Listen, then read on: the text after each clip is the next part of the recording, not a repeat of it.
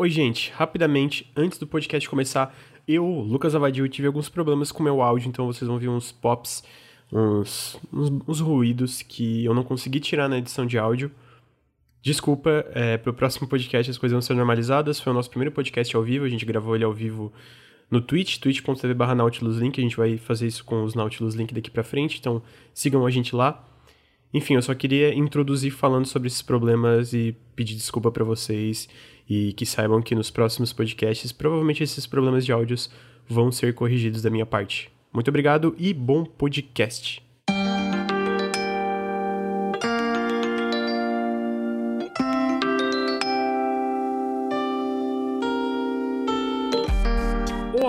Gente, boa noite, sejam bem-vindos ao a segunda parte do ter, décimo, terceiro, décimo Nautilus Link. Sejam bem-vindos à segunda parte do, do Nautilus Link. A gente falou sobre, na primeira parte, sobre a Microsoft e sobre a EA. Porque a gente falou muito na parte da Microsoft, especialmente o Cyberpunk, que o Ricardo nem fala. Então eu estou aqui com meus queridíssimos amigos, queridíssimos Naughty Boys. Bruno, como é que tu tá hoje? Oi, tô um pouco estressado, cansado. A vida, né? Mas é isso aí. Tô bem, tô bem. Faz parte, tá bom. isso. E Ricardo, como é que tu tá?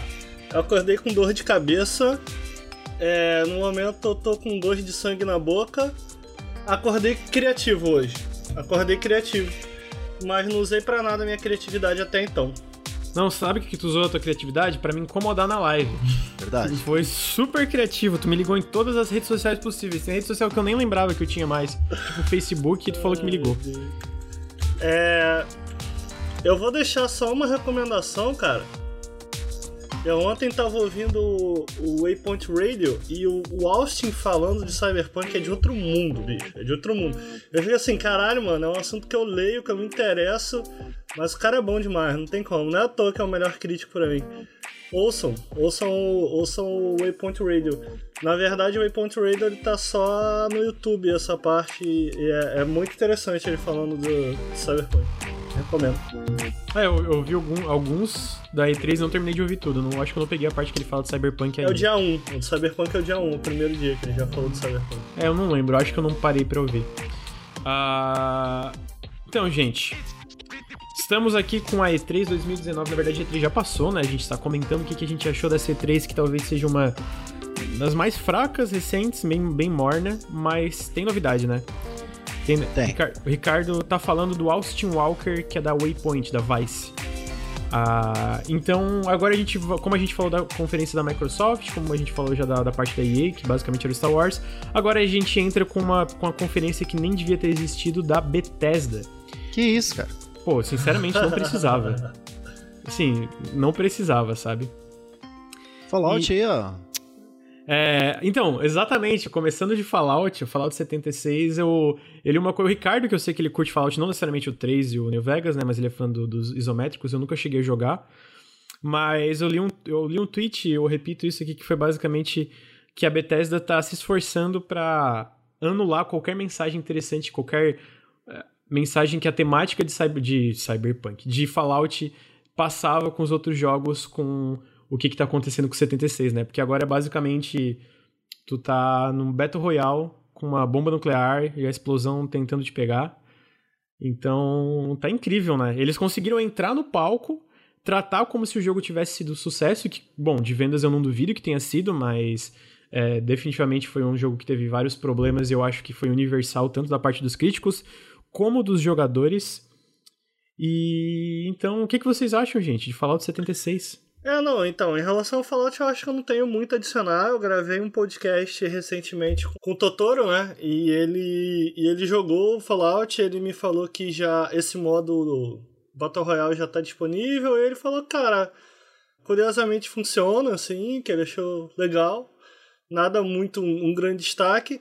De resto, eu acho, cara, é positivo a gente ter personagens. Eu acho que isso me dá um pouco mais de vontade de tentar testar, né? Esse Fallout, eu já falei aqui algumas vezes, você repetiu também, eu não gosto muito dos Fallouts 3D. É, cara, eu realmente, realmente. É engraçado, porque quando eu falo isso, do tipo, ah, cara, eu acho os Fallouts antigos muito melhores, eu acho que o combate funciona melhor, eu ainda gosto do combate tático dos Fallouts clássicos. É, porra, Fallout 1 e 2 são excelentes. É, e o pessoal fala, ah, mas jogo velho, essa coisa rústica tá querendo passar uma de sabe? Ah, eu gosto das coisas antigas, etc. E é curioso, porque, cara, você pega a jogabilidade de Fallout, eu não tô falando necessariamente do 76, mas o último que eu joguei que foi o 4, cara, ainda é uma jogabilidade super rústica pra FPS em geral, sabe? Então, tipo, mano, a, jogabilidade, não, não, importa qual Fallout você for jogar, pelo menos até o 4, eu não joguei 76 ainda. A jogabilidade sempre é rústica. Então, assim, jogabilidade rústica, por rústica, cara, de boa, jogue o, jogue o clássico porque tem histórias sensacionais ainda são jogos super estranhos, com coisas que você fica, caramba, como isso funciona? E realmente a, ele tem uma porta de entrada difícil, porque é naquela época da Infinity End, então os jogos eram muito, tinha muita regra que você tinha que entender e tal, mas essa parte da diversão também. Enfim, Fiquei um pouco mais animado, mas é, é, é louco, né, cara? Da gente estar tá comemorando que Fallout vai ter NPCs que falam com o personagem, com o jogador. Tipo... É bizarro, não. É. é tipo, e obviamente teve um cara muito chato que não calava a boca no pau ali na, no, na plateia da E3, era. Ah, oi! Ah! Meu Deus, fica quieto. Enfim, aquele. E era basicamente isso, né? Eles anunciaram, ah, agora a gente tem NPC e foi aquela gritaria. E eu fiquei, mano. É, e, e assim, tudo bem que. Pior, então, pior que o cara que não parava de gritar, saiu uma notícia depois que ele falou: não, não eu sou realmente só um fã. Fã meio, meio animado demais. Mas, assim, é, eu, como eu falei, eu não curto tanto os Fallouts, o 3 e o 4. Uh, ah, não joguei o New Vegas. O New Vegas eu tenho curiosidade. Que uhum. fala muito bem das é, quests e da, da história, etc. É triste, cara, porque eu, eu joguei o 3, o 4, assim, odiei, criei um ódio mortal e não joguei no Vegas. Que eu sei que é do Obsidian, que, eu, que é bom, eu assim. adoro Obsidian e tal. Ah, não sei, não sei. Eu já dei duas chances para ele. Eu já comecei o início daquele jogo duas vezes, mas eu não, não, não me fisgou. Dá a terceira isso é difícil, chance. Isso é difícil. Dá a terceira chance com Fallout 76, Ricardo. Parece ser o melhor de Olha todos. Olha aí. e tu, Bruno, o que, que tu acha? O que, que eu acho? Sério? Tô perguntando, é. Tem, tem, quero a sua opinião. Tô animadíssimo pra jogar o Battle Royale. Que patada desnecessária. tô brincando, né, Luquinhas? É foda, tô acostumado. Tô acostumado. Ai, o Bruno, desculpa, o Bruno é, desculpa. O que, que o Bruno e o Ricardo fazem comigo é dar patada, mano. é porque quando a gente ama, a gente dá patada. É, aham. Uh -huh. oh, saudável, hein? Saudável usaço esse amor. Patadinha de amor. Não, gente, falar se vocês deveriam existir, é isso aí. Próximo jogo, por favor. Ah, eles estão fazendo, né, o Starfield, é, que é o sci-fi deles. Vamos, vamos ver como é que vai ser. Depois eles mostraram, mostraram Elder Scrolls. Na verdade, primeiro essa, a parte inicial do Fallout 76 eles não, eles não mostraram conteúdo, né? Foi tipo, ah, a gente errou e aceitamos as críticas e nossa, e uma magia aconteceu no meio disso tudo. É, de, destaque aqui para quantidade absurdamente desnecessária de piar do tipo, vocês são nossa comunidade, a gente vive por vocês, nós gostamos de vocês, obrigado. Nossa, teve uns três vídeos desses. É, eu, eu acho que ano passado também teve isso. E... É, mas esse é ano eles deram uma exageradinha. É, não, até, não, até porque esse ano eles não tinham coisa para mostrar, né? Diferente do ano passado que eles tinham mais coisas. Eles anunciaram bem... Eu, se eu não tô enganado, eles anunciaram mais coisas. Enfim. Uh, depois eles mostraram o Elder, Scroll, Elder Scrolls Blades, que tá no mobile, e anunciaram ele pro Switch. Sinceramente, parece muito ruim. Eu não cheguei a jogar o, esse, essa versão do mobile. Vocês chegaram a jogar? Cara, eu li, eu não joguei. Não. Eu li, é o que geralmente é o que eu faço durante E3, eu não tenho oportunidade de jogar nada. Eu leio e ouço podcast, né? Mas, cara, as impressões que eu li. Ah, foram mornas. É, mas de forma geral, as pessoas, pelo menos que eu mais gosto de ler coisas a respeito, eles não gostaram, não. Os meus críticos favoritos não. Cara, dispensável, assim. Uhum, é, não. É, sei lá, cara. Não, não me interessa um pouco. Não que eu seja contra a ideia de ter um Elder Scrolls pra, mo pra mobile, mas parece bem. É porque ele saiu pra Switch capenga, também, assim. né? É, então, é. é mas, mas assim, ele, ele, é gratuito? É, né? É, eu acho que ele é gratuito. Ah, então eu... é uma porta de entrada legal, vai. Talvez. É. Tá, depois, depois disso, depois do Elder Scrolls Blades, que, né, enfim, ninguém tava muito interessado, teve o anúncio mais legal, eu acho, para mim, mais interessante, que foi o Ghostwire Tokyo, que é um novo jogo da Tango. Para quem não conhece a Tango, eles são os desenvolvedores de Evil Within. Eu gosto muito do. Eu não gosto do primeiro Evil Within, eu acho ele muito inconsistente. Pô, pro final o jogo fica muito ruim, na minha opinião. E o Evil Within 2 eu adoro, eu acho que é um jogo super underrated, eu acho que ele é muito redondinho, eu acho que ele consegue encerrar, encerrar, né? Basicamente encerrar a história, enfim, é um jogo que eu acho que todo mundo devia dar uma chance. E esse novo jogo, a, a diretora é da. É, deixa eu ver o nome dela. Ikami Nakamura? É. Ikumi, Ikumi Nakamura. É, que ela foi Spooky. a lead artist. É, Spooky. Que foi a lead artist em Evil Within 2, ela foi concept artist em Bayonetta e background artist em Okami. Ela trabalha com o Mikami, né? O Shinji Mikami faz um tempo. E ele e, e quando eles perguntam lá atrás, ela sempre foi uma das três pessoas que ela poderia, tipo, meio que virar diretora, diretora criativa do estúdio do próximo projeto, né? Então aí, estamos aí com Ghostwire Tokyo, a gente não tem muita informação, foi um trailer em CG, mas conceitualmente eu achei muito estiloso, assim, a vibe, assim, e falaram que tu explora uma cidade, meio que uma Tóquio, eu acho que é Tóquio contemporânea.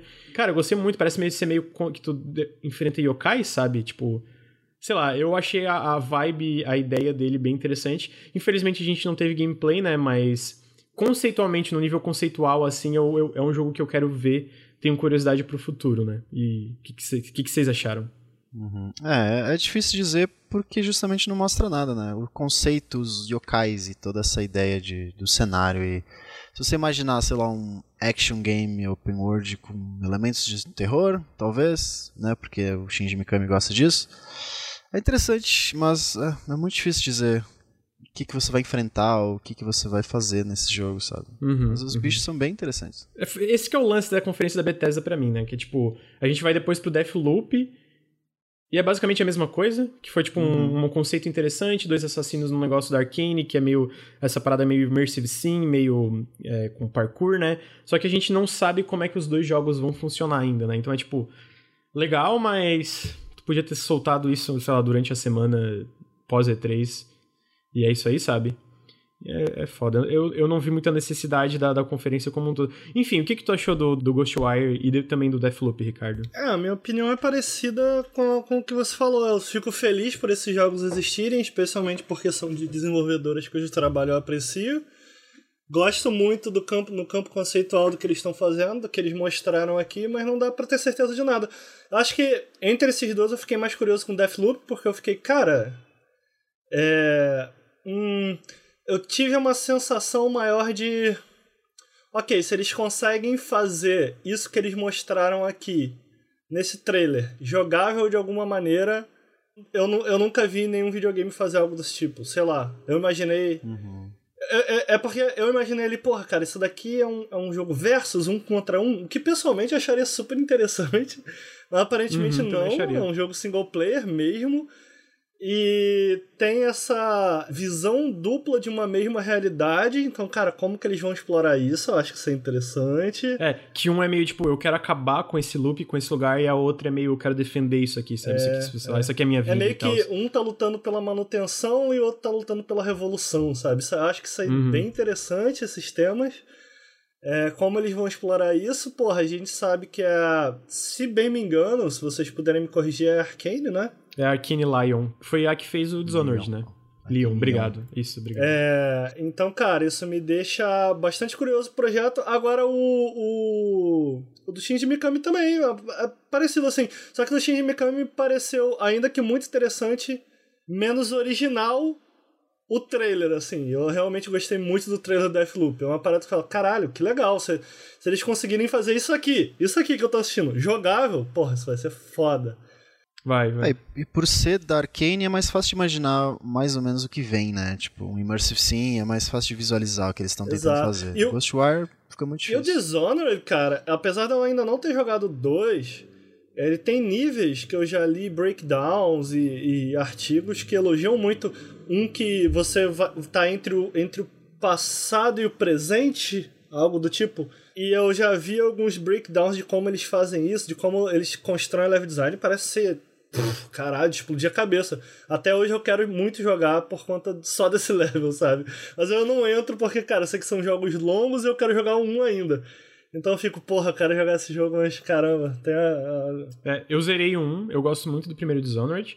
É, ele foi meio um Também. pouco criticado pelo lance de, ah, tu pode meio que matar todo mundo e tu pode uma, uma rota pacifista, mas claramente a rota de tu matar todo mundo, que mecanicamente é um pouco mais interessante é a errada, sabe? Tipo, uhum. tu é muito mais punido pela narrativa. Tu é muito punido, na verdade, pela narrativa se tu segue essa rota. Então, e pelo que eu entendi, essa parte não eles melhoraram bastante no 2, eu quero jogar muito o 2. Mas o lance da Arkane, que eu, eu é, talvez eu acho que é uma razão válida para ter um pouco mais de hype, é que eles são mais consistentes na qualidade dos jogos deles, né? Galera, eu adoro o primeiro Dishonored, cara, Prey, Prey. Prey é muito foda, cara, é muito, muito, muito bom. Eu amo esse jogo, que é o... Esse foi do outro diretor criativo, né? Não foi do Harvey Smith, eu não lembro o nome do diretor do, do, do Prey, mas, cara, é muito legal. A trilha sonora é muito foda, é do Mike Gordon. Sério, tipo assim, muito bom. Nisso eu acho que dá para ter um pouco mais de confiança na Arkane, mas ao mesmo tempo é aquilo, né? Eu fico feliz pelo também que eles estão fazendo novas IPs, mas é o famoso vamos, vamos esperar para ver, assim. Depois disso, nós tivemos coisas que, cara, eu acho que a gente pode meio que passar, porque eu acho que tanto a gente não, não só não jogou como não tem muito interesse, que é o conteúdo de Elder Scrolls Online, o Commander King Mobile, que, cara, parece horroroso. Eu vi um Sim. vídeo, nossa, tá muito zoado. E depois teve o Elder Scrolls Legends, que, cara, foi um trailer CG, eu acho que neles nem anunciaram conteúdo novo, nem entendi. Foi um trailer CG bem cringe ainda, bem. Eu, hein? Ó, oh, fazendo uma regressão rápida aqui, só porque eu tô assistindo o trailer que tá passando do Deathloop, e eu tenho que elogiar os personagens. Porra, muito legais, cara. Adorei os dois. Desculpa. Não, eles são muito legais, cara. Porra.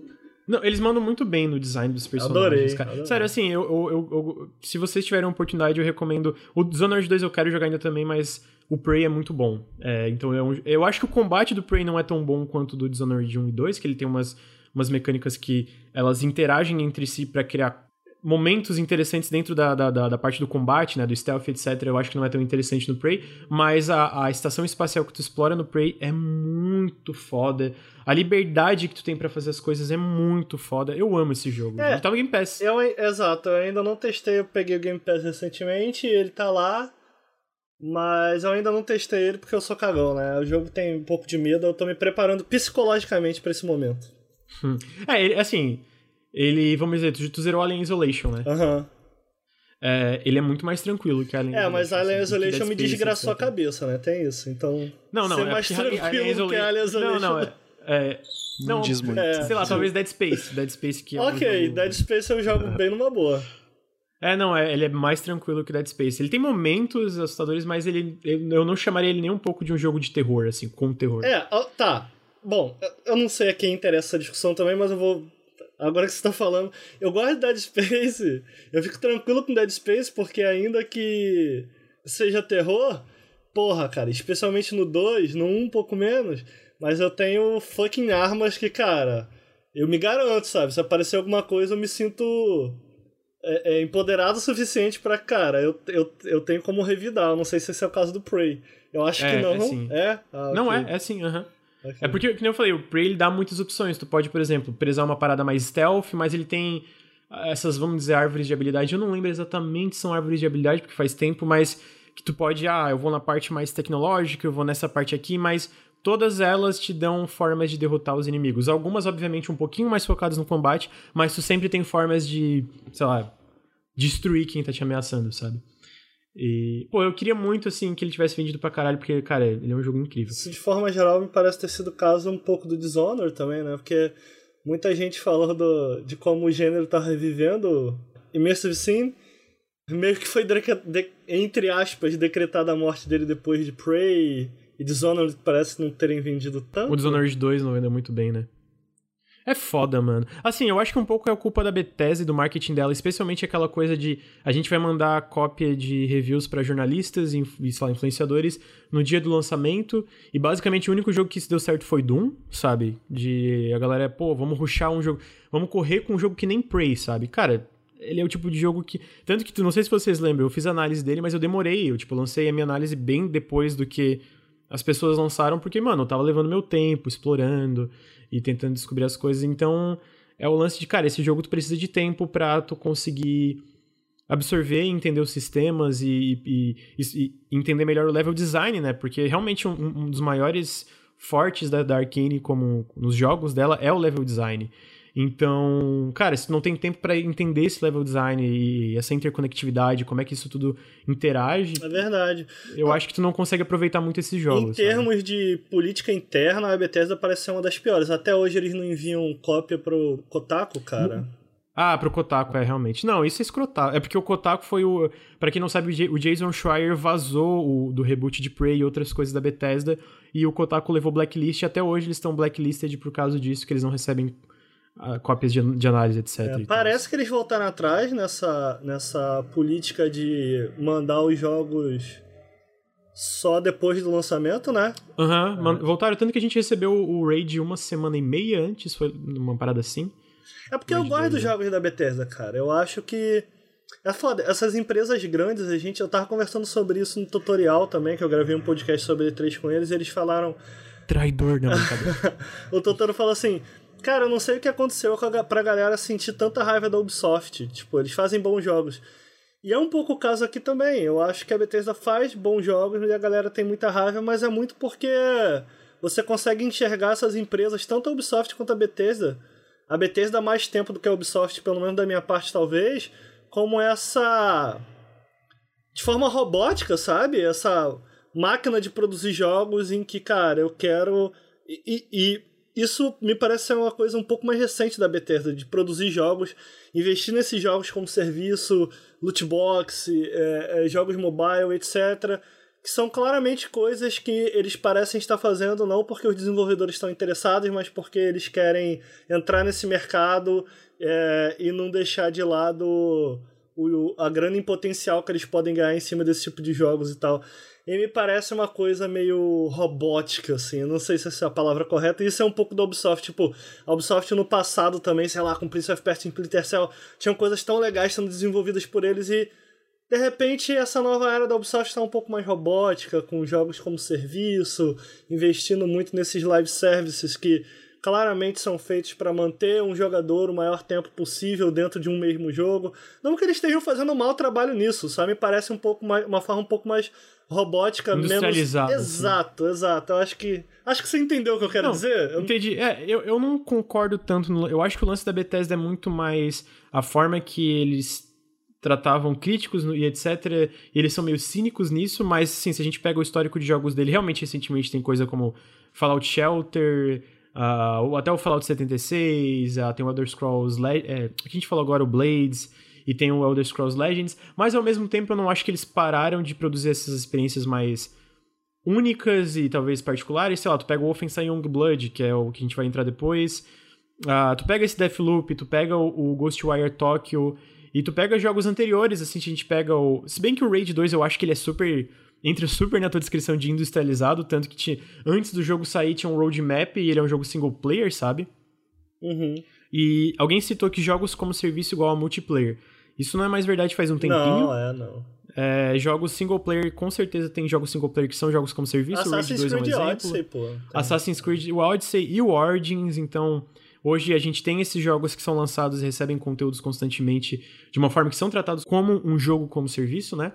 Mas assim, ainda assim, eu acho que eles criam umas experiências bem particulares, ainda mais com esses Não, estúdios sim, como Arkane. Com certeza. Tem o cinismo da galera em relação a essas empresas, e eu acho que é um pouco, em relação a algumas coisas, é justificado e um pouco meio exagerado, sabe? Tem sempre o, os dois é lados. Porque ali. isso não é algo que eu, pelo menos, consigo enxergar ainda numa empresa como a CD Projekt, sabe? Com todos os erros que ela vem cometendo no, no recentemente, com todas as cagadas que eles fazem, a gente ainda vê, por exemplo, o Marcin indo lá e falando sobre Crunch abertamente com Jason Schreier, ainda que dando uma opinião bosta em relação a várias coisas, mas ele vai lá e ele bota a cara, sabe? Isso é algo que o uhum. próprio Jason Schreier reclama muito, que é essa... Qual a palavra? Vou usar uma palavra que vocês me corrijam para a palavra correta, porque ela com certeza está errada. É secrecy, esse secretismo, se, se, como, como traduz o secrecy? Tipo, é, eu entendi. É, as é, empresas gostam de manter tudo, uma... é seg... tudo é segredo. É, né? tipo, tudo tem que ficar. Eles não. Eles não gostam de. Porra, você vê. Tá aí, cara. Já alinhando aqui com o que a gente tá falando. O que é que foi tão legal? Qual foi o destaque da Bethesda no C3? Ah, Ikumi Nakamura. Cara, sendo quem é ela é, sabe? Uhum. É, botaram ela lá, era uma desenvolvedora que, cara, claramente tava feliz por ter seu projeto aprovado E aí, cara, as pessoas. Isso atrai pessoas, sabe? E eu acho que uhum. isso foi. Porra, lá de trás, eu acompanho o trabalho da CD Projekt há muito tempo. Mas assim. Foi o que me atraiu, só, só, por exemplo. É um caso bem sabe? diferente, né? É, eu ia falar, tu não acha que a CD Projekt, CD Projekt, por mais que ela esteja no mercado de ações, ela é tipo ela desenvolve um jogo, ela não publica, ela é, uma, ela é, uma, ela é uma organização muito menor que uma, Bete, uma ZeniMax, né? Uma, uma Ubisoft. Isso influencia um pouco no geral? Tá, mas você não acha que eles poderiam agir de uma forma muito similar e é uma escolha agirem de uma forma diferente, ainda que eles sejam uma empresas menores? Menor entre aspas, porque eles também são grandes pra caralho, mas realmente comparado a uma ZeniMax é, é, é bem menor. É porque eu sinto que o, o que a, o que a CD Projekt faz, e eu trouxe o exemplo da CD Projekt só para mostrar como Cara, é, a gente pode. As empresas podem tratar os projetos internos e até os próprios desenvolvedores de uma maneira diferente, colocando eles para falar, colocando eles para mostrar o jogo ah, deles. Isso não, 100%. Sabe? Não, não, eu concordo. Eu acho que, tipo, o fato da Project ser menor influencia, mas isso não justifica muitas das atitudes dessas empresas maiores, no caso, né? Uhum. É... Eles, têm um, eles têm uma proteção, né? Eles não. É, mas. Não é, não, será que não é isso que dá essa sensação de que a gente tá falando com a gente tá numa época em que, sei lá, você pega o marketing da Netflix, por exemplo. Eles parecem. Eles. eles é feito pra Netflix parecer sua amigona nas redes. A gente sabe que isso é artificial, né? Que isso não significa muita coisa. Mas me parece que essas empresas ainda estão com o pé no passado, sabe? É... Sim, é, não, eu acho que a indústria de jogos em relação a isso tem um pé no passado de tra tratar esses projetos como um segredo de Estado, sabe? De, ai, meu, sei lá, será que, vamos dizer, será que Alan Wake 2 está sendo feito ou não? Vamos dizer que eles deram luz verde no projeto hoje, né? Que é um, um vamos dizer, um cult, um cult classic, assim, que a galera uhum. gosta. A gente só vai saber disso quando ele estiver próximo do lançamento e não tem muita necessidade, sabe? É, obviamente, obviamente tem aquele aspecto que eu acho que a gente é muito mais de boa em relação a filmes que ah, assim que a gente a Marvel aprova o próximo, sei lá, Guardiões da Galáxia, já a gente tem já filme sabe. até 2025, sabe? Eles é, um que a gente sabe, né? realmente. E aí eu entendo pronto. que o problema da indústria de jogos foi a forma que ele foi, ela é condicionada, de que a gente tem isso de, de hype, segredo e anúncio faz tempo, então tem que ter essa quebra, digamos. Mas realmente eu acho que é uma coisa que devia mudar e é muito mais saudável. Acho que algumas empresas estão seguindo um pouco para isso, especialmente, sei lá, eu penso na Microsoft com esses insider programs, programs sabe? De tu, ah, a gente podia, podia jogar o Anniversary Update muito tempo, sabe? Aí, enfim, é uma, umas coisas que botam a galera, bota mais, ah, a gente tá fazendo essas coisas. É uma coisa que tem que mudar. Eu não, eu não vejo a necessidade, eu concordo no, no, com o Jason Schreier nisso de, mano, não precisa ter tanto segredo, sabe? Tipo, fala aí uhum. e, e tamo aí, produzam os jogos. E até se tu é mais aberto com isso, quando tem problemas de desenvolvimento, e tu explica pros fãs, cara, a gente tá Metroid, com cara. Metroid é, Exatamente. Quer, quer ver um, um, um, exemplo clássico? É o negócio de, cara, de tu saber as expectativas. Eles foram abertos e falaram, cara, não estávamos satisfeitos, satisfeitos com o nível de qualidade, a gente tá resetando o desenvolvimento. Cara, não teve nenhum backlash. A galera falou, isso aí, que bom, fico feliz uhum. que vocês estão se importando com o projeto, sabe? Exato. E, e tem, tem várias outras discussões que acabam passando por essa por essa guerra narrativa em que ah, muitas vezes, nem sempre, mas muitas vezes os jogadores não entendem certas coisas. É, eu acho que a crítica, o papel dos jornalistas é tentar entender isso, entrar em contato com os desenvolvedores e entender certas coisas da nossa indústria que acontecem, como, por exemplo, loot box. O problema é que, cara, é, faz algum tempo já, cara, que as empresas reclamam de, porra, cara, é, passa geração, 60 dólares é o preço fixo. Lógico que isso vale mais lá para fora, não necessariamente aqui dentro. Isso é uma discussão que acontece mais para lá.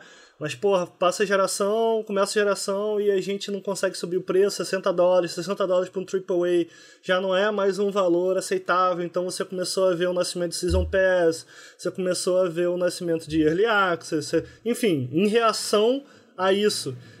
E é engraçado, porque isso tudo aconteceu sem, sem nenhum tipo de conversa dessas empresas que tiveram essas iniciativas com os jogadores. Então a gente não entende porque eles, sabe? E aí você fica. E sem contar que não é tão sincero também, porque a gente pega.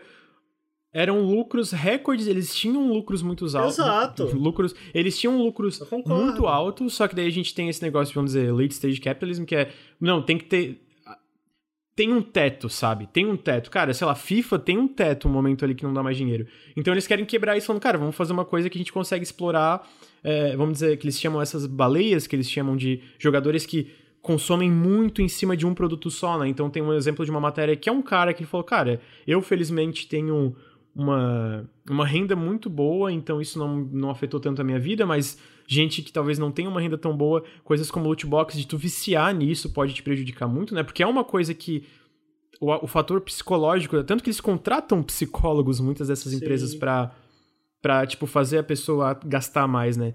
Então, tu pega um cara que gastou 10 mil dólares em um ano em FIFA, sabe? Então tu vê que, cara, porra, eles já tinham muito dinheiro e é, é meio que um pouquinho de ganância nisso aí, sabe? De querer uh, quebrar um teto que tava ali, ganhar mais dinheiro ainda. E a gente vê, cara, que eles ganham muito dinheiro e fazem o quê? Ah, não, a gente tem que demitir uma galera para cortar custo, que a Activision fez. Só que não era bem isso. É, eu tá só ligado? sinto então, que é... mesmo isso acontecendo, se acontece uma conversa.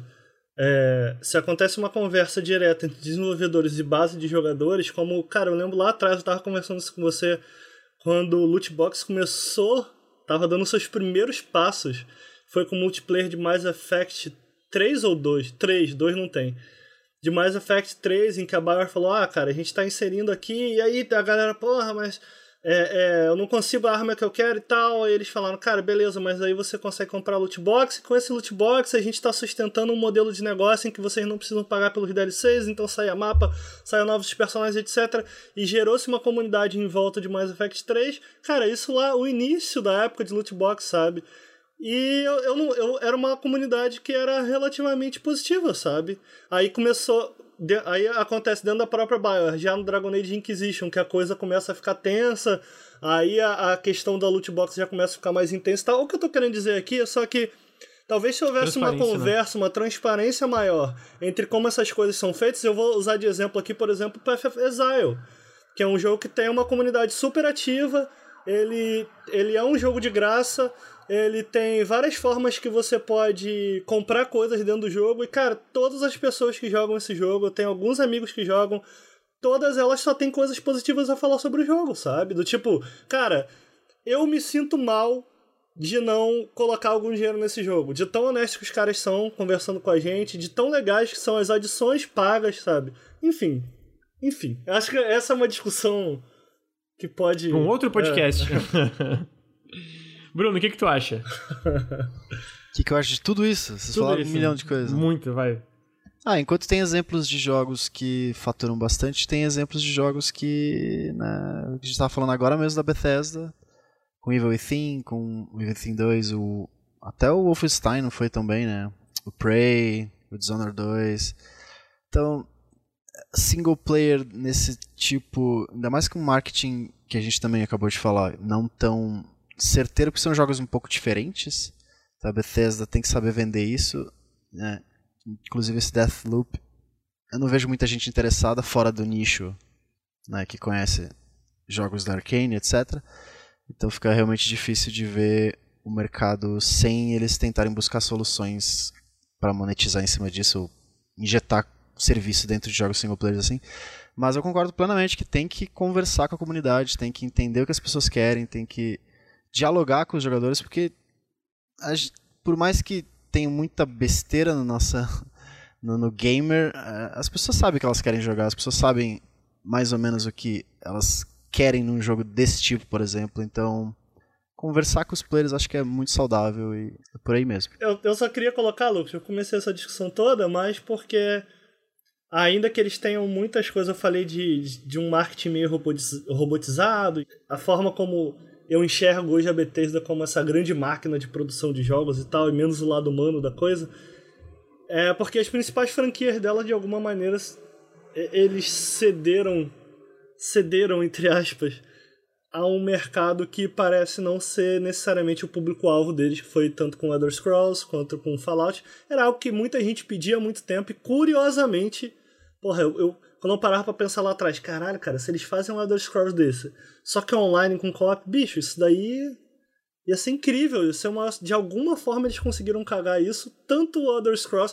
Hoje, hoje em dia não, né? Hoje em dia o Elder Scrolls já melhorou. Mas no lançamento e o Fallout, de alguma forma eles conseguiram. E esses jogos se recuperaram exatamente é, criando um diálogo com, com, a comunidade.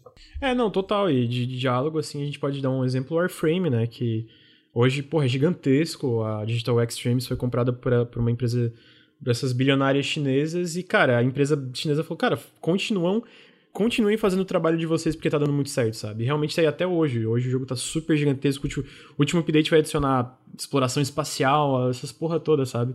Não, ou nave, alguma coisa assim, não lembro direito. Então, tu saber é, conversar com a tua comunidade e ter esse diálogo, cara, realmente eu acho que muitas vezes consegue ter um retorno ali, né? De virar um negócio saudável. Tu quer ver um exemplo ótimo que eu achei muito lindo que aconteceu?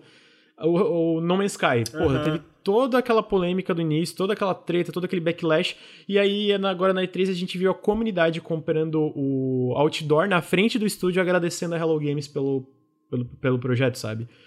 É esse negócio de realmente, cara, eles fizeram algumas coisas erradas lá atrás, isso não quer dizer que, cara, tu tem que ficar crucificando eles para sempre. E tá aí, hoje eles criaram uma comunidade forte pra caramba, o jogo continua vendendo muito e eu, pessoalmente, só que nem a gente tava falando do Bloodstained, fico feliz, sabe? Tirando se o desenvolvedor é um pau no cu, é, fico feliz, assim. Aí eles basicamente mostraram um novo conteúdo de Rage 2, de novo. É, eu fiz uma análise, é um jogo que tem um combate muito bom, mas eu não entendo o mundo aberto dele. Eu acho que ele foi. E de novo, isso a gente entra no negócio de ceder a expectativas do mercado. Parece muito mais que eles criaram esse mundo aberto para poder usar o Rage 2 como de jogo como serviço para conseguir continuar vendendo, etc. Porque é um mundo aberto muito sem sentido para mim, sabe? E eu vi o patch e fiquei meio, ah, legal, mas eu não acho que eu vou voltar pro jogo. E eu acho que é a mesma sensação de vocês. Eu acho que vocês dois jogaram Rage 2, né? Joguei muito pouco. Eu joguei duas horas. Quando chegou no mundo aberto, eu falei, não, sem tempo, irmão. Fechei. Ô, Bruno, High Five Online. Enfim, é um jogo, é um jogo que tem um combate muito bom, mas a estrutura do, toda dele transforma ele num jogo mediano, assim, um jogo, é, legal, um combate, mas o resto não precisava. Depois foi o Wolfenstein Youngblood. Pessoalmente, eu, eu, eu zerei o primeiro Wolfenstein, achei um jogo muito bom. O segundo, eu tava jogando, mas tava tendo problemas com as mecânicas, com o gameplay, né? Não sei, cara. Parecia que faltava um impacto. Os inimigos eram meio bullet sponge, sabe? Aquela coisa de tu atirar, atirar, atirar e eles não morrer. Então eu não cheguei a zerar o The New Colossus ainda. E eu acho que isso foi um, um, sentimento geral, porque o segundo foi um jogo que teve uma recepção mais morna que o primeiro. E o Young Blood eu me interesso pelo co-op, mas eu tava lendo alguma, alguns comentários e basicamente falaram, cara, os mesmos problemas Sério? que se encontraram se encontravam em, no, no The New Colossus estão aqui, sabe? De, de mecânicas e tal. A estrutura dele é diferente, ele é um jogo, se tu seguir a campanha mais curto, ele é mais aberto, porque ele foi feito em co-desenvolvimento com a Arcane. Então ele tem essa coisa de explorar um. Não é um mundo aberto, mas é aquele mundo interconectado, meio que com hub, etc. Então eu tô interessado nisso, mas eu tô com medo de ter os, esses problemas que o Wolfenstein 2 ou The New Colossus apresenta, sabe? Mas o último trailer eu achei muito estiloso, eu gostei muito da música Não, também. Eu, acho eu que tô bem interessado nele, uhum. na verdade. Eu até baixei o 2, eu, eu, eu, acho que o que aconteceu comigo foi um caso parecido. Eu zerei um eu não, na verdade, eu não continuei no 2, eu não consegui nem sentir o gostinho direito de como era o 2, porque eu comprei no PC e na época do lançamento ele tava com zilhões de problemas no Steam, então eu falei, cara, eu gosto muito dessa franquia, eu não vou pedir refund, mas eu vou esperar até eles consertarem e pretendo voltar esse mês, porque tá perto o lançamento do Youngblood. De forma geral, co-op não é algo que me atrai nesse jogo em específico, eu acho que o que eu gosto tanto de um. O ritmo dele é maravilhoso. Acho que eu já falei isso aqui algumas vezes nesse podcast, eu vivo repetindo isso pela internet afora. Eu acho, eu sinceramente acho o primeiro Wolfenstein uma aula de level design, de história, de ritmo, de jogabilidade. Eu gosto muito. Eu, eu sei que eu sou minoria, mas eu acho que desses é, jogos em primeira pessoa mais recentes, ele é um dos meus favoritos. Eu acho ele, por exemplo, melhor do que Doom. Gostou muito, muito do primeiro. Então, cara, fiquei muito triste. Fico muito triste, inclusive, em ouvir você falar isso, de tipo, que gostava muito do primeiro, exatamente, que eu amo o primeiro. E ah, me decepcionei um pouco com dois. Eu fico, porra, o que que aconteceu, cara, sabe? Fiquei animado com esse exatamente por conta do, do quanto eu amo o primeiro. E eles falaram, isso eu achei interessante, que parece ser meio que uma. Parece ter sido meio que uma trend nessa, nessa E3 e que você vai ter certas escolhas que vão modificar é, é coisa de bastante significativa o que você está jogando. Então, os desenvolvedores citaram que para ver todo o conteúdo do jogo 100%, voltando atrás em certas escolhas, eles imaginam um jogo de 25 horas, mas que uma campanha zerar uma vez vai ser mais ou menos a média que os outros jogos tinham, entre 12 e 15 ali. É, então isso me deixa bem animado, é algo que eu gosto muito de ver, ver em jogos, e especialmente porque eu gosto, de novo, tirando pelo 1, eu gosto muito da história daquele jogo, por mais não sense que ela seja, ela, de alguma forma, ela tem personagens que te convencem de que aquilo ali poderia existir, sabe? Como ele explora o relacionamento dos personagens, não só com o mundo, mas entre eles, é muito interessante, sério, joga em Wolfenstein 1. Então, cara, eu tô bem ansioso, na verdade, para esse, assim. Eu pretendo jogar o 2, eu espero que ele não tire um pouco dessa vontade que eu tô pra essa nova versão. E eu devo jogar em live. Se o Lucas não jogar, então não deixem de vir aqui no nosso Twitch assistir a gente jogar em live. E por que não? Venha também assistir a gente fazer nossos podcasts ao vivo e comentar ao vivaço com twitch.tv barra Nautilus Link. Bruno, tem opiniões sobre o Wolfenstein? O que, que tu achou é, do eu não, eu não joguei um ainda. Eu acho legal a ideia, o revival, mas. É muito bom, fico Bruno. Devendo, fico devendo. Bruno, essa. é muito bom. A história, a história, a história é, é, como o Ricardo falou, ela é um pouco. Ela, ela é exagerada, é meio. meio pulp, assim, só que, cara, ela. Dentro do contexto, ela tem personagens excelentes e personagens muito humanos, sabe? Que tu consegue simpatizar com eles e caramba, mano. Porra, o, o, o, o Blazkowicz, ele é muito foda. Ele é muito e foda. A jogabilidade conseguem... é maravilhosa, cara. Sim, uh -huh. Ele começa exatamente como você imagina que um jogo de FPS com guerra poderia começar, e ao longo do tempo ele vai ficando cada vez mais estranho, sabe? É, ao, ao ponto que. Ah, eu não quero te dar spoiler, mas o início dele. ele faz coisas muito legais no início, cara. Tipo, a forma como o jogo começa até chegar ao title card. Cara, eu amo esse jogo, é muito bom. É muito bom.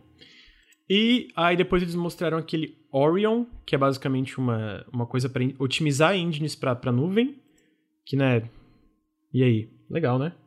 É uma, é uma coisa para otimizar engine para nuvem, né? Tipo, é, é, como a gente meio aquele negócio, cara, esse negócio de nuvem tá muito esperar para ver, né, como é que vai funcionar tudo. E especificamente uma coisa que otimiza engines para nuvem, cara, não, eu tenho zero comentários, então.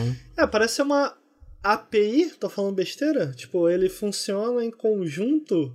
É, ele funciona com... em conjunto com, com as engines, assim, tipo. Isso. Otimização ele... pra, pra cloud, assim, né? É porque ele não vai ser uma espécie de tweet, né? Ele, na verdade, ele vai facilitar a conversa entre o jogo e o tweet para que você consiga. Não, tweet ou qualquer coisa. Pode ser qualquer serviço de streaming. Pode ser o não, Twitch, não, é... pode ser. Ah. É porque o serviço de streaming do Twitch meio que é tu jogar com a galera e assistir o... é diferente do xCloud que o jogo tá rodando online, né? É, o Orion é pra, Pera aí, mas o Orion... Google Stadia e xCloud, essas coisas. Ah, eu tô falando mesmo. Ah, nossa, eu tinha É entendido tudo errado, então. Não, não, é pra tu Eu achei- otimizar. É pra otimizar engines pra rodar os jogos na cloud. Oh, então, por exemplo, pega a ah. Unity ou a Unreal Engine 4 é pra otimizar essas engines pra rodar melhor na nuvem, entendeu? Ah, ok, eu tinha entendido errado então. Eu tinha entendido que ele era algo que iria facilitar o streaming desse jogo, como a gente está fazendo aqui, para as pessoas. Entendi, enfim.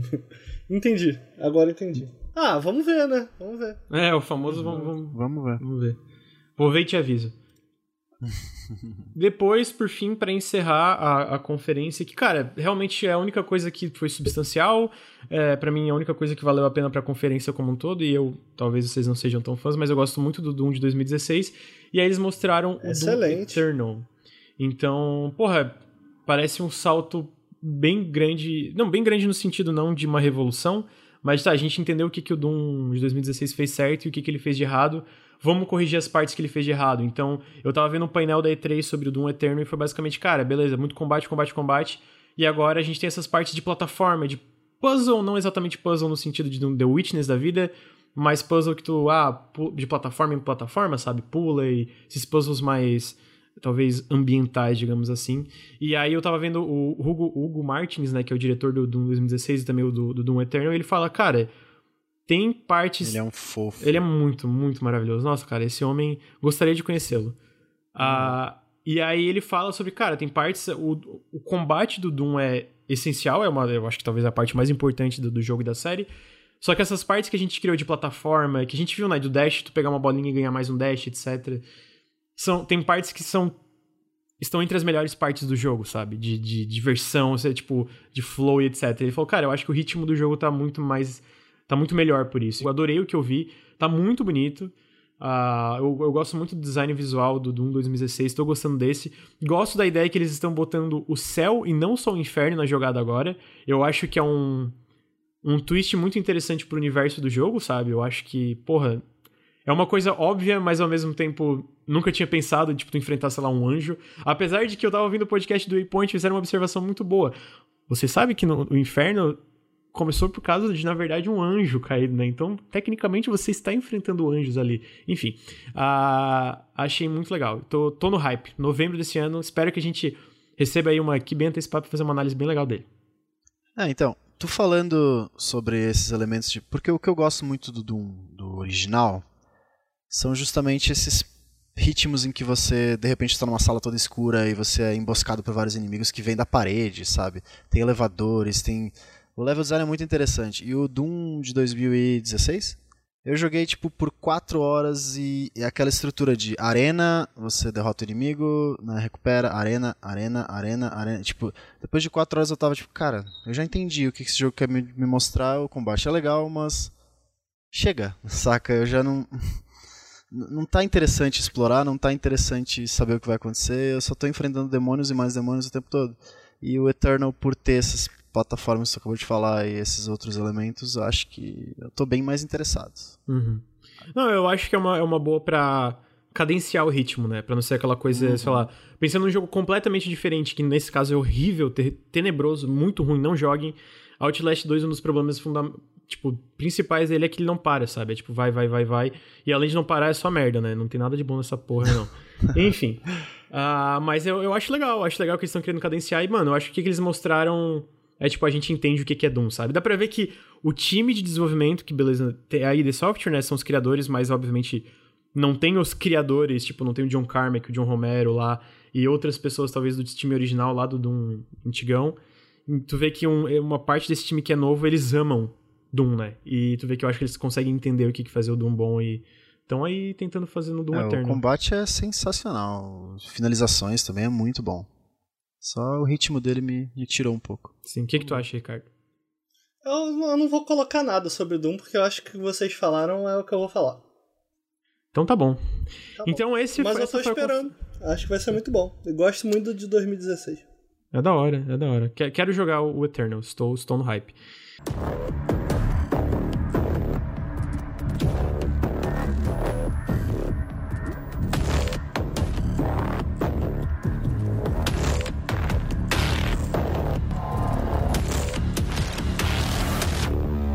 Agora, essa foi a conferência da Bethesda e convenhamos, não precisava de uma conferência. Eu acho que não. Vocês acham que. Tipo, não. sabe, é, sei lá, mano. É, é, e foi meio que o lema da E3 no geral, sabe? Tinha coisa que não precisava, não, não tem necessidade nenhuma. Cara, a conferência da Bethesda foi muito enrola, enrolação, enfim. Não é nem que os jogos. É só eu colocar que o calendário de jogos estão mudando muito, né? Porque a gente tinha no passado, enquanto a E3 fazia muito sentido lá atrás exatamente por conta de como esses jogos eram produzidos e lançados, hoje em dia a gente tem um calendário muito mais diverso de como os jogos estão sendo lançados, feitos, produzidos e tal. Uhum. Então, é, tá aí, amiguinhos. Tá. Cada vez mais a E3 faz menos sentido. Desculpa. Aí agora a gente vai pra PC Gaming Show, que eu achei bem fraquinho esse ano também. Ai, ai. Enfim. Ó, eu, na PC Gaming Show eu não vou passar jogo por jogo. Eu vou no que, que eu acho que foram os destaques para mim, pessoalmente. É. Vocês dois olhem na pauta, se vocês pensar, ah, o Lucas pulou alguma coisa que eu quero comentar, vocês me tá interrompam. Tá eu só queria dizer sobre. que eu fiquei triste porque eu gostei da última. De 2018 foi muito legal, é, cara. Pois é. E essa. Essa eu fiquei. Ah, ok, isso foi meio chato. Não sei se vocês tiveram essa impressão também. Eu tive, eu quase dormi. É. Cara, ano passado teve Sable, teve Pô, tipo, Yakuza, Hospital, Yakuza, Yakuza no PC. Então, tiveram várias coisas. Eu acho que o ritmo do ano passado foi muito melhor, sabe? Que eu, e eu acho que, no fim, o que importa para essas conferências, qualquer uma delas, é tu saber cadenciar, sabe? Então, eu gostei da, do ano passado, é porque eu gostei de muita coisa que mostraram ano passado, e esse ano realmente não foi tão legal. Porém, tiveram coisas legais, e eu diria que a primeira coisa legal que eles mostraram. Olha e aí. é um jogo que, apesar de que tá, tá bem clunky, eu tô bastante interessado, especialmente porque o Bruno gosta muito do primeiro. É o Vampire the Masquerade Bloodlines 2. E. Falam muito bem do primeiro. ele é meio considerado um cult classic, né? Que a galera elogia muito. Então, é, sei lá, eu não tenho experiência com a franquia, né? Mas falam que ela é muito bem escrita, que o universo é muito legal. Então, Bruno, o que, que tu acha de Vampire the Masquerade Bloodlines 2? Assim, eu tô super animado. Eu, o primeiro. Ele tem uma pegada um pouco desses jogos da, da Bethesda, sabe? De você. Você cria seu personagem e tal, e, e explora esse mundo e tal, fazendo as questzinhas. É uma estrutura um pouco parecida com Morrowind, etc. Mas eu gosto muito dos diálogos, eu gosto muito do. Que, como ele é escrito, porque o próprio universo de Vampiro ele tem uma pegada um pouco cínica, um pouco uh, distópica da humanidade, então eu acho isso muito legal e a forma como eles exploram no jogo, como eles pegam vários temas que o RPG de mesa usa muito e englobam vários side quests interessantes e várias quests principais também bem interessantes e, e como os clãs funcionam, que cada clã tem características muito distintas e o jogo meio que muda bastante conforme você você escolhe com o que jogar, Nosferatu, Maquiavel, Malkavian ou Toreador, etc. Pra quem jogar RPG de mesa, eu acho que não, não tem como você não jogar esse jogo. É bem bugado, o primeiro é bem, bem zoadão, assim, ele é bem pobre, né? Mas eu acho que o 2 tem muitas, pelo menos o que mostraram até agora, tem muita coisa parecida, mas de certa forma hoje é um, é um pouco do charme do jogo, sabe? Esse, é meio bugadinho e tal. Eu não, não, não acho que seja a intenção em si, mas fazer um RPG em mundo aberto, bem escrito, não é fácil, né, gente? Não. Então. Mas eu tô, eu tô super animado, porque o tema me interessa muito, eu gosto muito de vampiro, e, e quando eles anunciaram o 2 eu fiquei. Ah, é uma coisa que eu tem achei... Até, tem até a clássica dancinha. não, essa dancinha tá sensacional. Mas por A dança é. tinha no primeiro? Tinha. ah, ok, isso era uma piada. Que eu lembro quando eu vi isso, eu fiquei. Cara, Pra quê? tipo. pra quem tá só escutando, no, que vai só escutar no feed, basicamente tem um gameplay online do, do Vampire Masquerade. Tem várias demos, né? E tem uma parte que ele chega numa boate e aí ele bota pra dançar, e daí tem uma transição pra terceira pessoa, né? Porque essas. Tem várias transições em terceira pessoa nesse jogo. E aí ele tem uma dança muito. Eu vou chamar de particular, excêntrica, uma dança muito excêntrica.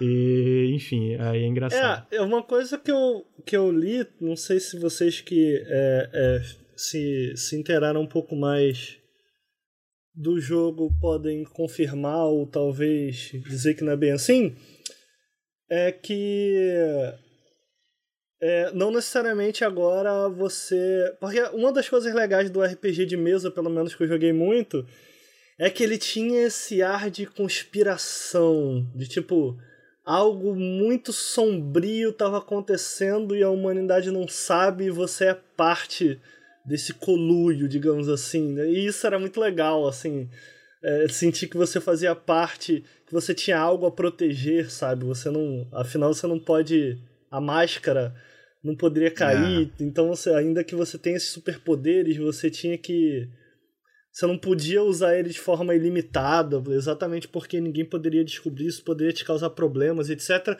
Enquanto que nesse me parece que o sangue meio que se espalhou, então tem um pouco. De, eu acho que raça, de forma geral, é que me interessa em jogos. Então tem um pouco dessa questão, entre aspas, racial. Nesse, nesse caso aqui eu não estou falando necessariamente da tensão racial entre pessoas brancas e negras, mas entre humanos e vampiros, sabe? É ou melhor, nesse caso, entre vampiros e vampiros, porque o sangue meio que se espalhou, então tem uma coisa ainda. Ah, como o seu próprio personagem, ele, é. Ele é considerado meio que um vampiro menor, tipo, ah, esse, esses não são considerados vampiros de verdade, sabe? Então, o jogo fala um pouco sobre isso, o que é o que é bem interessante, porque ele parece avançar o que Vampira Máscara fazia lá na frente, é, avançar um pouco é, o cenário de, de, de, uma forma que me surpreendeu. De tipo, cara, ok, como isso vai funcionar? Porque agora parecem existir muito, uma quantidade muito maior de vampiros no mundo. Então eu fico curioso não só porque eu gostava, não só de ver reproduzido na tela o que eu, tanto, o que eu gostava tanto é, nos jogos de RPG, mas em ver também o que a desenvolvedora vai trazer de novo, sabe? Então Agora, do que foi mostrado em si, me pareceu um pouco desajeitado. Ele me parece aqueles. Pessoal, tem um termo, não sei se quem tá ouvindo conhece, não sei se vocês. Ah, imagino que vocês conheçam, que é um Eurojunk, sabe? Tipo, daqueles RPGs europeus, cara, eles têm. ideias interessantes, mas são meio desengonçados exato, na aplicação delas. Exato, né? exato. Foi o que ele me pareceu. Assim, eu quero. Eu, eu vou jogar, muito provavelmente. É, apesar de ter achado isso, alguma, algumas coisas meio desajeitadas. É, é, eu topo muito porque o time de escritores parece ser bom. Tem a Cara Ellison, eu gosto muito dela. E, e, das demos que saíram ainda que eu não gostei tanto da parte de jogabilidade, achei bem escrito, achei interessante. Então, e a dublagem parece ser boa também. Eu achei voice act me pareceu bem, bem, bem feitinho. Então eu tô interessado, cara. É um daqueles jogos que eu tô feliz por existir. E vamos ver, tomara que não decepcione. Uhum. É, o combate tá bem estranho, né? Eu acho que a parte que eu olhei, eu fiquei, nossa, mano. Mas assim, eles vão lançar o quê? Ano que vem, não sei quando ainda. Então, eu achei o combate bem junk, assim, de um ponto eu falei, mano, tá, bom, vai melhorar, né?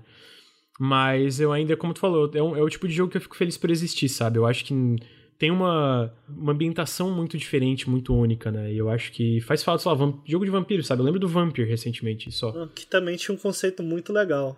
Tem, né? Uhum. É, e vai ter o 2. Não, não vai ter o 2, minto. Vai ter um jogo novo da. Da Don't Nod que vai ser publicado pela Focus Home. Don't, mas não é, não é Dot? É Don't. Eu acho que é Don't é Nod. Don't? Eu achei que era Dot, Dot Nod. Nod. Ah. Ok. Não, Don't. Enfim, Aí depois, uh, eu diria que o próximo destaque teve o Chivalry 2, que eu achei muito bem feito, mas eu acho que perdeu um pouco do impacto por causa do Mordhau, né?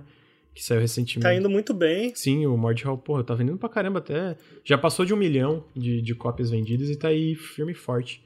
Um milhão? Caraca, Passou de um, milhão, uhum, de um milhão de cópias vendidas, o, o Mordhau. Que coisa. É, pra quem não sabe, o Mordhau parece muito com o Tivoli, né? É um jogo online, multiplayer de em que você é um cavaleiro e tal, tem que conquistar pontos. É meio que um. Imagina de forma fácil, Battlefield com espadas. É, uma comparação válida. E é bem caótico. Enfim, eu, eu não joguei Mordhau, queria. E também. Eu, eu gostei do que eu vi do. Do Chivalry 2, só que tem que ver se ele não vai perder um pouco do, do impacto, né? Com o. Com esse. Com esse Mordhau. Porque é meio que. Tá, beleza, muito bom, mas o que ele traz de diferente? As batalhas talvez exato, pareciam um pouco exato. maior e tinham. Eu, eu não tenho certeza se tinha essa coisa de.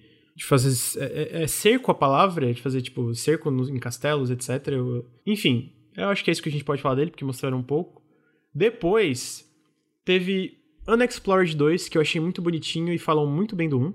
Mas, de novo, a gente tem poucos detalhes. Teve uma, uma gameplay que eu achei charmosa. Ah, teve gameplay dele? Eu só vi o trailer. É, aquele trailer. aquele trailer era meio que gameplay, talvez sem a, a sem a interface, mas a, a perspectiva okay. era da gameplay mesmo, né? E depois, para uhum. mim, o que, que eu diria que teve o destaque negativo? Uma surpresa muito desagradável que transformaram Griftlands em jogo de cartinha. Porra! Ah, para, Ah, cara. não, jogo Pô, de tá cartinha não dá, Eu comprei mano. já na época. Ah, vai lá jogar Yu-Gi-Oh, mano. Ah, que não. isso? olha só, olha só. Me respeita a minha história, olha só. É foda, eu entendo. Eu Ô, peraí, peraí, Ricardo, Ricardo, ah, Ricardo. Como é que é que no vídeo do ah. Gwent, como é que tu falava? Bora uma partidinha de Gwent? Era, era, era uma parada assim, era uma... É, eu não sei por que, que vocês acharam isso tão engraçado, eu achei muito não entendi. Bom. Né? Eu achei, achei, achei fofinho. tá, continua, desculpa. Eu entendo a decepção, porque, cara, entenda que nesses jogos a gente tem um, uma. A gente tem um exemplo recente que, é, que eu acho que é muito bom. Que é o. Me lembra aí, chat, eu sempre esqueço o nome desse jogo, o do The Witcher, é o. Thronebreaker? Thronebreaker. Cara, Thronebreaker é um jogo de carta na mesma veia de Gwent, mas por ele ser um single player, ele se dá a liberdade de fazer coisas muito legais. É, o meu ponto é que, cara, não é muito diferente de um jogo por turnos, onde você tem que escolher suas habilidades a cada turno, turno a turno, sabe? Só que por você, por ter de certa maneira um RNG, um elemento aleatório ali, ele dá uma dinâmica a essas lutas de uma forma muito interessante. Então, pô, o Thronebreaker, por exemplo, ele tem partes em que você tem que. Ele é um jogo de carta ainda, tá? Mas ele tem partes em que você tem que fugir de uma prisão num tabuleiro de cartas. Sabe? Então você tem que ir trocando carta a carta, abrindo carta do cenário, passando de porta em porta, só que dentro da lógica de um jogo de cartas, sabe? Então tem uma parte no Thronebreaker de novo em que você tem um grifo, cada parte do grifo tira mais dano sua. Então você tem que primeiro cortar o rabo para ele não te dar dano de veneno. Depois você corta a asa para você conseguir acertar ele com mais facilidade. Enfim, Se eu não tivesse falando que esse daqui era um jogo de carta, vocês provavelmente acreditariam, porque isso poderia ser simplesmente um jogo por turnos em que você escolhe parte do inimigo onde acertar. Onde eu tô querendo chegar? É que não necessariamente Griffland está apontando que vai fazer algo desse tipo, mas é que a gente evoluiu o suficiente dentro desses jogos single player de cartas para os jogadores entenderem como o que fazem desses jogos, para os desenvolvedores, desculpa, entenderem o que fazem desses jogos tão interessantes e experimentar dentro do gênero. O que, é que o Griffith de cara parece fazer de interessante? O combate não vai funcionar só quando você vai lutar com outros inimigos. Você vai, vai lutar, entre aspas, com cartas, mesmo durante diálogos, para convencer um personagem de alguma coisa. O que para mim, cara, me parece uma ideia muito interessante, sabe? A gente tem jogos recentes, como o próprio Slay the Spire, que, cara, fazem coisas super interessantes também com o gênero. Então, cara, eu entendo o preconceito, mas eu acho que vocês deviam experimentar. E, cara, lembrando, Griftlands é um jogo da Clay. Eu tenho confiança no que a Clay faz. Espero não me decepcionar, é verdade. É possível que seja só mais um jogo de carta. O, o Bruno recentemente jogou. Eu ia falar disso agora. Um jogo. É, Steam World Quest, que aí. faz justamente errado isso, que é que eu acho que o, o, mais interessante que foi o que você falou, que é ter essa variedade e você não ter, você ter que improvisar no momento em que uma carta que você não estava esperando aparece. Oh, beleza, vou ter que usar essa aqui, então eu vou ter que pensar em uma estratégia diferente. Então você está o tempo inteiro né, iterando, mudando. E o Steam World Quest ele te dá tipo nove cartas menos, acho que é oito ou nove por personagem. E então a batalha fica uma variedade de tipo três opções diferentes. Então você acaba ficando naquela repetição eterna porque as cartas vão voltando e vão voltando. E tipo, aquilo é só chato, sabe? Tu não tem uma, uma estratégia, tu não tem nada de diferente, nada de, de legal naquilo. É só, ok, eu tô, tenho que usar as mesmas cartas o tempo inteiro. Então não tem necessidade de existir aquilo. Me dá um menu de ataque e magia, ia ser a mesma coisa, sabe? Então o meu medo é justamente eles não criarem tantas possibilidades com o deck e tantas opções de cartas para você construir seu próprio seu próprio deck, né? Você ter essa, essa opção de construir um deck. Se for simplesmente jogado algumas cartinhas, tipo, eu não vejo necessidade, eu fico um pouco de medo. Mas que nem tu falou, de, de você negociar e, e, você conversar com NPCs fora da batalha e as cartas, tipo, diferentes tipos de diálogos serem baseados nas cartas, isso é bem interessante também, porque também cria essa ideia de improvisação durante o diálogo também, né? Você pode ser agressivo, você pode... É, mas tudo vai depender da, da, dessa variedade de cartas e de como você vai poder customizar isso. Eu só acho que uma coisa que me deixa um pouco mais confiante no que a Clay tá fazendo aqui é que eles. O jogo vai sair antes na Epic Game Store, né? Como uma espécie de alpha. Eles falaram que 80% do jogo vai estar ali é, exatamente para eles pegarem o feedback. Eu acho que nesse tipo de jogo é bem importante. 80, é porque assim, eu, é, mas enfim, antes de eu chegar nisso, é basicamente o que, que me decepcionou não é nem o fato de carta, assim, foi mais uma, uma brincadeira. Uh, mas o lance de que, cara, ele mudou fundamentalmente do que, que ele era, né? E aí pode ser um pouquinho de expectativa e tal. Que antes ele era esse jogo que era um, um jogo bem aberto e de RPG, que tu viajava nesse mapa, e agora virou um jogo muito mais eles deixaram de, lado, deixaram de lado a parte de simulação e RPG. Ah, ele, isso eles falam no, no, blog de anúncio deles lá, se tu vai no, no fórum da Clay, tem um post falando. Então eles deixaram de, la, de lado a parte de simulação e RPG e focaram na parte de negociação, combate e manipulação. Então é meio que. O, não é necessariamente o escopo, mas o foco mudou. E, eu, e o foco anterior me interessava mais, sabe? De, tipo, poder okay. viajar esse mundo sci-fi e conhecer esses lugares diferentes, mesmo com elementos roguelike. Então eu acho que o, o, a decepção veio disso, de ter realmente virado uma, uma experiência bem diferente do que, que era antes. E aí pode ser, injusto, pode ser injusti é, injustiça, né? Porque realmente, cara, agora a proposta é outra, talvez não seja nem necessariamente para mim. Como tu falou, a Clay, eles têm um, vamos dizer, um respaldo, né? Eles, cara, eles acertam basicamente tudo que eles fazem. Então, eu entendo que a galera tá na expectativa. Eu acho que eles não vão cair no problema do Steam World Quest 2, por exemplo, que o Bruno citou, de ter pouca variedade, etc enfim, vamos ver, né? Mas o, o lance da, do, do, do, do Early Access, pelo que eu, eu vi, lendo aqui, né, que tô com o negócio aberto, basicamente ele vai ter um alpha, que vai ficar até ju, do junho do ano que vem. E aí, quando acabar esse, essa exclusividade de um ano da Epic Game Stores, ele vai sair em Early Access no Steam. Então, ah, ele vai sair em Early é, Access. Ele vai sair em Early Access ah. e aí depois ele fica mais um tempo Early Access pra depois sair o jogo completo. Então, realmente é uma coisa bem Eu, eu acho que foi um projeto, eles falaram quando eles anunciaram que, cara. Mas eles falam que o Alpha tem 80% do jogo, ou eu tô enganado? Eles falam nesse FAQ. Eu tô vendo aqui. Pode ser que eu tenha pulado, deixa eu. Ah, tá. Ó. O Alpha, que vai ser quando você vai ter a campanha de um personagem. Aí em Fall Ok. vai sair a segunda, a segunda campanha, o segundo personagem. Early Access no, em junho do ano que vem vai ser a terceira campanha. E aí depois vai ser uma campanha cheia pra todos os personagens juntos, uma parada assim. Então vai demorar um tempinho ainda pra sair tudo exatamente. E eles falaram, né, que foi o jogo que eles mais tiveram que reiterar e mudar e voltar, então acho que eles tiveram dificuldade de desenvolvimento no jogo, né? Ele foi um jogo mais complexo, talvez. Mas vamos ver. Eu acho que a Clay tem crédito, a Clay sabe o que ela faz, mas me decepcionei um pouco pela mudança de foco do que era antes um RPG com uma ambientação legal e da Clay, sabe, Pra uma coisa talvez mais focada em uma coisa que não é tanto do meu interesse assim. Depois, o que daí eu acho que é mais eu, eu gostei muito do Planet Zoo. Eu sou muito fã do Planet Coaster, tem uma análise minha do jogo, da- uma análise do jogo minha no canal. E eu acho que o Planet Coaster ele é um jogo que eles construíram uma tecnologia muito boa, tipo a engine do Planet Coaster, apesar de ser pesada, ela te dá muita flexibilidade para criar as coisas e, e, e- moldar o teu parque da forma que tu quiser. Eu acho que a parte de geren- gerenciamento ela é muito simplista, eu acho que isso tem que melhorar, e faz um tempo que eu não jogo Planet Coaster, então não sei se melhorou, mas eu espero que isso tenha melhorado no Planet Zoo. Mas, cara, eu vi uma demo, eu vi o trailer, tá muito bonito, tá muito polido, e é esse lance, sabe? Eu gosto de sentar e, ah, quero criar o meu parque da forma que eu quiser, e essa engine do pessoal da Frontier, eles, porra, os caras criaram uma coisa muito foda, sabe? Realmente, se tu vê um dos primeiros trailers do Planet Coaster, depois ver o jogo rodando, obviamente tem uma, a- uma limitação, sabe, de, de- Não é uma CG, mas eles conseguiram capturar exatamente a estética que tu vê nos trailers em CG, sabe? Então, tô muito feliz, muito feliz com esse jogo. Pra dormir deve ser uma beleza. Gente, pra, pra dormir é No Man's Pra- Sky. Pra dormir.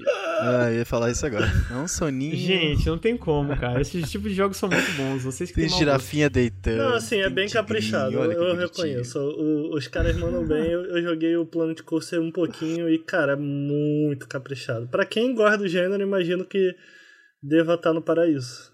Dá pra, Eu- dá pra matar acho. as pessoas, Lucas? Não. Mas no Jurassic World dá. Tu pode soltar os dinossauros e eles comem as pessoas. Mas no Eita, Jurassic World vazou o roadmap da. Vazou o roadmap da Frontier do que, que eles estão fazendo, né? Então eles estão fazendo um jogo em survival. Ricardo, vem comigo, dá a mão e vamos torcer pra esse jogo em survival ser, o- ser o Alien Isolation de Ju- Jurassic, Jurassic World e Jurassic Park. Já pensou que foda que seria? Porra, seria muito foda, mano. Quê? Seria um incrível, jogo tipo, seria incrível. tipo um Alien Parque- Isolation. Parque, parquinho Não, de Alien? não, não, Porra, Imagina não. o Velociraptor Não. te catando, Ricardo, um jogo em primeira pessoa no- mundo de Jurassic World, Jurassic Park, um parque deu errado, com a mesma pegada do Alien Isolation, que tem armas meio Metroidvania. seria incrível. Porra, seria muito foda, mano. Caralho, eu queria muito. Pera aí, Alien Isolation com um dinossauro, é isso? Nossa. Isso, exatamente. Alien Ah, Isolation. tá. Ah, Tô legal, nervoso é. já. Pô, maneiro. Não, é que, é que saiu, é, saiu o roadmap deles, é basicamente. Caralho, eu tomei um susto. Eu achei que eu ia poder montar um parquinho de diversão, Não, não, entre não. aspas, com Alien. Alien, Pô, de um lado você bota o nisso- Alien, do outro Predador. Ia ser um bom jogo. Falando nisso, ah, Cara, se tu- bota eles um- pra brigar. uma- um vídeo de um, uma montanha russa que eles fizeram no Planet Coaster do, de Alien, cara, que ficou muito foda. Eu não sei como eles conseguiram fazer aquilo, ficou porra animal.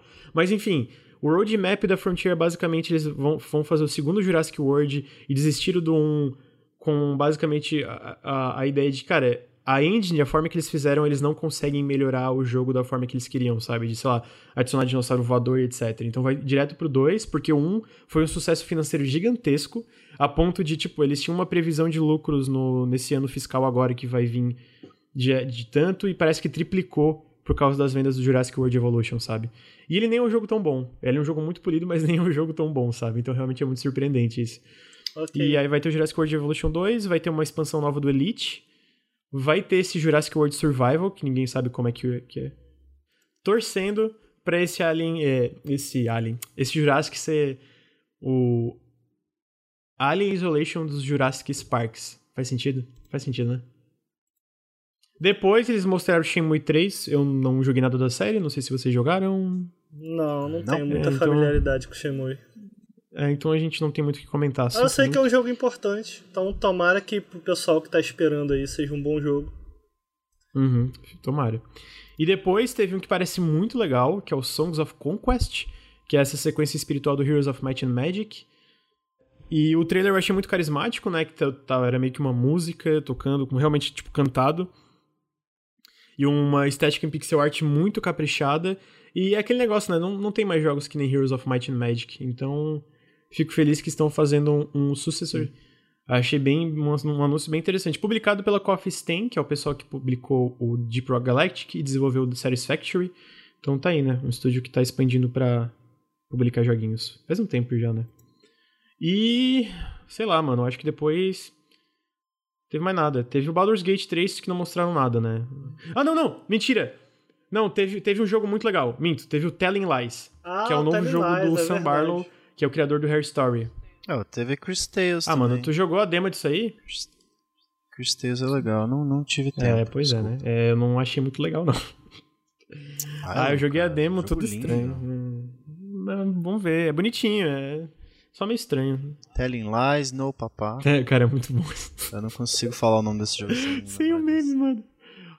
Mas parece incrível. Meu, eu tava olhando as entrevistas, eu tô muito apavorado com o Telling É, o cara define como um jogo de mundo aberto em FMV, sabe? Que é basicamente tu pode explorar essas diversas, esses diversos vídeos para montar a história e montar a verdade. E, e, e como ele deixou os, os, atores tipo se familiarizarem, conversarem entre eles e tipo algumas partes das gravações são conversas naturais que eles estavam tendo e ele foi tipo encaixando isso e, e tipo, Criando a narrativa. tornando a narrativa é, a partir da, de conversas reais, saca? Então, tipo, por mais que eles sejam atores, muita coisa ali é de verdade, saca? Cara, eu achei isso muito Não, incrível. fascinante, mas vamos tirar 10 segundos aqui para pensar o que a gente acabou de falar. É um jogo de open world em FMV. É, ele, ele que falou isso, não eu. Vai ele, inferno, é. Ele, ele, ele definiu o jogo assim. E assim, eu, eu tô falando de uma forma superficial, mas quando ele para e explica exatamente o que é, é interessante num tipo, de forma básica e idiota, porque, né, jogo de mundo aberto não é um elogio, né? Vamos lá, não é uma coisa necessariamente positiva.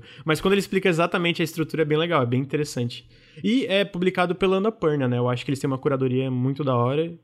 Só jogo bom. E eu nunca, eu nunca joguei Hair Story, mas falam que é sensacional. Vai jogar em live. Quero assistir. Pode ser. Eu vou fazer um jogo em Twine aqui e falar que é mundo aberto agora também. É mundo aberto de conversa. Tá simplificando, hein? Tá falando besteira, hein, Ricardo? Que ah, raiva. Nada de novo no mundo, né? Tá, e depois eu acho que. Ah, não, teve mais um que eu achei legal. Ó. Porque o Baldur's Gate 3 a gente não tem informação, então né, é o último, mas. Pô, vai ser top. Larian, é isso aí. Teve o Genesis Noir, que é um jogo que parece muito doido, o visual dele é bem diferente. É sobre... Eu joguei, eu joguei. Ah, tinha demo no, no lado Tinha da... demo na Ludona Racon, ainda tô com ela baixado, não dá mais para baixar, mas quem baixou tá com ela aqui, eu não vou deletar porque eu quero fazer um janela indie, então fiquem tranquilos eu vou fazer um janela indie pros senhores, mas, cara, tá muito legal esse jogo, muito diferente. Sabe o que é legal, cara? Eu lembro que um tempo atrás, eu lembro até hoje, eu tive uma conversa com o Lucas, eu não sei do que a gente estava conversando, eu sei que o assunto era Lala Land. E aí a gente estava falando sobre conceitos de jogos, era uma conversa privada que a gente estava tendo, e eu lembro que a gente falou, a gente estava falando de, sei lá, misturando gêneros, para falar que jogo a gente podia fazer um dia e tal, brincando, né? Aí eu lembro que ele falou, ah, e tal jogo mistura... e tal coisa misturado com La La Land. falei, caralho, tipo um jogo de ação ou, um jogo um jogo musical realmente tá aí, tá aí um gênero que a gente não vê muito, né? Musical e tal. E cara, é isso, esse jogo é musical, basicamente. E sabe o que é tão legal que ele é um musical? Que ele não é um musical do tipo, ah, a música toca e você faz ações na tela. Você controla o seu personagem, você controla o que acontece na tela, enquanto você controla o que acontece na tela, dependendo das direções que você dá. Na tela, uma música é criada meio que de forma, entre aspas, procedural, sabe? Eita. Cara, é, fascinante. Vamos, é, pra quem tiver curioso, tem uma breve demonstração, porque o que é legal é que cada tela ele, ele faz a música acontecer de uma forma diferente, sabe? Uhum. É, mas no site do jogo tem meio que uma dessas telas, sabe? Que você faz uma música meio que juntando os pontos, assim. E você sai juntando pontos para tentar fazer uma música. É muito interessante, muito estranho também, porque ao mesmo tempo que ele tem essa pegada. O jogo estranho é legal. Tem... É, não, é, é... eu vou fazer uma janela para vocês. Tá muito legal o jogo. Me manda essa demo aí, eu quero ver. Como é que eu vou mandar? Tá no Steam. ah, achei ah. que era um ah. executávelzinho. Desculpa. Não. Ah, a Lenda do Herói é um tipo um musical. A Lenda do Herói, é verdade, é um bom exemplo. Que, aliás, é um excelente jogo, eu gosto bastante. E esse é o fim da PC Gaming Show. Ah, como eu falei, teve Baldur's Gate, mas a gente não tem muitos detalhes. Eu sei que o Ricardo tá muito no hype, porque é Baldur's Gate Larian. E acho que é isso, né? De novo, eu não sei se foi por causa que a gente tá numa E3 de transição, mas é, faltou ritmo, faltou realmente gameplays e coisa mais, é, talvez mais sólida desses jogos, sabe? De tu realmente entender. É, o, Bruno tá botando El Hiro, El Hiro, Hiro, Hiro, Hiro, Hiro uh, que parece bonitinho. Uh, é um joguinho que tem um, um, é meio que um top-down, né? Meio de stealth e tal, parece bem Bruno, charmoso. você precisa tirar esse jogo e botar Untitled Goose Game. Esse vai ser GOT. Ah, mas esse aí ele não, ele apareceu numa montagem, né? Tipo, não, mas é. esse vai ser muito bom. Para quem não sabe, Untitled Goose Game é um jogo onde tu controla um ganso fazendo sacanagem com todo mundo. Ele rouba o chapeuzinho, rouba a chave de casa. E é um jogo meio stealth, cara. É um stealth de ganso, mano. É um stealth de é ganso, exatamente. É exatamente. muito louco esse jogo, cara. É, eu come, cheguei a comentar, Lucas, é, mas foi em off, a gente não gravou aqui no podcast, mas eu vi uma entrevista e eu vou pedir perdão a quem tá ouvindo aí, eu não vou lembrar com quem exatamente foi essa entrevista, porque eu li muita coisa após E3, mas era com um desenvolvedor e ele estava comentando como parte do, da razão da gente ter visto tão pouca gameplay durante a feira, porque a gente viu, não necessariamente durante a feira, mas durante as conferências, aliás, a gente viu muita coisa jogável na feira, mas que não estava jogável durante as conferências. E ele fala de um certo medo dos desenvolvedores de mostrar os jogos, após algumas E3 recentes em que a gente teve, por exemplo, bombando aqueles vídeos em que comparavam versões da E3 e versões mais recentes do jogo, e que isso dava um marketing muito negativo para os jogos.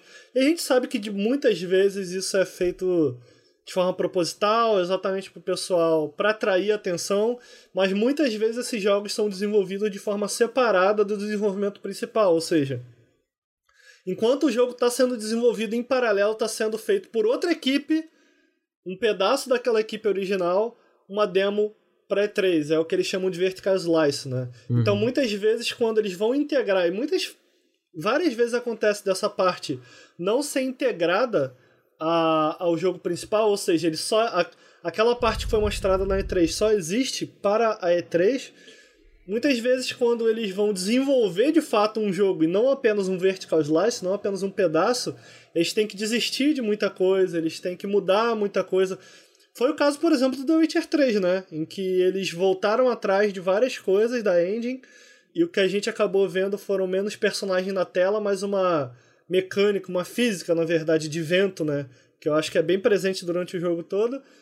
É, e aí o desenvolvedor cita um pouco de medo dos desenvolvedores de mostrarem esse jogo cedo para audiências, para o público. Então a gente viu muito esses jogos sendo mostrados para jornalistas. Foi o caso do Cyberpunk, foi o caso do Dragon Ball Kakaroto, foi. Cara, foi. foi é, o Minecraft O próprio Dungeons. Vampire, né? O próprio é, Vampire. É, Não, Minecraft se bem que o Vampire foi mostrado no PC Game Show e tal. Uhum. A gente tem muito exemplo disso. Eu achei curioso esse relato, assim. Não, mas é, é, é foda. Esse lance de, é, tem muito é, eles chamam de outrage youtubers, né? Que é tipo. Uhum. Que criam esses. Dá negócios... clique, dá clique. É, exatamente. Aí, tipo, por exemplo, eu lembro que lá. Ano passado teve essa polêmica do, do Homem-Aranha, do. Puddle, é, Puddlegate que falaram, sabe? Uhum. Que era basicamente, cara, tinha menos po... Aí, tipo, ah, porra, mano, vai, vai, vai carpir um. Como é? Vai carpir um lote, alguma coisa. Vai ah, foi injusto, coisa... porque o jogo ficou muito mais bonito. Não, total. Tipo, a galera quer procurar problema e, ah, nossa, os desenvolvedores estão nos traindo. É, tipo, enfim, uma bobajada. Tipo assim, não que não tenham que ter críticas. Porra, o Anthem é um exemplo que teve realmente um downgrade muito grande. Eu acho que a atitude da BioWare em relação à transparência tiveram vários problemas. Mas sabe, de ficar procurando isso sempre. Cara, tem jogo que tem downgrade, tem jogo que tem diferenças de criativas. Mano, a gente quer tirar isso porque não deu tão certo, sabe? É, desenvolvimento de jogos é assim, é uma coisa muito instável. E jornalista, jorna, quando você mostra isso a portas fechadas para um jornalista, ele pode deixar isso claro, né? Ele entende um pouco melhor o público público quer o jogo. É, assim, é, é, eu entendo que muitas vezes isso é feito de uma forma um pouco antiética. Eu acho que a Ubisoft fez muito isso no passado. Eu acho que a impressão que eu tenho, posso estar sendo leviano aqui, mas a impressão que eu tenho é, de tanto que isso se repetia em diversos jogos diferentes da Ubisoft me parecia ser uma estratégia e não algo que acontecia durante o desenvolvimento que era normal. É, mas assim, eu achei curioso porque se essa se isso se mantém é, de novo, eu falei aqui mais cedo, cara, do calendário de lançamentos e como isso também pode ter influenciado nessa E3 da gente não ter visto muita coisa. Como a E3 vai ficando ao mesmo tempo que um lugar legal para se mostrar uns jogos, um lugar perigoso também, né? É o lance de cultura de hype, né? É uma coisa que tem.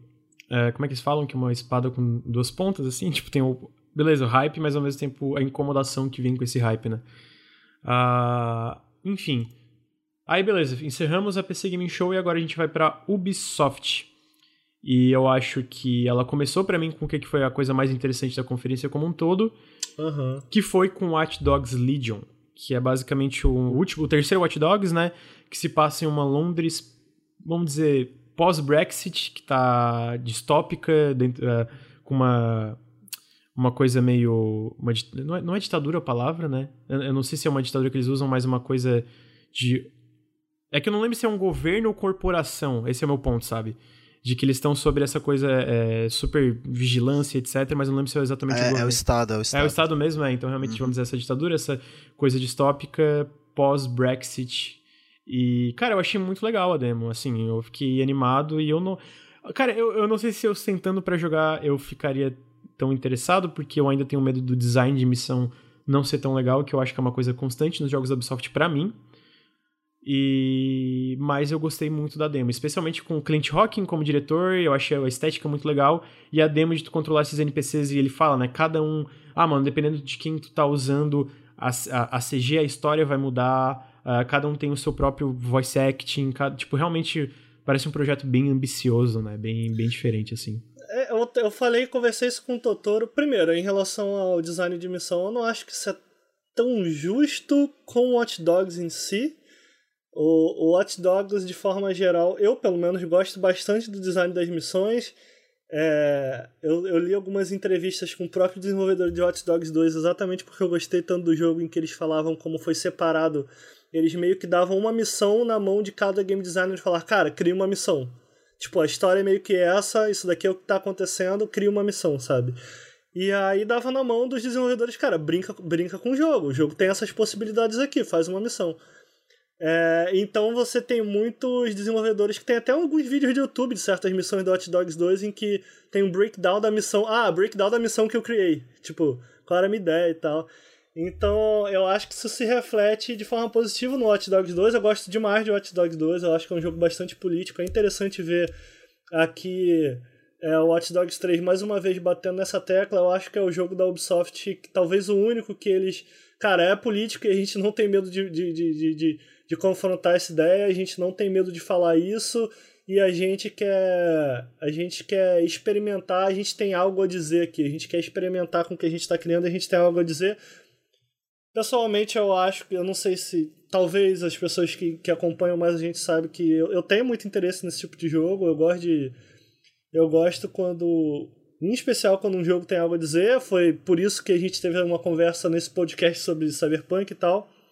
É, mas é muito interessante também, cara, o que eu achei é ver uma desenvolvedora grande, não que isso seja uma regra geral, talvez o Lucas possa me ajudar é, aqui se eu estiver falando alguma besteira, mas esses sistemas procedurais e esses sistemas que a gente costuma ver muito em jogos de roguelike, eu acho muito legal uma desenvolvedora é, que tem muito recursos muito mais amplos do que uma desenvolvedora independente experimentando com eles e experimentando em um gênero diferente, sabe? Tipo, é, que é um jogo de mundo aberto, então essa coisa de ah, você não vai nem ter um protagonista, sabe? O protagonista já é gerado de uma forma procedural.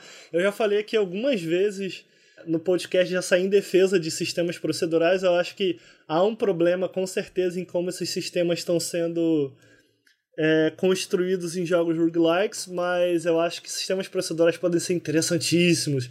E eu adoraria ver sistemas procedurais explorados de outras maneiras, música procedural, diálogo procedural, dependendo do, dependendo do que você quer fazer com o seu jogo, né? Ele tem que se encaixar bem no seu jogo.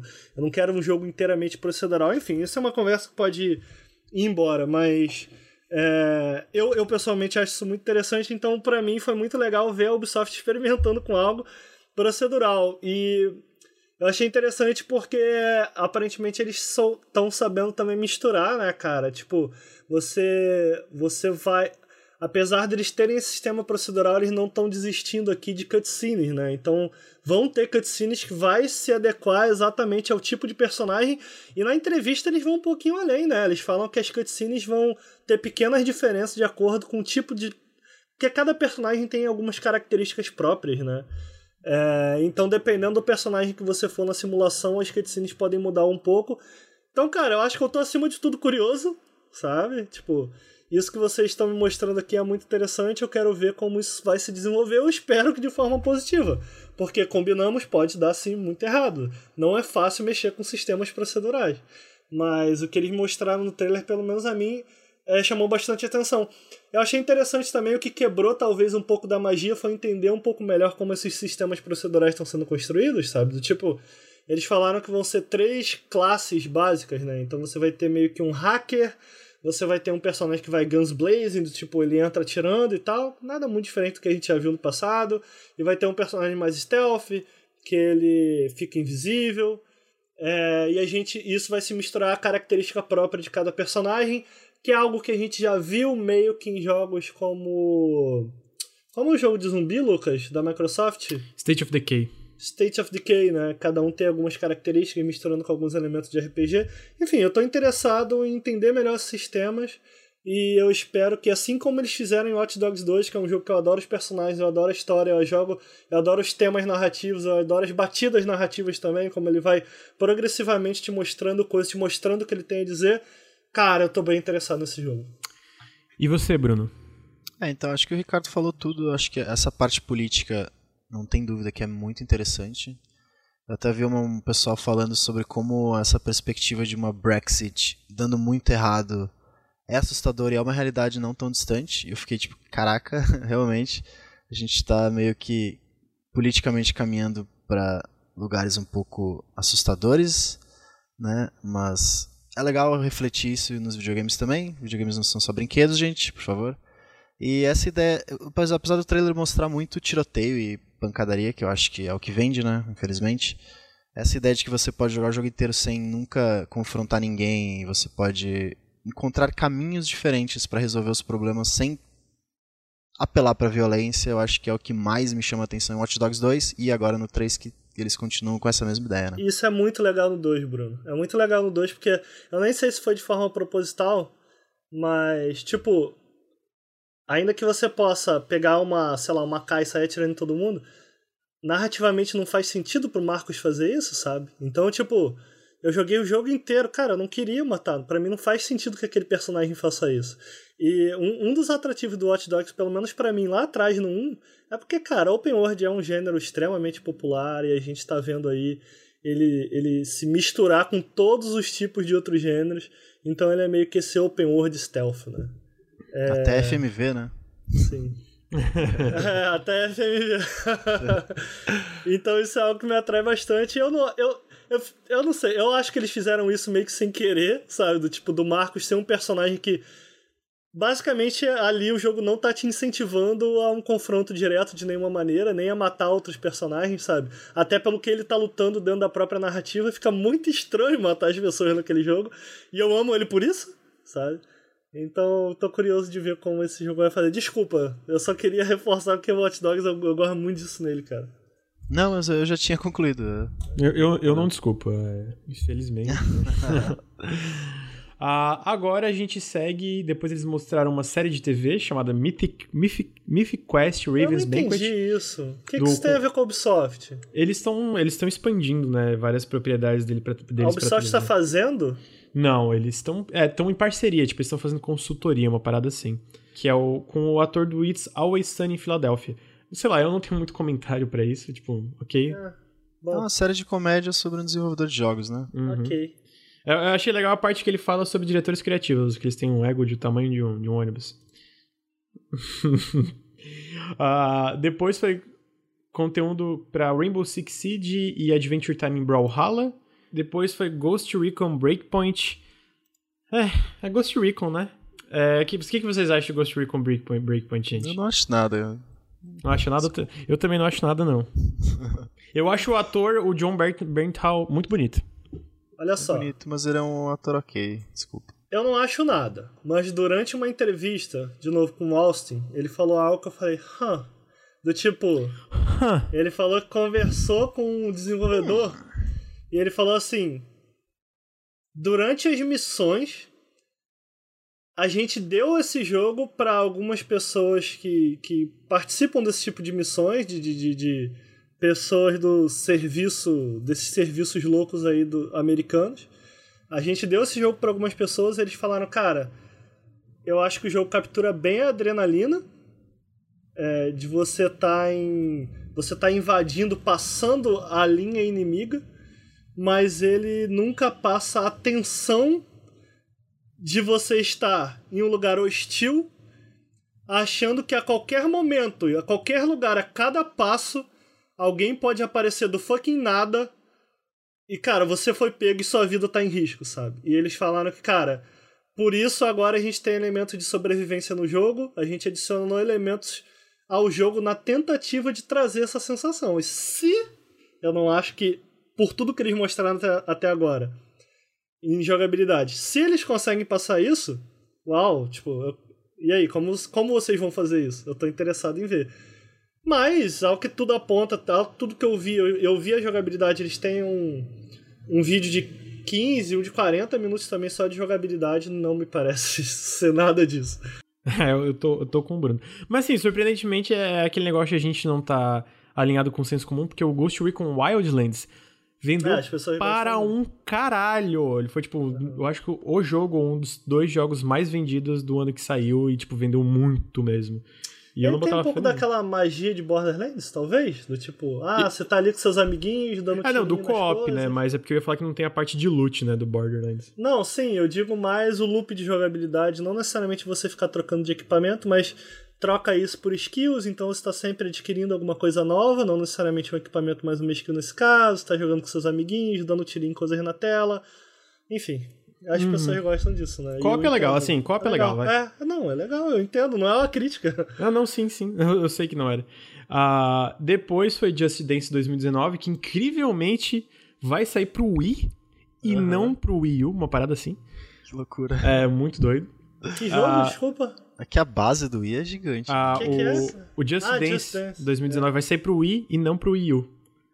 Aham. Ah, e depois foi o DLC de For Honor, que é uma samurai com machado, se eu não me engano, uma personagem nova. Faz muito sentido, um samurai com machado. Ah, mano, é liberdades criativas, né? Ah, e esse anúncio eu gostei, não teve gameplay, mas eu gostei. Que foi o Rainbow Six Quarantine, que é um co-op de três jogadores, é, terror. Tinha um rumor que era ficção científica, mas não, não, tem, não saiu nada, tipo, concreto pra dizer se era isso ou não.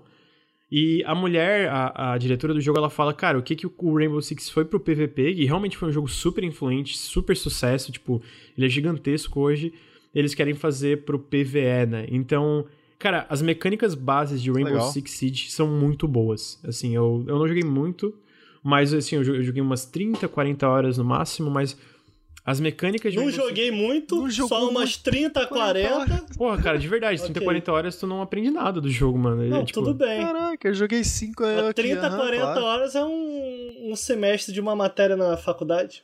Que eu também 40. saio sem entender nada, mas faz parte. Olha só. Exatamente. É... Mas você já jogou Rainbow Six Vegas? Joguei. Maravilhoso. O primeiro, só que só a campanha. Maravilhoso, maravilhoso, era o que eu queria ver. Eu fiquei meio puto, porque, porra, cara, quer trazer algo PVE, traz um VHzinho novo aí pra gente, cara. Meu Deus, Vegas Ah, mas 3, olha só, nossa, é, a temática é bem diferente, mas não quer dizer que não pode ser um PVE legal que nem o Vegas, talvez até melhor.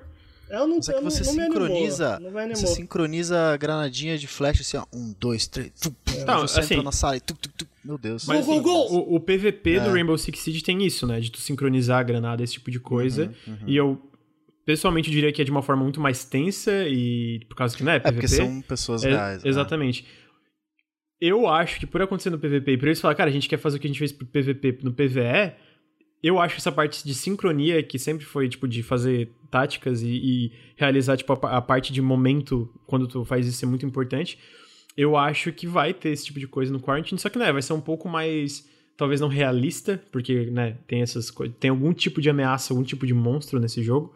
Mas eu tô bem interessado, porque, cara, realmente as mecânicas bases do Rainbow Six Siege são muito boas mesmo. São. Então eu tô o curioso. O Totoro me falou que esse jogo vem de um mod que a comunidade, ou de algum modo, que tem já um... existia dentro do Rainbow Six. É, eu acho que tem um modo de PvE dentro do Siege, mas eu não lembro, porque eu realmente não, não lembro agora.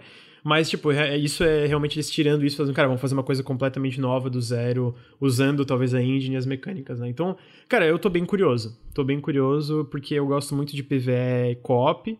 Inclusive, uma das minhas. Apesar de eu ainda ter interessado, uma das minhas maiores decepções com Bleeding Edge da Ninja Theory é que ele tinha um rumor que. Um dos rumores em relação a ele é que ele seria um jogo de co-op de quatro jogadores de campanha, né? Que ia avançando e num planeta alienígena, sentando um cacete alienígena.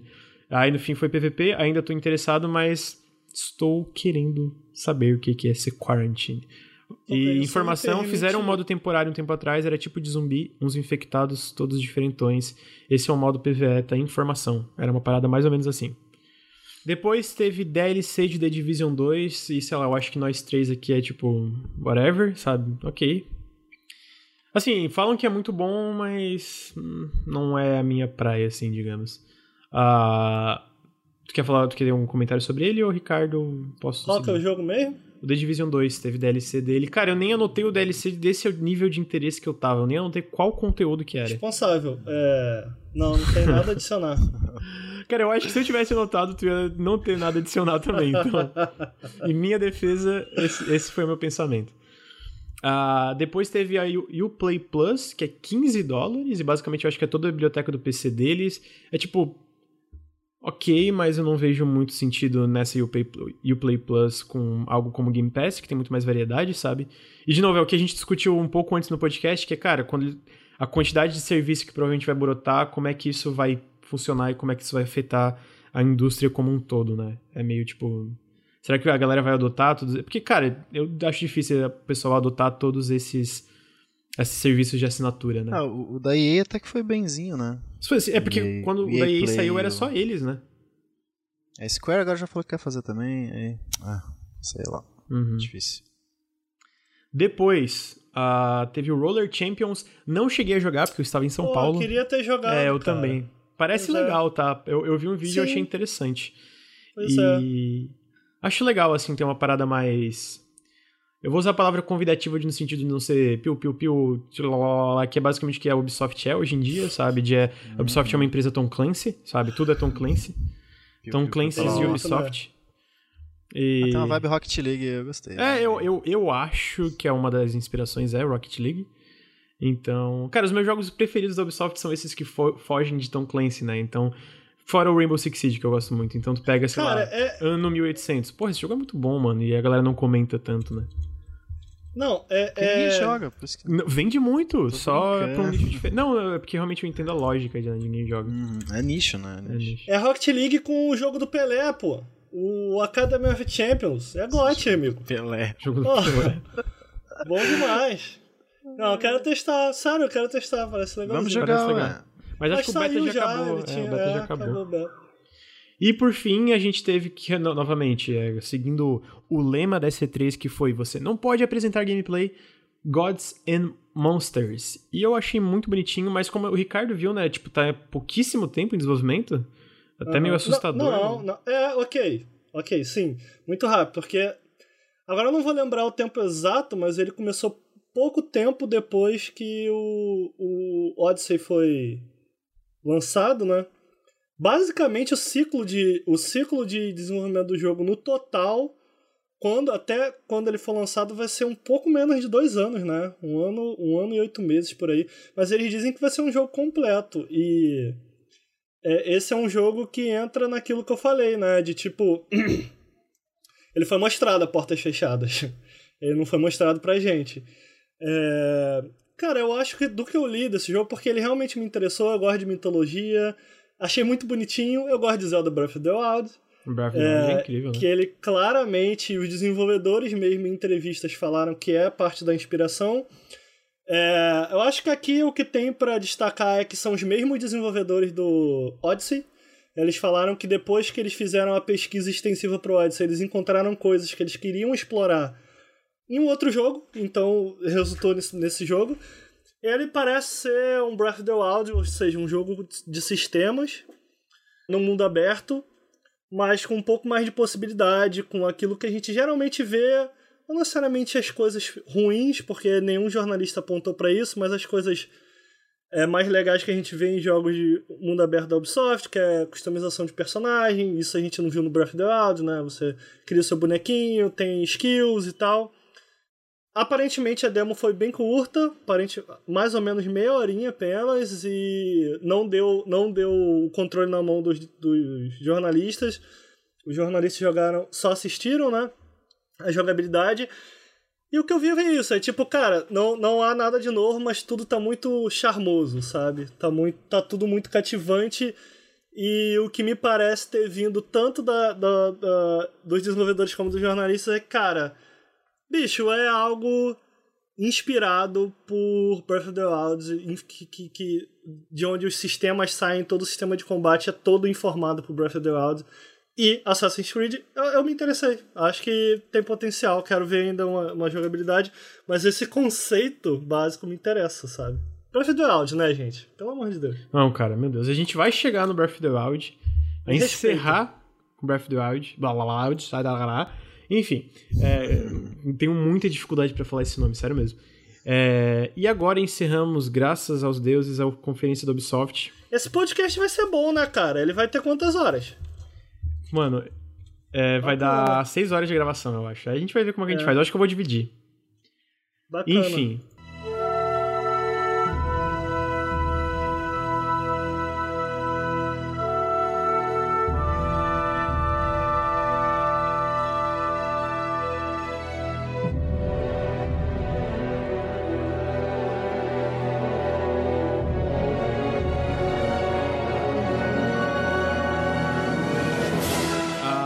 Square Enix.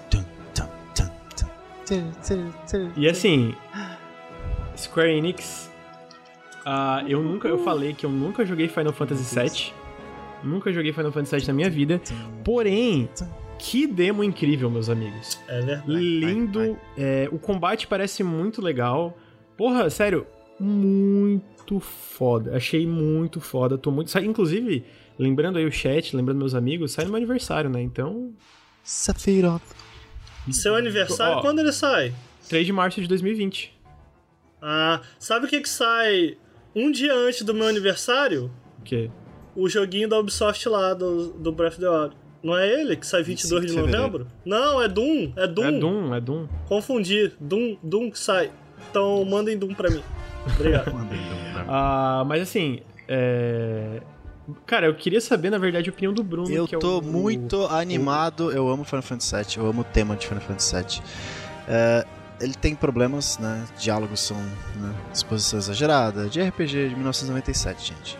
Mas a trilha sonora é incrível, eu curti muito o que eles estão pensando em fazer, o que eles estão implementando no combate, porque o sistema de turno não funciona mais hoje. Eu acho que é um consenso, a não ser que seja pensado. A não ser que seja Você pensado. Acha? Peraí, o sistema de Final Fantasy VII ou sistemas de ah, turnos? O, o sistema de Final Fantasy VII para esse tipo de narrativa, tipo, grandiosa e tediosa, entendeu? Arrastada okay. com grind e tudo mais. Turno funciona, obviamente, okay. mas, né, pensado. E eu acho que adicionar esse sistema de Devil May Cry ali, né, de, de hack and slash para crescer a barrinha ATB, porque o sistema de Final Fantasy VII funcionava assim, né? Você esperava a barrinha de Action Time Bar encher quando ela enchia, você podia realizar uma ação. E você até definia a velocidade dessa barra, se você quer que ela seja rápida e tal. E então eles meio que trocaram isso pra. Ah, você pode dar hack slash, você pode dar um dano baixo nos inimigos, e essa barra vai crescer mais rápido se você atacar. E quando ela enche, você pode pausar o jogo, tipo um Dragon Age da vida, um CRPG, e aí você pode escolher habilidades mais fortes que gastam essa barra. Em, em tempo real você pode trocar de personagem. Para atacar personagens mais, inimigos mais longe você pode usar o Barret, que tem né, arma à distância. Então eu acho que é uma combinação muito boa de um sistema já datado com um sistema que talvez chame mais a atenção das pessoas hoje em dia, mas também que é interessante você poder né, atacar e tudo mais. E ele também tem uma opção de você adicionar, mais ou menos tipo Kingdom Hearts, você pode definir hotkeys para as habilidades, então você não vai necessariamente pa precisar pausar o jogo se você não quiser. Né? Você pode definir esse, esse hotkey e quando a ATB encher, você simplesmente usa a habilidade. Mas eu acho que o foco mesmo tá nessa, nesse sisteminha de pausa, eu tô muito animado. Uma coisa que me deixou preocupado foi a batalha de chefe, que parece demorar 14 horas. É muito, o bicho tem muita vida, eles ficam muito tempo. Sim não, que é bom, Bruno. Muito tempo batendo, muito tempo, muito tempo, perdendo tempo lá. E não sei se é proposital, sei lá, fiquei um pouco de medo disso. O chefe realmente Bruno... demora. Oi. Bruno não gosta de desafio, gente, tá aí, ó. Não é questão de desafio, é Eu tô chato. brincando. Aqui, ó, eu vi. Ou sabe que jogo tem boss battles muito legais? Sekiro! Final Fantasy? XIV. Mas assim, a boss fight tá interessante porque tá muito dinâmica, o bicho pula na parede, ele quebra o telhado, ele, tipo, e no, no antigamente era, né, dois personagens, um na frente do, do inimigo e ataca, para, ataca, É, eu, para. eu acho que eles podem ter deixado um pouco mais longa na apresentação pra mostrar as diversas técnicas que tu pode mostrar. É, eu, eu vi fazer, muita gente sabe? falando que a demo jogável é essa batalha, né, de chefe, e realmente demora muito. Mas talvez seja por causa da demo mesmo, enfim. Esse primeiro episódio vai ser Midgar, eles estão expandindo o que é contado em Midgar, eles vão... Vai ter mais cenas, mais partes com a Aerith, eles vão desenvolver melhor os personagens nesse sentido, com partes mais íntimas, mais pessoais deles, com, com conversas mais né, próximas, porque o outro era meio rushado essa parte de Midgar, porque você meio que ele, o Final Fantasy VII tinha essa ah, vamos começar nessa parte concisa para depois expandir pro mundo, que é o Final Fantasy, que é aquele mundo aberto gigantesco lá da aquele mapinha, né, onde você pode acampar e tudo mais, e você vai explorar o mundo, então ele meio que todo mundo ficava nessa ansiedade, eu quero sair logo daqui para poder virar o meu Final Fantasy que eu sempre quero. Eu acho que hoje em dia ninguém mais tem essa, essa vontade. Eu acho que desen- desenvolver e expandir dentro dessa cidade é muito mais interessante, porque hoje dá pra explorar muito melhor isso. E eu acho que é um. Tu pode entrar em construções e... Isso, é, é um tema Deve bem ser uma interessante. coisa vertical, é que nem o lance do Cyberpunk, que é um jogo muito vertical que eles falam. né? Uhum. Então eu acho da hora mesmo. É, e o próprio tema de Midgar ser uma cidade que ela consome meio que a força vital do planeta e tem toda essa questão da, da- da ambiental do, do jogo que eu acho bem interessante e é bem atual. E esteticamente tá muito legal. é. As Eu acho que- Não, não necessariamente textura. Sabiam que é o Real Engine as 4? cores, É, cara. Real, sim. Eles largaram a Luminous lá, né? Porque, né? Deu problema aquela engine. Mas enfim, eu tô muito animado. Eu gosto muito de Final Fantasy VII e acho que eles finalmente acertaram a mão. Vamos ver. Sabe o que, que me animou muito? Eu tava falando aqui do Final Fantasy XIV. O legal do Final Fantasy XIV é por ele ser online, cada personagem tem meio que. Como traduz isso? Role? Tipo. Trabalho, profissão, É, não vocação. nesse- não é? Ah, tá, tipo tanque, DPS, essas coisas? Não necessariamente, mas por exemplo. Sim, sim, não. Tipo, tem muito essa questão de posicionamento, então, ah, cara.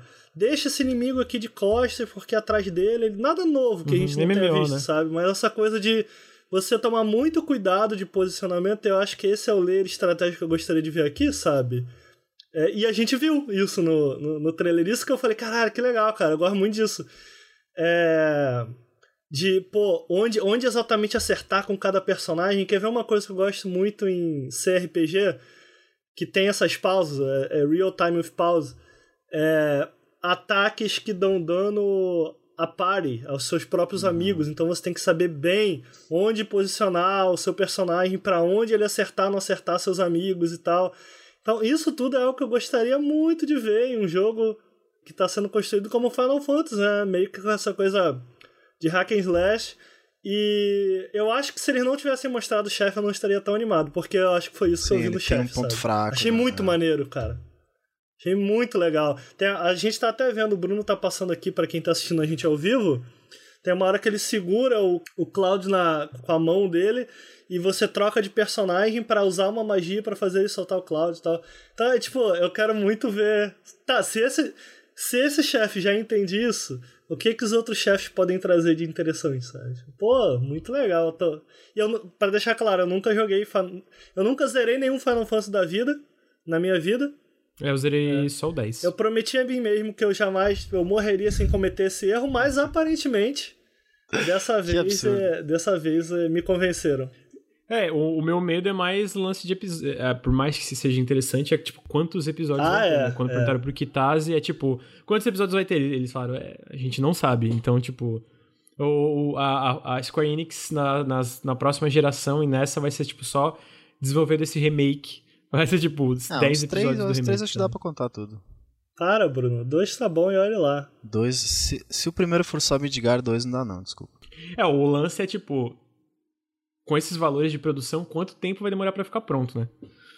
Ah, eles falaram que foi o primeiro foi muito explorar Unreal e tudo mais. Agora é só desenvolver mesmo. Bruno, só tu tocar. acredita, Bora. Bruno? Ah, não sei, não demorou tanto não, Final Fantasy VII, vai. Não demorou, ele foi Final em Fantasy 2015. como serviço, tá bom. Vocês 2015 estão reclamando de remake, foi anunciado o trailer em CG, que nem tinha diretor direito.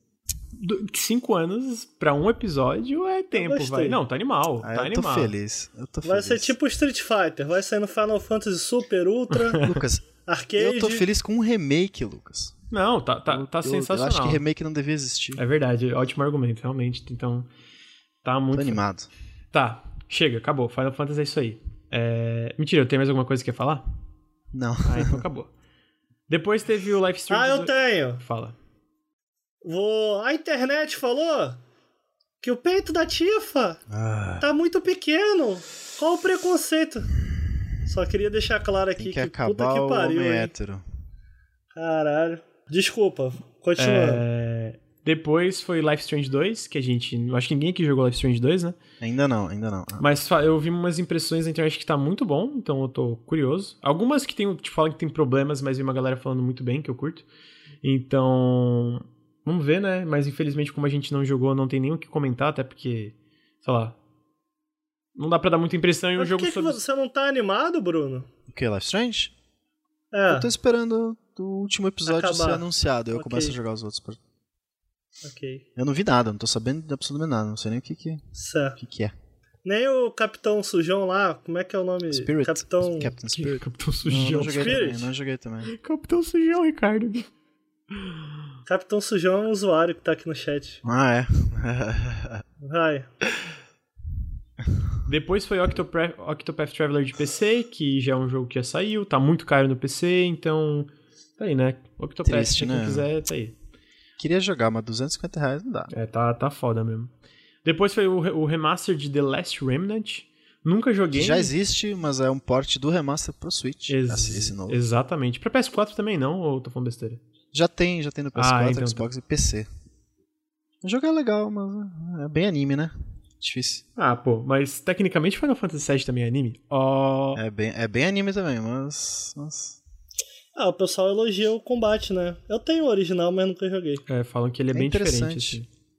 Não vamos falar de Rush Remnant, não. Toca. Tá. é, depois teve Dragon Quest Builders 2, que é Dragon Quest com Minecraft.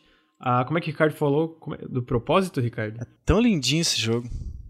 É, Propósito? que a galera falou, ah, qual o propósito desse jogo? É construir a casinha, É, é isso tão- isso? Não sei. É, não, é que daí o André foi falar, ah, porque tu tá questionando o propósito, mas aí caiu a live e aí todo mundo queria saber o teu, qual era o pro- propósito no chat de jogabilidade. Ah, não. É, eu vou revelar pra quem, quem gosta do jogo. Ninguém tá ouvindo a gente aqui de lá, não. Mas olha só, ele ia falar, o meu propósito, ele ia me fazer. Ele ia fazer uma crítica. Que eu tava questionando o propósito de Dragon Quest, mas eu jogava no Man's Sky. É sempre isso, eu não posso falar nada na internet que as pessoas falam, ah, mas é você que gosta de No Man's Sky? Ou então, ah, mas é você que gosta de Sea of Thieves? E o que eu tenho a dizer é vai pro inferno. é isso. Ai, ai, bem meu simples. Deus. Eu quero jogar esse Dragon Quest, é muito bonitinho. Depois foi a parte do Square Enix Collective, que eles mostraram um jogo chamado Circuit Superstars, de é um jogo meio de carrinho de cima, sabe? Tipo, parece um pouquinho diorama de carrinho, sabe? Que tu vai. Uma pista de cima. Bonitinho, vai. Mas é isso aí. Ah, tá muito Tá, bonitinho. tá muito sim. bonitinho mesmo. E o melhor jogo da, da feira foi esse aqui. Batalha É, 1944. Batalha 1944, um jogo da Segunda Guerra. Segunda Guerra, eu acho. Na PVP, na conferência da Square. Foi muito doido ver isso. E depois foi. A expansão. Não, depois foi o o DLC que vai sair final do ano do Kingdom Hearts. Acho que é final do ano do Kingdom Hearts 3, que vai botar a Aqua e o Ventus jogáveis. Tenho interesse, eu gosto de Kingdom Hearts 3, apesar de Kingdom Hearts ter uma história que. Meu Deus. É, eu fiquei muito curioso. que, que significava aquele DLC? O que, que tava aparecendo ali que você que zerou falou, nossa. Cara, que legal. assim, eu. eu uh... Me pareceu Kingdom Hearts. Não, então, é que tem dois personagens novos jogáveis, que é a Aqua e o Ventus, que muda bastante a dinâmica, e a Aqua é. Mas Pô, é... vai poder jogar durante a campanha Pelo principal? que eu entendi, sim. Ah. E, mano, jogar com a Aqua é muito legal. Eu, tem uma parte do jogo que tu joga Porra, o combate dela é iradíssimo. Mas também vai ter um mundo novo. Você parece. jogou o Birth by Sleep? Não. Do PSP? Hum. Esse jogo é incrível. O único Kingdom Hearts que eu joguei é com a Aqua. É, muito bom. É com a Aqua e com Mas o, o Terra e com o vai Ventus. Vir é com separado? Ventus, isso. O, o, DLC.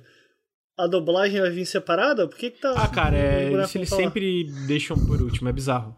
É que nem quando tu via os vídeos pré-lançamento do Kingdom Hearts 3, faltavam os efeitos de som. Então, tipo, tu via, sei lá, o, Woody. Tem uma parte que é o Woody. Não sei se é o Pateta e o Donde vão, tipo, na frente de uma coisa, bota o escudo e tem o voice acting deles, ah! Mas não tem o barulho do negócio batendo no escudo, sabe?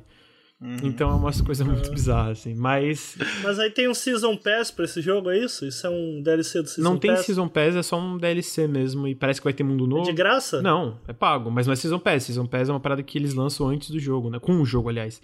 Que depois Você pega. tá me explicando o que é Season Pass? Não, eu estou uhum. explicando pra quem escutar. Tá bom. Oh, consegui dar um de, de brilho. muito bom. É. Ele, porra, eu achei estranho. Ele começou a me explicar o que é Season Pass, eu não entendi, cara. Eu fiquei, ué. Eu... Desculpa. É, fiz mansplaining pro Ricardo. DLC, Download Content. é o seguinte, porra. É, e depois foi Final Fantasy XIV Shadowbringers. Eu acho que. Ah, o Ricardo jogou um pouco de Final Fantasy XIV ainda. É, eu fui até quase o level 50. Na época era o level máximo, foi até o 48. Me respeita. Mas é bem legal. O Final Fantasy XIV é muito bom, mas como a gente não tem muita experiência. É Mara. E depois teve o Dying Light 2, que a gente deixou para comentar na conferência Olha da aí. Square. Ricardo, tu queria falar dele? Eu quero, cara. Eu quero falar dele. Eu tô esperando muito. Esse parece que vai ser muito bom, cara. Eu nunca joguei o primeiro, inclusive comprei porque li tantas coisas sobre esse jogo positivas que me animei, mas aparentemente nada disso está implementado no 1. O que significa que o 2 realmente é uma anomalia e uma evolução, aparentemente, uma aparente evolução enorme em relação ao primeiro. O que eu achei legal, cara, é que esse jogo. Primeiro, é, das, jogabilidade, das gameplays que eu vi, ele tá integrando muito bem a mobilidade do personagem ao combate, muito melhor do que eu vi de gameplay do primeiro, sabe? É, no primeiro, você corria e você lutava, pareciam coisas meio separadas. E nesse tem algumas gameplays em, em, especial da, da parte de história principal do jogo. E, cara, você tá correndo, lutando e sai correndo de novo, e aí você tem um, um alvo que tá se movendo. É, achei muito dinâmico, me lembrou muito Mirror's Edge, que eu, eu adoro Mirror's Edge. Eu acho que essa parte de. Essa parte de. Em especial do primeiro, cara, funcionava maravilhosamente bem. É, e, porra, ver um jogo investindo nisso é muito legal. E para além disso, o que me impressionou de verdade foi, cara, eles estão investindo pesado na história desse jogo. E... É o Chris Avellone, né? Que é um, é um... Pois é, o Chris Avellone, a, a Cara Ellison tá escrevendo para ele também. Então, pô, o, o, os relatos que eu li são que não só a escrita tá muito boa, a história tá muito interessante, porque aqui nesse jogo, vocês me corrigem se eu estiver errado, eu acho que o Bruno jogou o primeiro. Enquanto no primeiro é pós-apocalíptico, ou seja, o mundo acabou e as pessoas viraram zumbis e você tem que fazer o que puder para sobreviver, aqui não. Aqui a raça humana já se adaptou a essa realidade e a raça, a raça humana existe apesar disso, sabe? Uhum. Então ele explora esse lado muito mais humano que a narrativa para esse lado em que a narrativa chegou na, na sequência. Que, então que os humanos souberam tipo contornar a existência de zumbis no caso, né? Exato, isso é interessante, vai. É, é, eu é, acho eu, pelo eu menos. Tô tentando lembrar, não lembro de nenhum jogo de zumbi que seja assim, posso estar enganado, mas realmente não consigo lembrar de nenhum jogo de zumbi que seja assim, então. Pois é. E o que é legal é que eles integraram. Eu, eu, eu não entendi direito se o primeiro tem elementos de RPG ou não, mas pelo que eu entendi, esse tem. Eles integraram não só elementos de RPG, como que a gente vem, vem, vem, vendo muito são skill trees, etc, etc, isso é normal, mas também escolhas de diálogo e, o que mais me anima, é escolhas morais e escolhas que, cara, mudam demais o jogo. Então, um dos desenvolvedores fala que dependendo da escolha que você fizer, você sequer vai ver certas áreas do jogo, a lá The Witcher 2, sabe? É, rapidamente, é... o... Ah. pra quem tá escutando, o Bruno tá passando um vídeo do Dying Light 2, que eu imagino que seja uma demo, e eu não tinha visto essa demo e realmente tá muito fluido a movimentação e a forma que ele tá explorando o cenário tá muito legal. Eu não, eu não tinha. O 1 já tinha bastante disso. A segunda área do 1, você tem um gancho. Ele, a verticalidade dele aumenta muito. É bem interessante essa, essa parte da, do parkour. O que, que eu acho interessante é Cara, é que o lance da Techland, assim, só voltando um pouquinho ao histórico, o histórico da, da desenvolvedora, ela desenvolveu o primeiro Dead Island. E quando ela foi propor o segundo Dead Island para a empresa que publicou aqui, se eu não me engano foi a Deep Silver, cara, eles queriam ser ambiciosos. Falaram, não, Dead Island 2, a gente quer mudar muita coisa. E aí, o que, a Deep Silver falou? A Deep Silver falou, não, a gente não quer. A gente quer uma sequência segura. A Deep Silver é a publisher? Eu tô meio perdido. É, era, era a publisher... É, é a publisher, tem Mas ela é dona da Techland? É, não, é dona da, do Dead Island, da IP de Dead Island, que foi o primeiro jogo de zumbi de mundo aberto que a Techland fez. Não sei se vocês lembram. É aquele que teve um trailer... É aquele que Peraí, teve... a IP do Dead Island não é... Não era da Techland. A Techland, quando ela foi pedir um, achar uma publisher pro jogo, ela teve que vender a IP, sabe? Ok. E okay. aí, quando eles foram fazer o pitch do segundo, eles queriam ser super ambiciosos. Eles falaram, cara, a gente quer pôr parkour, isso, um monte de coisa. E a, a, a publisher na época, que eu acho que era Deep Silver, falou, não, a gente quer uma coisa mais segura e mais barata. Eles falaram, então tá, tchau. Deixaram a IP, fizeram um pitch para Warner Bros. Com sobre o Dying Light, mantendo a IP. A gente teve o primeiro Dying Light, que na época era um jogo super ambicioso, tipo, tipo a gente tinha aquela expansão escrota do Dead Island, que eu acho que é Dead Island Riptide, sei lá, que era bem, tipo, ok, é o mesmo jogo, sabe? É um, horrível, é um skin, joguei, sabe? Horrível. E ao mesmo tempo que a gente tinha essa skin, a gente tinha um Dying Light, o novo jogo dos criadores do Dead Island, que era muito diferente, muito mais bonito, cheio de novas possibilidades.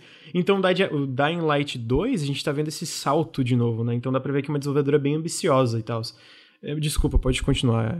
Não, não, e, é, mas o que, que a Season Pass? Não, mas olha só.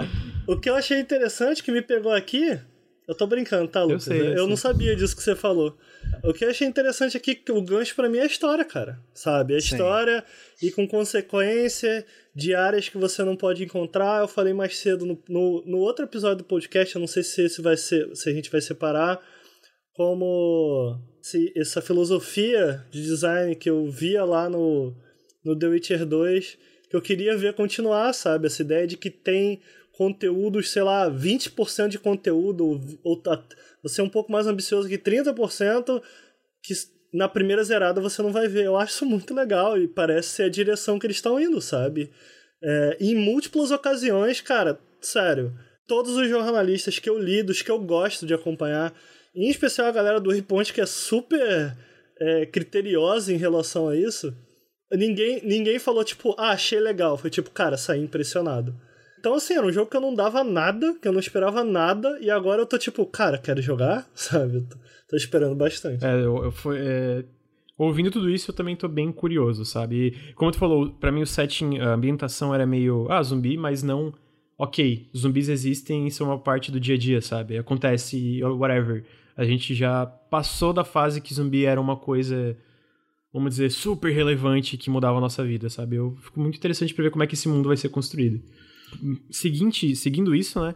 A gente teve Romancing Saga 3 e Saga Scarlet Grace's Ambition, que são dois portes dos que são de jogos RPGs, JRPGs da Square, que são não conheço, nunca joguei, não tenho muito o que comentar. É, eu conheço, mas eu nunca joguei Saga também. Uh, e depois a gente teve o Brave Exvius, que é o Final Fantasy de mobile da Square, e o War of the Visions Brave Exvius, que é meio que um Final Fantasy Tactics mobile, né?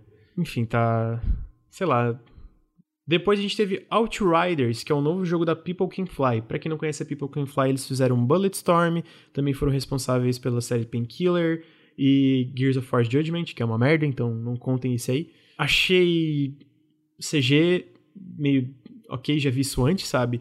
Porém, eles são muito bons no que eles fazem. Muito bons no sentido, eles fazem uma coisa diferente que esses jogos meio arcade shooter. E é um arcade shooter co-op. Eu tenho interesse meio que que é.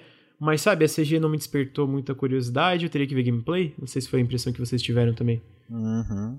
É bem isso. Então é isso. Essa é a nossa opinião sobre Outriders. Uh, depois tivemos o Ninaki, que é aquele jogo da Tokyo RPG Factory, que realmente é o primeiro que parece mais diferente. onde tu controla é, meio que espíritos dos mortos, assim, pra, pra, pra, no sistema de batalha. E o sistema de batalha desse é em tempo real, então é uma, uma diferença legal. Vocês jogaram os outros? Não. Não joguei, não tive muita. Mas achei uma diferença legal, é, porque os outros parecem, parecem derivativos. É que os outros, para mim, parecem derivativos demais, sem ter ambientação e os personagens legais das inspirações okay. dele, sabe? Depois teve o remaster de Final Fantasy VIII. E... Que o Bruno. Eu gosto muito de Final Fantasy VIII. Nunca joguei. Queria muito jogar de novo. Final Fantasy é um erro, né? Vai, vai jogar o 8, Ricardo. Joga em live, eu quero ver. A gente vai criar, uma, a gente vai criar uma série que a gente uh, obriga as pessoas a jogarem outros jogos. Eu e o Bruno vamos botar o Ricardo só pra jogar Final Fantasy. Vai ser uma tortura. Eu lembro que a, eu lembro que a espada com um gatilho de arma capturava a minha imaginação na época. Ficava, anota Caraca. aí, anota aí. Um dia vocês vão ver o Ricardo falando bem de um Final Fantasy. Como que é o nome daquela espada? Ispistola? Gun, Tem nome? Uh, Gunsword, acho. Gunblade, Guns, acho que é. Gunblade. Tá, eu já traduzi. A versão traduzida vai ser Ispistola. Ispistola. Tá. Vai, Lucas. E por fim, teve Espada. aquele jogaço. Ai, cara, não tô interessado, vocês vão me jogar. Que é o Vingadores da Crystal Dynamics. E me deu sono. Essa é a minha opinião sobre Ah, cara. Então, eu briguei com o André. Qual que é a minha parada aqui? O que eles mostraram? Nada. Eles não mostraram nada, né? Eu briguei com o André porque, cara, a impressão que me passou desse trailer foi de tipo, cara, eles queriam muito vender o sonho, eles queriam muito convencer a gente de que esse seria. Eu imagino que vocês vão concordar comigo, pelo menos é o que eu gostaria de ter de Avengers. Um jogo single player, com história, onde você controla todos os Avengers. Só que tudo que a gente tinha de informação até então é que, cara, apesar do trailer, esse não seria o jogo. Isso seria um jogo como serviço, multiplayer, cooperativo, em que, em que você controlava os Avengers, cada um controlava um Avengers, e não, enfim, não um jogo single player. E o trailer me pareceu vender uma fantasia que não era verdade. Eu fiquei, cara, que escroto isso, sabe? Tipo, porra, tanto tempo para mostrar e que eles estão mostrando ainda por cima, isso não me parece muito honesto. Eu... Mas enfim. Em seguida, vazou essa gameplay dele. E cara, eu achei que a gameplay, ok, tô vendido. Tipo, não dá pra ver muita coisa, porque foi gravado numa TechPix. Mas eu consegui enxergar ali pelo menos a gameplay que foi mostrada. E informações que saíram pós E3, que os desenvolvedores falaram, cara, será um jogo single player com histórias, com missões que você pode completar com seus amigos co cooperativamente. Então, peraí, isso muda tudo.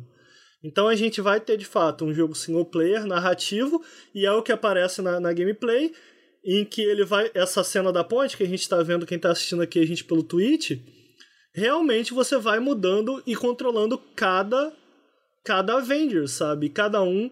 Tem uma coisa que eles falaram na, numa entrevista, os desenvolvedores, que eu acho, cara, é isso. Se eles conseguirem fazer isso, vai ser muito legal. Que eles falam, cara, eu quero que quando você tiver no controle de cada Avenger, você sinta que ele é dono do jogo, ou seja, que ele poder, esse poderia ser um jogo próprio só dele, sabe? E aí, cara, fazer isso é bem difícil. Como você vai adaptar um jogo, os inimigos, enfim, o sistema de combate por inteiro para reagir de forma diferente, ser desafiador para cada personagem? Como você vai fazer isso? É dificílimo. Mas a jogabilidade que vazou é isso. E você vai controlando cada um, cara, de todas as jogabilidades que apareceram e na parte da Viúva Negra a gente consegue ver um pouco melhor. Cara, achei legal, achei interessante. Ela enfrenta um chefe, ela tem sessões de plataforma e tal, tudo muito cinematográfico, a lá, a lá Tomb Raider, ela é dublada pela Laura Bailey, que é maravilhosa. Aham, uhum, maravilhosa. Não, o time de dubladores é excelente, Troy né? Baker, o, é. o cara que fez o... Nolan North. North. Travis... É. É... Então, assim, cara, eu, eu tô animado. Depois de ter visto a gameplay e essas informações de que, não, realmente vai ser um jogo narrativo e a parte cooperativa, ela é meio que, entre aspas, a parte, sabe? É, não, não é tudo uma mesma coisa. Pô, eu tô bem interessado, cara. Ó, ver, eu, eu vou falar uma, uma, coisa assim. Eu detesto Rise of the Tomb Raider. Acho um jogo muito ruim. E o que eu vi é meio eu, eu acho que é mais por eu não botar fé na Crystal Dynamics, sabe? É tipo, mano, eu não boto muita fé para eles fazerem um jogo realmente. Não é que vai ser ruim, mas eu não acho que vai ser um jogo especial, sabe? Eu acho que vai ser. Mas do que apareceu, qual é o seu problema com o jogo? Eu já vi isso antes. Basicamente. Não, eu, eu já vi isso antes de um jogo cinematográfico single player em terceira pessoa, sabe? É tipo. Ah, mas isso é ruim, cara? Eu acho que não é necessariamente gosto. ruim, mas eu esperava. Uma... É estranho, porque isso que você descreveu para mim, pelo menos, é exatamente o que me anima no Star Wars, por exemplo. Tipo, é, mas o lance do Star single Wars. Single player narrativo cinematográfico. É, então, mas o lance do Star Wars, que é single player narrativo cinematográfico, ele tem mecânicas que parecem interessantes. A gente recebeu informação que ele tem uma pegada meio Metroid, que tu visita esses planetas. E, tipo, eu não tenho problema com ser single player cinematográfico, é mais os single player cinematográficos da, da Crystal Dynamics. O Tomb Raider de 2013 foi legal, mas o Rise é muito ruim. Então ah, eu não acho muito Porra, eu acho muito ruim. Eu, eu, eu me forcei a zerar. Eu, eu, me forcei a zerar esse jogo de tão chato que eu tava achando ele. Então, eu não consigo botar fé dentro, diante do que eu vi, apesar de ter. Tem gente que falou que não tá. Ah, nossa, o jogo não tá bonito. Eu achei visualmente espetacular. Eu não gostei dos designs dos personagens. Eu achei ele meio carreta furacão Vingadores. Ah, mas eu achei visualmente espetacular. Eu acho, cara, os valores de produção estão muito foda. Tipo, muito, muito foda. É... Eu imaginei eles dançando, é... cara, que droga. Seria maravilhoso. Um pós-crédito. faria eu gostar um pós-crédito. um pós-crédito com eles subindo a parede e o vizinho saindo. É mar... Seria maravilhoso. Mas então, é tipo. Desculpa. Por enquanto eu tô bem receoso. Talvez pelo histórico do estúdio, sabe? Espero que seja bom. Okay. Eu acho que tem muito potencial, mas diante do que eu vi, e de novo, aquela câmera vazada também é meio ok, é, se for aquela coisa linear com ritmo chato e o combate meio meh, tenho medo. É porque eu acho, eu acho que a minha esperança tá, tá mais ou menos alinhada com o que eu esperava e o que a gente viu em Spider-Man. Tipo, eu, eu não sei se vocês jogaram, eu não joguei mas ainda que o Spider-Man sim seja um jogo seguro, cara, ele é excelente, sabe? Uhum. Ele reinterpreta ainda que, ah, inspirado por Batman, tudo isso. Sim, é verdade. Mas, cara, a história dele é muito legal e a história carrega o jogo como um todo e tem coisa ali, em especial a mobilidade, que são muito legais. Ele, eu, eu não acho que o Spider-Man ele faz nada que você fala, caraca, isso é muito diferente que outros jogos de Spider-Man já fizeram. Só que é isso, é um jogo com, que teve um enorme investimento, super polido, tudo muito bem feito, sabe? E no final das contas, ainda que não seja um jogo que é, é, eu acho que seja merecedor, de, sei lá, de um jogo do ano cara, é excelente, sabe? Porque ele tá todo polidinho, ele tá todo redondinho. Acho que é isso que eu tô esperando um pouco por Avengers. Se ele conseguir entregar isso, não necessariamente me surpreender em trazer coisas novas, mas se ele me trouxer uma aventura competente, sabe? É, bem produzida, pô, tô dentro pra caralho. Sabe? Não, eu também. É mais realmente diante do, do histórico do estúdio, diante do que eu vi, eu tô cético sabe? Eu tô tipo, hum, uhum, não tenho uhum. tanta certeza. Mas não é nem tipo, okay. nossa, que absurdo vocês saírem no hype, é mais. É, sei lá, sabe? Vamos não, ver. Eu tô perguntando isso porque eu, tô, eu vi na internet, incluindo eu, eu incluso, minha primeira impressão foi bem negativa e agora eu tô mais cara, acho que eu tô mais animado, pós E3 com tudo que eles falaram. É, eu vi muita gente, nossa, vai ser uma merda, tá uma merda. Eu falei, caramba, qual, qual, é, qual é a razão não, da negatividade? A crítica que a galera fala que tá feio é tipo, mano, vão no oftalmologista, alguma coisa assim, porque não é possível. Não sei qual Eu acho jogo... que os modelos estão estranhos. É, não, então, isso, isso, isso é. eu concordo. Tipo, o design dos personagens eu concordo que tá estranho, assim, tá, tá uma coisa estranha. Eu falei, pra mim tá meio carreta furacão. Mas, visualmente, o jogo no geral, porra! É, Sim, é, tá lindo. Tipo, não, é. tá muito bonito, sabe? As explosões, os efeitos, a, as animações. Cara, isso tá muito acima da média. Então é uma coisa que eu achei estranho, assim, a galera falar, porque realmente eu falei, nossa, que jogo que vocês estão jogando, gente? Não... Vocês estão em qual geração, sabe? Ah, né? tipo, porra, me manda aí uma foto do futuro, sei lá. Pois é, eu só tô triste porque no final das contas eu, eu acho que o André tava certo e o jogo vai ser bom. Eu queria estar tá contra o André, mas tá aí. eu espero que o jogo seja bom. Mas o, o bom disso tudo é que se tiver errado, se o jogo quando, quando lançar sair, eu vou postar o clipe falar, avisei, amigos, na E3 eu avisei, então. Se for bom, tu não precisa falar nada. Né? Exatamente, eu falei, eu falei que ia ser bom, eu falei que eu discordei. Então, eu, tô, eu tô satisfeito com o meu posicionamento. É, o meu, o meu maior medo é ser uma história boba, clichê e repetida, sabe? Ah, mas isso tu sabe que vai ser, né, Bruno? Tamo aí de novo, heróizinho de novo. Ah, mas eu gosto ah, do, tem do, tanto filme já. Eu gosto do Marvel Cinematic Universe. Eu acho que é seguro, mas eu, eu gosto, assim. Eu acho. Tech showcase acho, gigantesco com set pieces gigantescos e sem nada para contar, saca? Então, mas o que, que eles fazem de tão certo? Eles, ainda que. No, eu acho que quando o, o MCU mais falhou. É, é, a gente vai entrar num buraco se a gente começar a falar de MCU, né? Mas enfim. Ah. Eu sempre acompanho muito quadrinho, então eu vi todos os filmes, etc. Eu acho que exatamente onde ele mais falhou, que é onde eu me interesso mais pelo quadrinho, é quando ele entra mais na parte política. Então eu detesto Guerra Civil do cinema exatamente porque, cara, ele não sabe lidar com a parte política da coisa, mas ele entende muito bem esses personagens e seus conflitos. É Exatamente. isso que eu quero ver o jogo fazer.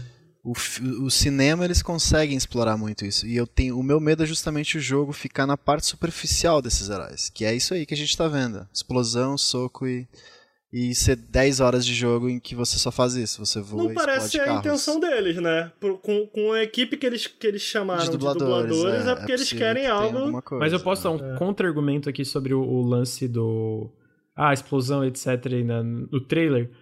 O trailer de basicamente todo o filme da, do, do MCU é não, explosão, claro, soco claro. e tal. Mas não, ah, é, mas, mas você concorda que jogos é, não, total. tendem a errar muito mais não, nesse sem sentido? Dúvidas. Até porque eu acho que contar a história em jogos, dependendo da, do formato, é um pouco é que não, como não é tão direcionado, tem momentos que tem aquela quebra bizarra, né, de que eles chamam de como é que é? Ah, lá ludo, ludo, ludo, ludo, ludo, isso aí. Dissonância no ludo narrativo. Essa parada aí mesmo. E então. Mas enfim, eu tô. Como eu falei, eu não. Eu, ludo, ludo, ludo. Eu esqueci. Eu não, tô cético, mas quero que seja bom. Estou torcendo para ser bom porque eu gosto do universo Nossa, da Marvel. É. Nunca fui uma pessoa de quadrinhos, mas que eu conheci no MCU eu adorei. E ó, eu fiquei feliz que eles mostraram o Homem-Formiga. Eu acho que é um personagem bem legal, pelo menos no MCU, né? Não sei como é que vai ser no, nos jogos.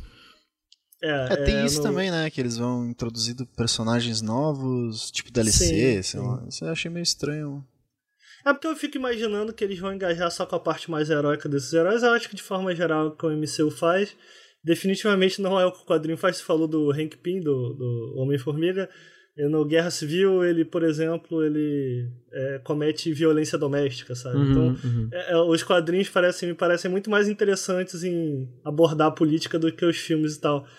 Seria legal, seria, eu ficaria surpreso se o jogo abordasse isso, mas eu acho que não vai ser o é caso. Difícil. Eles devem abordar a parte legal de Sinta-se. Sinta-se o Batman. Makes you feel like Batman. Vai ser meio ah, que eu só isso. queria dizer é. que tombar um ônibus com o Hulk deve ser legal. Porra. Ô, oh, na moral, tem um jogo de PSD, PS2 do Hulk é muito da hora, mano. É muito bom esse jogo de PS2. Tem mais de um jogo do Hulk de PS2, mas tem um que é meio que mundo aberto, né? Que é que sai quebrando tudo. É, exatamente isso aí mesmo. É Nossa, é muito, é muito irado esse jogo, cara.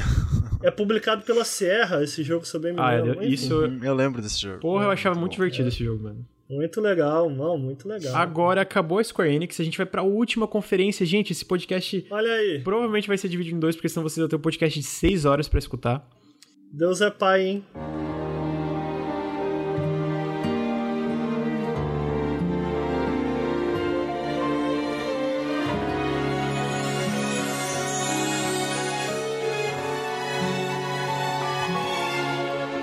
Agora nós vamos para a conferência da Nintendo, a Nintendo Direct de 2019, da E3 de 2019. E olha, de muito longe, nossa, mas de assim, muito longe foi a melhor conferência da E3 de 2019.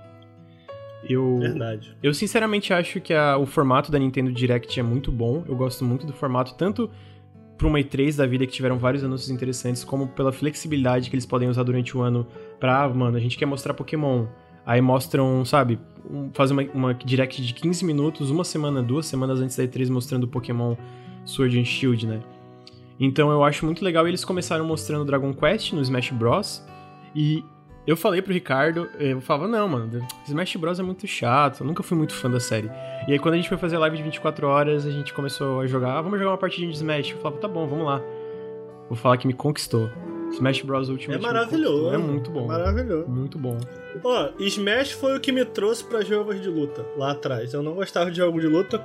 Eu não encarava também o Smash como jogo de luta, no entanto, eu acho essa discussão uma tremenda bobagem. O jogo de luta assim vai pro inferno. E aí. Mas eu jogava 4 contra 4, que foi legal. É que a gente tava jogando ali meio que 2 contra 2, né? Uhum. É, não, e ele era, funciona muito bem, era né? Cada um mais por si, atuais. na verdade, no geral, né? Ah, mas a gente já ficou jogando X1 um monte ali, eu com o Caio. Ah, tá, tá, sim, sim. Muito bom. Achei que tu ia continuar. Não, acabei. É só porque é, esse jogo é muito bom. Assim, eu achei muito legal o, o Dragon Quest, o, os o, é o do 11 que ele adicionou, né? Mas eu acho que tem uma skin para todos eles. Ah, achei esteticamente. Todos não. Quatro. Quatro, né? Isso, tá certo. Mas dependendo, tem todos, dependendo de assiste essas coisas, né? Uma, uma, alguma coisa assim, que eu lembro que tem vários. Mas é, achei legal o personagem, achei charmoso. Eu quero comprar o Smash ainda, porque realmente me conquistou e eu quero jogar mais ele. Acho um jogo maravilhoso e eu acho que os DLCs dele, os personagens que eles adicionam no geral também são muito da hora. Eu lembro quando eles adicionaram o Joker do Persona, achei muito legal o lancezinho da. que ele joga tipo um, uma, um fio de metal assim, consegue se pendurar nas coisas. Então, achei um anúncio muito legal. Acho que eles conseguem criar hype para personagem no Smash que nenhum jogo de luta consegue fazer, sabe? Uh, acho que eles conseguem muito bem criar hype pros personagens que entram no Smash, né? Porque o Smash é esse negócio, né? Essa celebração de jogos de luta, digamos assim. Celebração de jogos no geral, né? Então, acho que eles fazem um hype muito da hora no, no Smash. Gostei do anúncio, achei que foi. Mesmo para mim, que não sou. Nossa, é. Vamos dizer, o maior fã de Smash, achei, achei um anúncio divertido, assim. Achei nothing. Eu não tenho. Eu não tenho Switch ainda, né? Mas. Ah, o DLC em si não me interessa muito, não, pra falar a verdade. Eu só me interessa em Smash mesmo. É, é isso aí. Depois eles mostraram a Dragon Quest 11 e o Definitive Edition, que tem transição pra. pra 16. É 16 ou 8? É 16 bits, né? Achei muito, acho muito legal essa transição. Acho que vou aproveitar essa versão definitiva aí para jogar o Dragon Quest 11, que é um jogo que eu quero jogar faz tempo. Então. Maravilhoso. Acho que, porra, pra quem é dono do Switch, imperdível, né? Aí, ó. Pra, é imperdível. Pra quem... No Switch, esse jogo é mais incrível ainda. Poder deitar na cama, fazer um, grind, um grindzinho. Grindzinho. Não, eu quero, eu quero, eu quero jogar, acho que eu vou, vou aproveitar para jogar no Switch mesmo. E depois eles mostraram o Luigi's, Luigi's Mansion 3, que, mano, eu achei muito bonitinho esse é jogo. Muito legal, né? Nossa, muito charmosinho. Eu, eu nunca joguei nada da, da série. Eu também não. Ó, eu vou falar, da Nintendo, o último console que eu tive da Nintendo, agora eu tenho o Switch, né? Foi o Super Nintendo. Então, meus amigos, tudo que eu joguei da Nintendo foi de formas completamente legais. Bacana. Mas enfim, tô muito contente com o meu Switch, já estou, e depois, tipo, conforme passa, tô ficando ainda mais contente. E achei o Luigi's Mansion. É Luigi's Mansion ou Luigi's Mansion? Acho que é Luigi, não? Acho que é Luigi. Eu chamo de Luigi. Luigi. Enfim, Mario. muito bonitinho. Muito bonitinho. Ah, parece muito divertido. É um jogo bem diferente, não consigo pensar em muitas coisas parecidas com ele. Eu achei, achei as mecânicas de tu enfrentar os fantasmas muito legais. Eu vi um pedaço do Nintendo Treehouse dele e achei. Cara, quero muito, sabe? Quero muito jogar ele. O modo, o modo online dele, que é Scar, Scare Scraper, que é tipo um trocadilho com Skyscraper, sabe? De arranha-céu. Ver se arranha-céu é tipo assusta-céu. Então. Ele tem uma coisa meio caça-fantasmas, né? Sim, tipo, total. Achei mó legal, cara. E ele parece passar dentro de maquetes, né? Tipo, ele tem uma é, câmera é estática é com umas. São dioramas, assim, tão né? Bonitinho. A animação também é tão bonitinha. Ah, bom, eu de verdade, quero muito esse jogo. Quero muito mesmo. Eu achei, adorei. Não consegui terminar de ver a parte do Treehouse dele, mas gostaria agora. Se eu pudesse, eu estaria jogando já. E eu só não entendi porque que o jogo começa com os personagens da Nintendo marcando um bacanalzão, uma coisa louca. Eles entram. Porra, eu fiquei achei meio estranho. Enfim.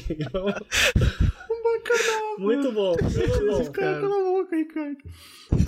Ai, mano, é só o Ricardo. Ele começa com o Mario e o Luigi entrando com a princesa dentro do quartinho. Eu achei, porra. Isso aí. Meu Deus, eu achei Ricardo, estranho. Meu Deus. Ai, mano, Mas tá bom. Enfim, quer. Acho que os meninos também querem. E eu, vamos tudo fazer um bacanalzão, é isso aí. Ah, boa, boa, boa. ah, tá. É, depois disso foi aquele The Dark Crystal, é, Age of Resistance Tactics. Nossa senhora, esse jogo tá uma merda. Porra, que o jogo. Nossa, muito feio. Que isso, muito ah, mano, The Dark Crystal é mó legal. Não, eu, eu fiquei mó feliz que a Netflix tá motion, tá trazendo de volta. Nossa, stop motion é super mal feito, mano. Fizeram Mas com realmente, uma massinha que passou da validade. Ué. Nem sei se tem validade, mas nossa, muito, muito mal. Ah, mano, eu gosto de jogo tático, eu amo jogo tático. Bruno, eu não tô te entendendo. Mais cedo aqui você falou que jogo por turno tem que acabar, que tá velho, que acabou. Não, você tá, você tá distorcendo as minhas palavras. Olha só, falaram. Quando eu, quando eu fiz a live do, do Cadence of Hyrule, eu tava falando, ah, gente, diz aí ideias pra, tipo, ah, desenvolvedores independentes com essas propriedades da Nintendo. Falaram no chat agora uma que eu vou falar aqui que eu achei sensacional. Chamava o criador de Darkwood para fazer um Luigi's Mansion. Porra, quero esse jogo agora, agora na minha mesa. É. Ué, mas eu não é Luigi's Mansion? Não sono. fica igual? Que? Não. Bom. É porque o que o Lucas falou é: ah, eu quero uma desenvolvedora independente que trabalhe em algo da Nintendo, mas que faça algo diferente, não que a Nintendo pode fazer. E eu não, eu prefiro só a Team Sherry ali no Metroid e eu fico feliz. Não, não, eu, eu falei, eu, o que eu falei. É porque, tipo assim, eu acho que a Team Sherry realmente é uma anomalia, mas, sei lá, mano, pegar o pessoal que fez a Hatching Time para fazer Mario 3D, não precisa, sabe? Mario 3D já é espetacular, tu pega o Odyssey e é um jogo muito bom. Depois foi o o The Legend of Zelda A Link's Awakening, que sai em setembro. Esse, oh. vocês usaram o, o, o diorama pra, pra falar do, do Luigi's Mansion. Esse sim eu realmente acho que tá, cara, total diorama. Inclusive tinha um diorama, tinha um diorama na, na, na stand da Nintendo, cara, e o visual era igual do jogo, tá ligado? Era muito bizarro. Mano, tá muito bonitinho esse jogo. Eu nunca joguei a Link's Awakening. Falo que é um dos The Legend of Zelda mais com uma temática mais pesada, assim. Então eu tô bem curioso, porque tudo que eu vi não parece tão pesado, então eu imagino que a história seja legal. Cara, quero muito. Eu gosto desses Zeldas top-down. Acho, Sim, acho muito Ele parece totalmente diferente do original, mas ele é tão charmoso quanto, né? Uhum. É, eu nunca joguei. Eu nunca joguei nenhum Zelda que não fosse os principais, é justo falar isso? Principal? É, eu, eu, eu zerei. Tipo... O único Zelda que eu tinha zerado antes do antes do Breath of the Wild, que eu zerei recentemente, foi o A Link to the Past, né? De novo, do Super Nintendo. Então eu tenho, eu tenho um carinho por esses jogos top-down tá, Zelda. Pera aí, mas esse, esse é principal. É, é principal, é do, é do Super... Eu tô chamando de não principal. São os de... Não sei se é justo falar de isso. De portátil? É, os de portátil, assim. Eu nunca joguei nenhum e ele... Ele me passa uma vibe um pouco assim, muito porque os Zeldas 3D mais tradicionais se transformaram meio que em outra coisa, né? Então ele ao mesmo tempo que ele me passa a vibe antiga do que Zelda era, não que ele se transformou necessariamente, mas ele me passa uma vibe um pouco de. Talvez porque o último, aquele que você controla a sombrinha, era de 3DS, não era? Ninguém lembra desse ah, jogo. Ah, e o de 3DS tá era. Não, peraí, eu, tava pensando no nome, era o. Vai na parede? É, você controlava uma sombrinha, parece tão legal, Link cara. Between Worlds, é, a Link né? Between é, Worlds, sei mesmo. Esse não é de Switch, né? Não, esse era de 3DS. 3DS. É. Ah. é, pois é. Enfim, quero jogar. Na verdade, um dia eu vou atrás de todos esses jogos, porque Zelda, né, gente? Uhum. E depois foram o Collect. Primeiro o Trials of Mana, que é um remake do, do Mana 3, que é o Seiki, Seiken Denketsu 3, né? Que nunca chegou no ocidente. Tá vindo agora pela primeira vez, tanto através desse remake, que é o Trials of Mana, como através do Collection of Mana, que tá disponível agora pro Switch, que tem o terceiro jogo. Nunca joguei a série, mas eu acho que o Bruno gosta muito. Não tô falando besteira, Bruno? O que, que é? Desculpa. Ah, eu, eu gosto do Secret of Mana, eu joguei muito na época do Nintendo. Esse é o 2, né? Mas, é, o 2. Eu não joguei nem o primeiro e nem o terceiro, nem sabia que existia. Ah, até porque o terceiro nunca veio pro ocidente, né? Isso, é. Ah, eu tô, tô curioso. Me falaram que o remake do 2 é meio ruim. É, então... mas o, o do 3, assim, o vídeo. É porque o, o do 2, desde que foi anunciado, tava bem feio, né? Tipo, tava zoadaço. Uhum. E tava. esse. É, tava. O remake do 2, se tu assistia, tava muito estranho. Agora, esse terceiro, Trials of Mana, tu vê o vídeo do remake, cara, tá muito bem feitinho. É, eu achei uma, uma estética muito charmosa e parece que eles estão tendo um carinho muito maior, né? Até porque chamam, falam, quem, assim, quem jogou fala que o terceiro jogo, o. O terceiro jogo da série Seiken Denketsu 3, que nunca veio pro ocidente, fala que é um clássico, assim. Falam que o RPG é um action RPG muito, muito bom. É, eu tô muito curioso para saber eu teria que jogar o Secret of Mana de novo pra reviver um Eu acho que esse foi o único jogo da feira que eu fiquei triste porque parece bom. O qual? É, esse novo Mana aí, que eu nem sei o Ah, nome. tá, o Trials of Mana. É, porque o, o Secret of Mana foi o que eu joguei e parece uma porcaria. Aí eu fiquei, pô, agora acertaram, agora parece que tá bom, volta e faz de novo outro. Ah, tá, não. É que, que, foi o que, é que esse é multiplataforma, né? Tu sabe, né? Que o Trials of Mana é multiplataforma. Não sei se era porque, não, ah, não sei. vou poder jogar, mas esse aí sai pra tudo. Não, não. Ah, a tá. tristeza é só porque o que eu queria que fosse bom, eles lançaram ruim. O que eu nunca joguei, eles decidiram fazer bom. Aí eu fiquei triste. Acontece, né? Depois, a gente teve The Witcher 3 no Switch em 2019 ainda, todo tudo o The Complete Edition cabendo em um cartucho, é magia, é magia para fazer isso. É, é, magia. Lucas, você é me permite dar uma dica para os nossos ouvintes? Claro, à vontade. Quem nunca jogou, primeiro vai jogar, maravilhoso. Em segundo lugar, amigo, amigo ouvinte, não fica caçando o íconezinho no cenário. A parada é andar com a história, vai, completa as quests, não fica pegando itemzinho, porque tem quests até para os melhores equipamentos do jogo. Então não se preocupe em pegar equipamento, não se preocupa com isso, cara. Complete quests. Divirta-se experimentando essa história maravilhosa com esses personagens maravilhosos. E por fim, a dica que eu dou pro chat e pros nossos queridos ouvintes e pro Lucas que ainda não jogou também é escolha Yennefer. É isso. tá bom. Quero jogar, vou jogar. Aí quero. aquela cena é tão incrível. Meu Deus. Pra quem lê o livro. Meu Deus. Parou, parou. Acabou que vai, vamos soltar spoiler. Chega. Depois foi Fire Emblem Three Houses. Então, eu tenho uma opinião muito sincera que vão me xingar, que é o seguinte. Adoro jogo tático. Eu acho que. Já fiz vários vídeos sobre jogos táticos no canal, eu realmente gosto. Tenho muito interesse por Fire Emblem. Acho muito legal que tem esse lance de tu se, é, se apegar aos personagens eles poderem morrerem no campo de batalha. Mas, porra, tá muito feio esse jogo, mano. Nossa senhora. Que isso? Não, Lu? as cutscenes estão maravilhosas, mas na hora do campo de batalha tá horrível, cara. Porra. Não, não, tá, tá não. assim. Não, tá, tá. Ai, assim. meu Deus do céu. Achei maravilhoso. Ele foi elogiando. Tá muito feio. Revoltado. não, nossa. Assim, não, é que tu vê as cutscenes, elas estão lindas, assim, né? E aí, nossa, na hora que vai pra transição do gameplay na parte do combate, cara, porra, tá borrado, tá. Parece jogo, sei lá, mano, tá estranho. Isso aí é porque é portátil. Ah, não, é não, não veio com essa desculpa, não. Não, não, não, não, não. Tem tanto jogo bonito no Switch, cara. Porra, tu pega o Astral Chain, que a gente vai falar mais pra frente. Não, não, não. Arruma isso aí, Nintendo. The Witcher, The Witcher 3 tá parecendo não, isso aí tá Oblivion. o que que é? Parece Oblivion. O visual do The Witcher 3 no Switch no trailer era tipo The Witcher sem grama. Sério, você achou muito horrível? Não, não, não, eu não achei horrível, só achei engraçado. É um jogo Chega que... na cidade tem três pessoas. É. É, é um jogo que arti artisticamente ele é bonito também, não é só tecnicamente. Então ele tem, tem cores bonitas e tal. Acho que, acho que, acho que deve ser legal de jogar no, no Switch, cara. Uhum. Mas assim, eu não tenho muita experiência com a série Fire Emblem, não sei se vocês têm. É, eu nunca joguei, mas parece muito bom. Não, o jogo parece irado, bom, só realmente achei muito é. feio. É... Eu queria jogar o Awakening, que tô elogiando tanto, mas. Não, a ideia é realmente essa ideia de, tipo, tu levar esses personagens. E eu acho que, tipo, ter uma narrativa mais essencial pro jogo como um todo do que, por exemplo, algo como XCOM. Uh, que, tipo, teus personagens morrem, morrem, mas não tem essa narrativa linear, com cutscenes tão, vamos dizer, trabalhadas como Fire Emblem da vida. Pelo menos não tenho essa impressão sabendo que eu sei de XCOM e vendo que eu tô vendo de Fire Emblem, né? Então eu fico Sim. muito interessado, mas, cara, realmente eu acho que a parte de batalha tá bem estranha visualmente. Mas eu quero jogar ainda. Ainda acho que é um jogo que eu talvez gostaria bastante.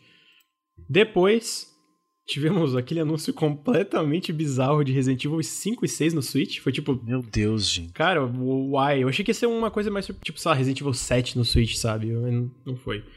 O 7. Antes eu falha, eu sei que o 7 tá no Switch, mas é só lá no Japão e via streaming. Então, o que eu estou falando aqui no podcast é uma, uma versão nativa pro console. Enfim, né? Resident Evil, a gente já jogou, top, legal, é isso aí. Depois... Oh, o 5 é topster. É verdade, eu adoro Resident Evil 5. É muito tosco esse jogo.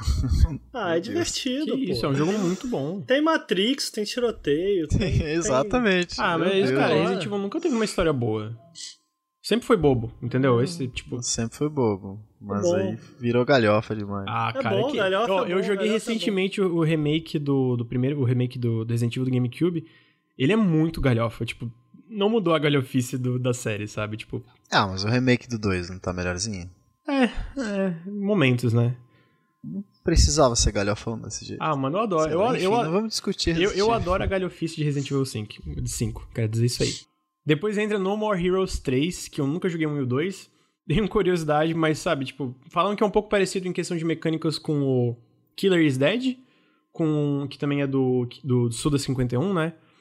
Então, cara, o que, que vocês acharam do trailer? Eu achei muito bonito, mas eu acho que é CG, né? Deve ser CG. Cara, eu sempre tive curiosidade por esse jogo. E é engraçado, porque talvez depois do podcast aqui eu ouvi algumas gameplays, porque eu não sei nem como se joga. Tu, tipo... não, tu não jogou já Killer is Dead?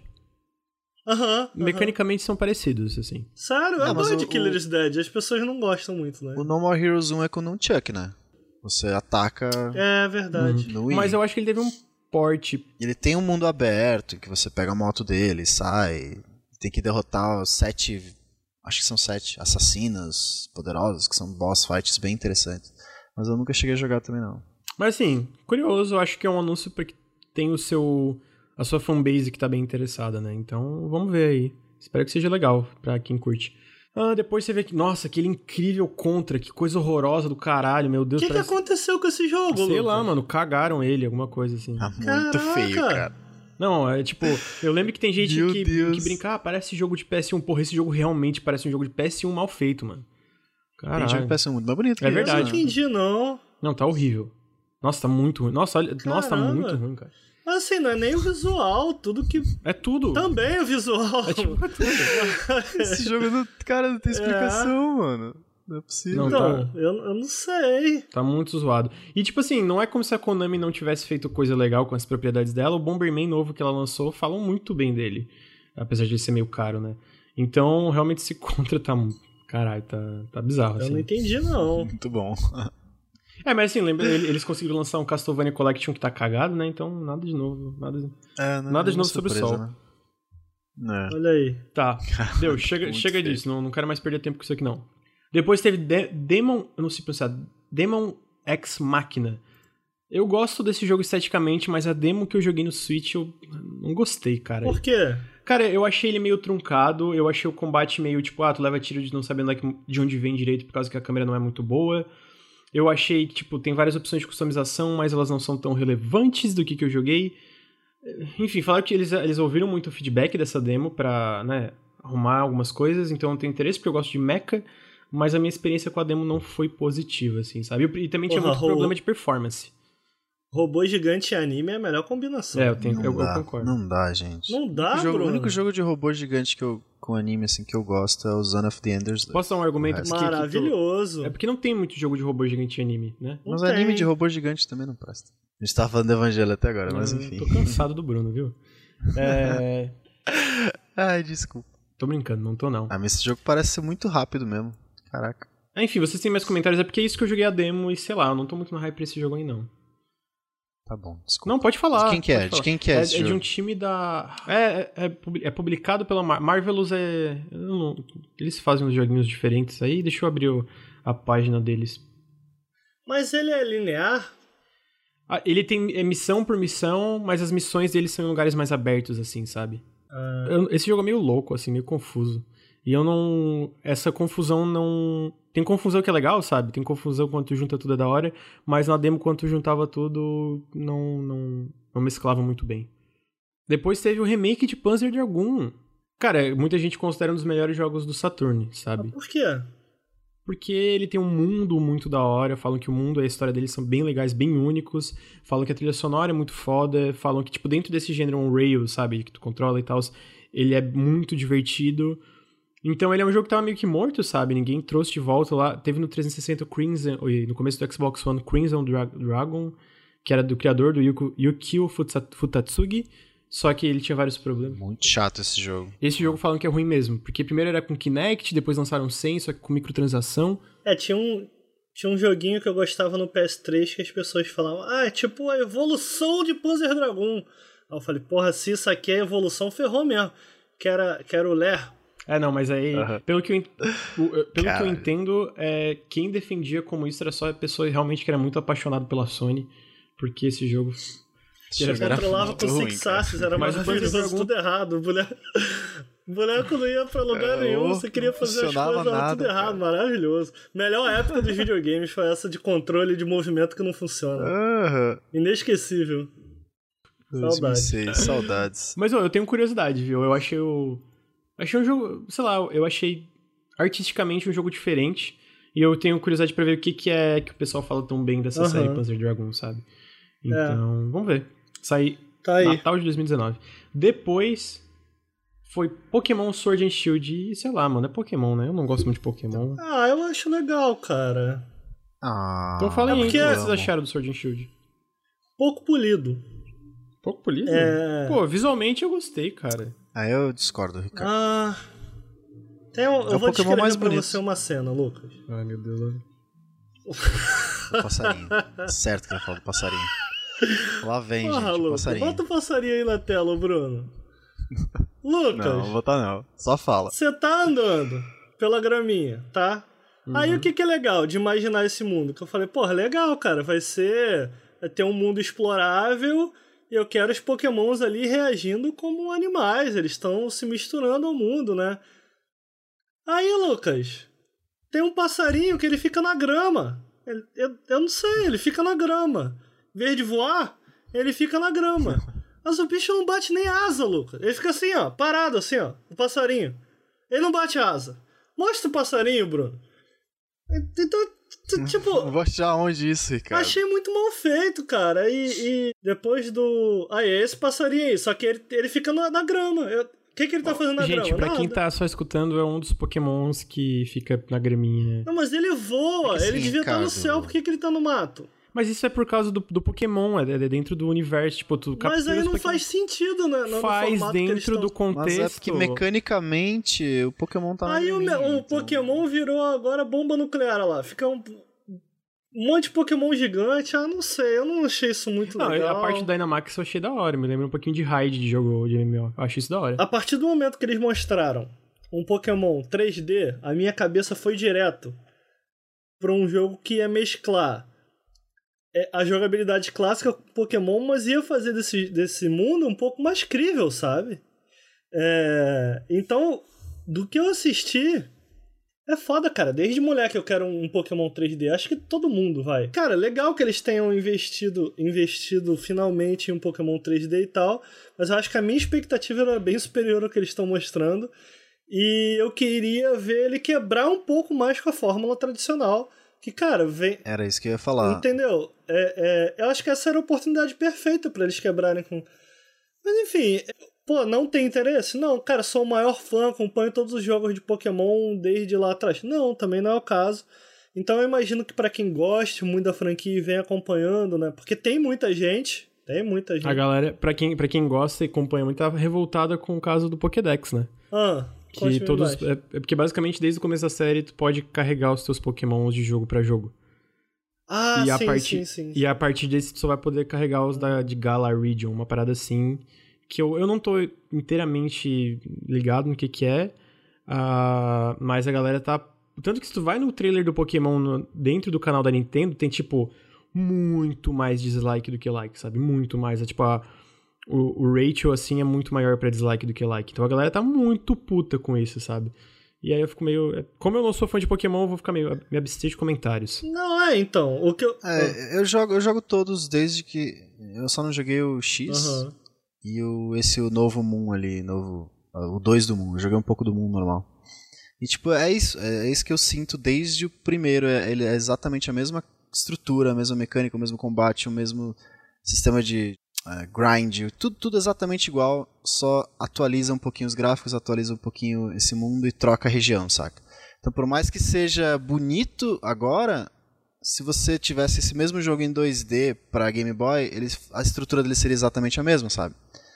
E ah, é legal porque a gente quer manter a tradição, mesmo mesma coisa de Dragon Quest, por exemplo, né? A gente quer manter a tradição, a gente quer manter exatamente que as pessoas sabem o que é um jogo de Pokémon de RPG, mas já não chegou a hora de "Shh, vamos mudar, vamos explorar alguma coisa nova, vamos em vez de ficar adicionando mega evolução ou os Pokémon gigantes ali no meio da batalha, que é uma coisa tão boba, e pintar Pokémon e fazer carinho, tipo, Fazer tenta carinho. ó, mudar um ó, pouco essa forma. Fazer eu, carinho eu é importante. entendo, eu entendo o- o- a crítica, mas eu tenho um contra-argumento no, seguinte- no sentido que é tipo.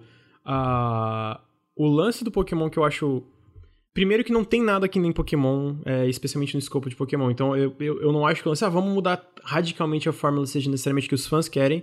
E aí eu entendo um pouco a desenvolvedora ser segura. E o meu segundo ponto é, cara, eu não acho que é tão fácil fazer essa mudança quando tem que carregar de jogo pra jogo centenas de Pokémons, de Pokémon pra Pokémon, sabe? Eu acho que isso é um fator muito limitante pra eles. E do ponto de vista de como alguém, de alguém que não carrega e tem essa, é, essa, esse preciosismo de carregar, que eu sinceramente entendo se tu tá lá desde o primeiro Pokémon carregando teu Pokémon até atualmente, eu entendo a revolta. Até porque eles, se eles se proporam a fazer isso e do nada não foi, e do nada não vamos fazer mais, eu entendo, tipo, a galera, porra, como assim não vamos fazer mais, sabe? Tipo, é natural. Ao mesmo tempo, eu acho que é um fator limitante, porque, cara, cada, cada Pokémon novo eles adicionam mais Pokémons. Me corrijam se eu tô falando merda, mas eu acho que é isso. Ah, Sim, é nova região, novos Então, Pokémon, tipo, é isso. Isso fica exponencialmente cada vez mais difícil de tu continuar, sabe? Então tu pega o Pokémon Sword and Shield, Ah. eu acho que eu tô correto em falar que é o mais ambicioso, 3D, etc. Cara, como é que tu vai carregar tudo disso e depois pro próximo e depois pro próximo? Mano, é um fator limitante, é um fator que, cara, isso vai eventualmente levar mais para crunch, para ainda mais trabalho, para ainda mais tempo de desenvolvimento. Eu acho que era É, insustentável, vai ser insustentável, sabe? Um- eventualmente É, isso ia isso. acontecer. Agora eu não vou falar que eu não entendo a revolta, só que eu, como não tenho preciosismo, fico ok. Beleza, top, é nóis. Eu só queria que eles arriscassem um pouco mais nessa fórmula, mas eu entendo. Talvez uma nova série dentro do universo seja É, uma pra mim a minha parada é só que Quem sabe? ah, o sonho que eu tinha quando eu era moleque lá de ver um jogo, o que acontecia na minha cabeça do que eu gostaria de ver em um jogo de Pokémon, cara, lá atrás, que era esse Pokémon 3D, sabe, em que você podia explorar, ele ainda parece que não foi realizado e eu fiquei meio, poxa, achei que essa era a hora, achei que esse era o momento. Mas não é um jogo que eu não tenho interesse, não. É um jogo que, cara, eu, eu, eu provavelmente jogaria. É possível que no futuro eu jogue, mas não me empolgou, sabe? É, então, eu não sou muito fã de Pokémon, então pra mim talvez esse eu jogue realmente eu interesse, mas não é uma coisa que, tipo, tá no meu, meu topo, assim, sabe? Mas enfim, é uma coisa que eu realmente penso quando eu vejo isso, que é um negócio. É o, é o lance de. É, é aquele. Aquela dualidade, né? Tipo, ah, eu quero o melhor para os desenvolvedores no sentido de que eles tenham uma vida, uma relação trabalho saudável, assim, relação trabalho e vida. Só que ao mesmo tempo eu quero esse Pokémon super ambicioso e tal, tal, tal, que eles têm que carregar esses 700 Pokémon, eu não sei quantos tem, tá, gente? Tô chutando. E eu fico. O meu problema Como é que eles vão fazer isso? não é esse, né? Eu- Não, não, eu sei, eu tô falando mais num, no Agora, sentido geral, sabe? Pokémon se provou de novo e de novo uma franquia super capaz de ser tão popular quanto o- o- a- as grandes franquias da Nintendo, sabe? Então, tipo, Não, não, não. Tão capaz não. Eu acho que po- Pokémon hoje é, de entretenimento ela é a franquia mais popular do mundo, assim, em Pois questão é, de vendas não, e tipo, não. transmídia, sabe? 100% é. Então, tipo, eu queria, porra, eu acho que é uma franquia que merece. É foda, porque a impressão que passou talvez foi isso, não, não que não tá sendo colocado dado investimento na franquia, mas cara, é, eu lembro, eu lembro que no passado, cara, na época do, acho que todo mundo que talvez quem tá ouvindo e que tá aí no chat já tenha visto, tinha uma imagem, cara, que rodava pelo Twitter que eles meio que fizeram um mock-up em cima de Zelda Breath of the Wild com o Charizard voando e tal, e eles falaram, cara, é isso. O post era isso, era essa imagem com, com um comentário assim: é isso que eu espero para Pokémon Switch. E, cara, perfeito, era isso que eu, que eu queria ver, sabe? É, imagina. Imagina esse mundo aberto em que as coisas acontecem de uma forma muito mais dinâmica, menos estática, menos grosseira até, em relação aos jogos que foram criados, mas eles parecem, parecem muito presos a, a, a isso de é, é fazer o clássico. E, e- e em relação a isso que vocês falaram, tipo, ah, mas o clássico é legal, etc, etc. Meu ponto é só que, cara, porra, bicho, a gente tá numa época, ex- exatamente porque tem tantos desenvolvedores independentes refazendo jogos que eles cresceram jogando, em que, cara, clássicos estão sendo reimaginados, sejam por times independentes, sejam por times grandes, sabe? Você pega um Doom, pega um Hollow Knight, são modelos clássicos sendo repensados para a atualidade. Eu acho que era isso que eu queria ver com o Pokémon. Não, eu acho justo, eu acho justo. É só. O meu sentido é tipo, ah, mas é mais no sentido de, pô, esse clássico. E aí o contra-argumento que eu vejo que muitos fãs podem falar, que, como eu falei, eu acho que nenhum de nós três somos grandes Ah, fãs. com certeza. é, não tem nada igual a Pokémon, sabe? Realmente eu, não, eu posso estar enganado, mas eu não consigo pensar em nada igual a Pokémon. Então eu entendo esse, vamos dizer, preciosismo. Agora é. Esse Pokémon fez parte da minha infância, eu joguei por anos, muitos anos, eu só jogava isso, então, tipo, eu sou um um grande fã, mas pra mim, por manter essa tradição, eu meio que, eu cresci, eu meio que, ok, eu não quero mais isso. E, e ok, né? Eu Já acho deu. que isso, isso, Ok, isso serve, é, tipo. passou, a nova geração vai seguir Não- com, esses, Não com é essa mais pra gente. É porque eu diria que não é que eu sou um grande fã, eu fui um grande fã, tipo. Uhum, uhum. Isso. É, e assim, eu exatamente. acho também uma coisa, uma solução, que eu acho que eu, se alguém eu posso estar errado, mas uma solução para isso é também dar um tempo pra franquia respirar, né? Tipo, em vez de, ah, ano passado teve Pokémon Hey, Let's Go Pikachu e tudo bem que é outro time, mas sabe, tipo, de ter essa constância de Pokémon, dá aí uns 5 anos pra ele chegar com algo muito louco. Nossa, a galera vai estar, meu Deus, eu quero meu Parece ser o caso, né? Tem, teve o Let's Go, teve esse, tem o Pokémon lá do celular, tem o Pokémon Soninho agora. Cara, o Pokémon Sleep é. Isso. Quando eu tava com o Totoro e, e, quando apareceu, eu falei, ih, mano, vai ser Pokémon Sleep. E aí apareceu o Pokémon Sleep e a gente ficou, caralho, era Pokémon Sleep mesmo, mano. Enfim, deu de Pokémon. É. é. E depois, meus amigos, foi um dos melhores jogos, talvez o melhor jogo da feira. Pra mim. Que exagero. Porra, mano, Astral Chain tá incrível. Tu viu, tu viu o jogo? Eu vi. Tá muito legal. Ah, Porra, não tem robô, né? Tem robô. Nossa, achei, tá muito, muito foda. Legal. É porque o Bruno, o Bruno eu gosta de Eu gosto de apertar botão Aí, e, não tem historinha. E... Eu gosto de história, não quero não, porrada, não. Quero ver não, gente, a história é bom também, mas chorar. apertar ah, o botão chorar, e, e, começar chorar, a piscar a tela azul, vermelho, o boneco subindo, caindo no chão é bom demais. Isso parece muito tosco, tem uns policial nada a ver, olha, ca... não. Bruno, ah, é, tosco, cyber, Bruno, é cyberpolícia sentando porrada na, na, na, na, Porra, bom demais. É, animal, mano. Porra, e a mecânica tá muito foda, é do Taura, que é o diretor do New Automata, e tu tem esses, vamos dizer, stands, tipo Jojo, sabe? E que daí são os Legions. Então tu tem esses, stand, é, esses Legions, que são. É, eu vi na demo são até 5, eu acho que no jogo, no jogo completo vão ter mais. Que tu pode alternar entre eles durante o combate pra, tipo, combar e fazer coisas melhores. É, lidar com as situações de forma melhor, né? E além disso, tem essa, essa corrente, que é a Astral Chain. O diretor de Nier Automata que eu falo é o diretor da, parte da Platinum, não o Yokotaro, né? Só pra clarificar isso.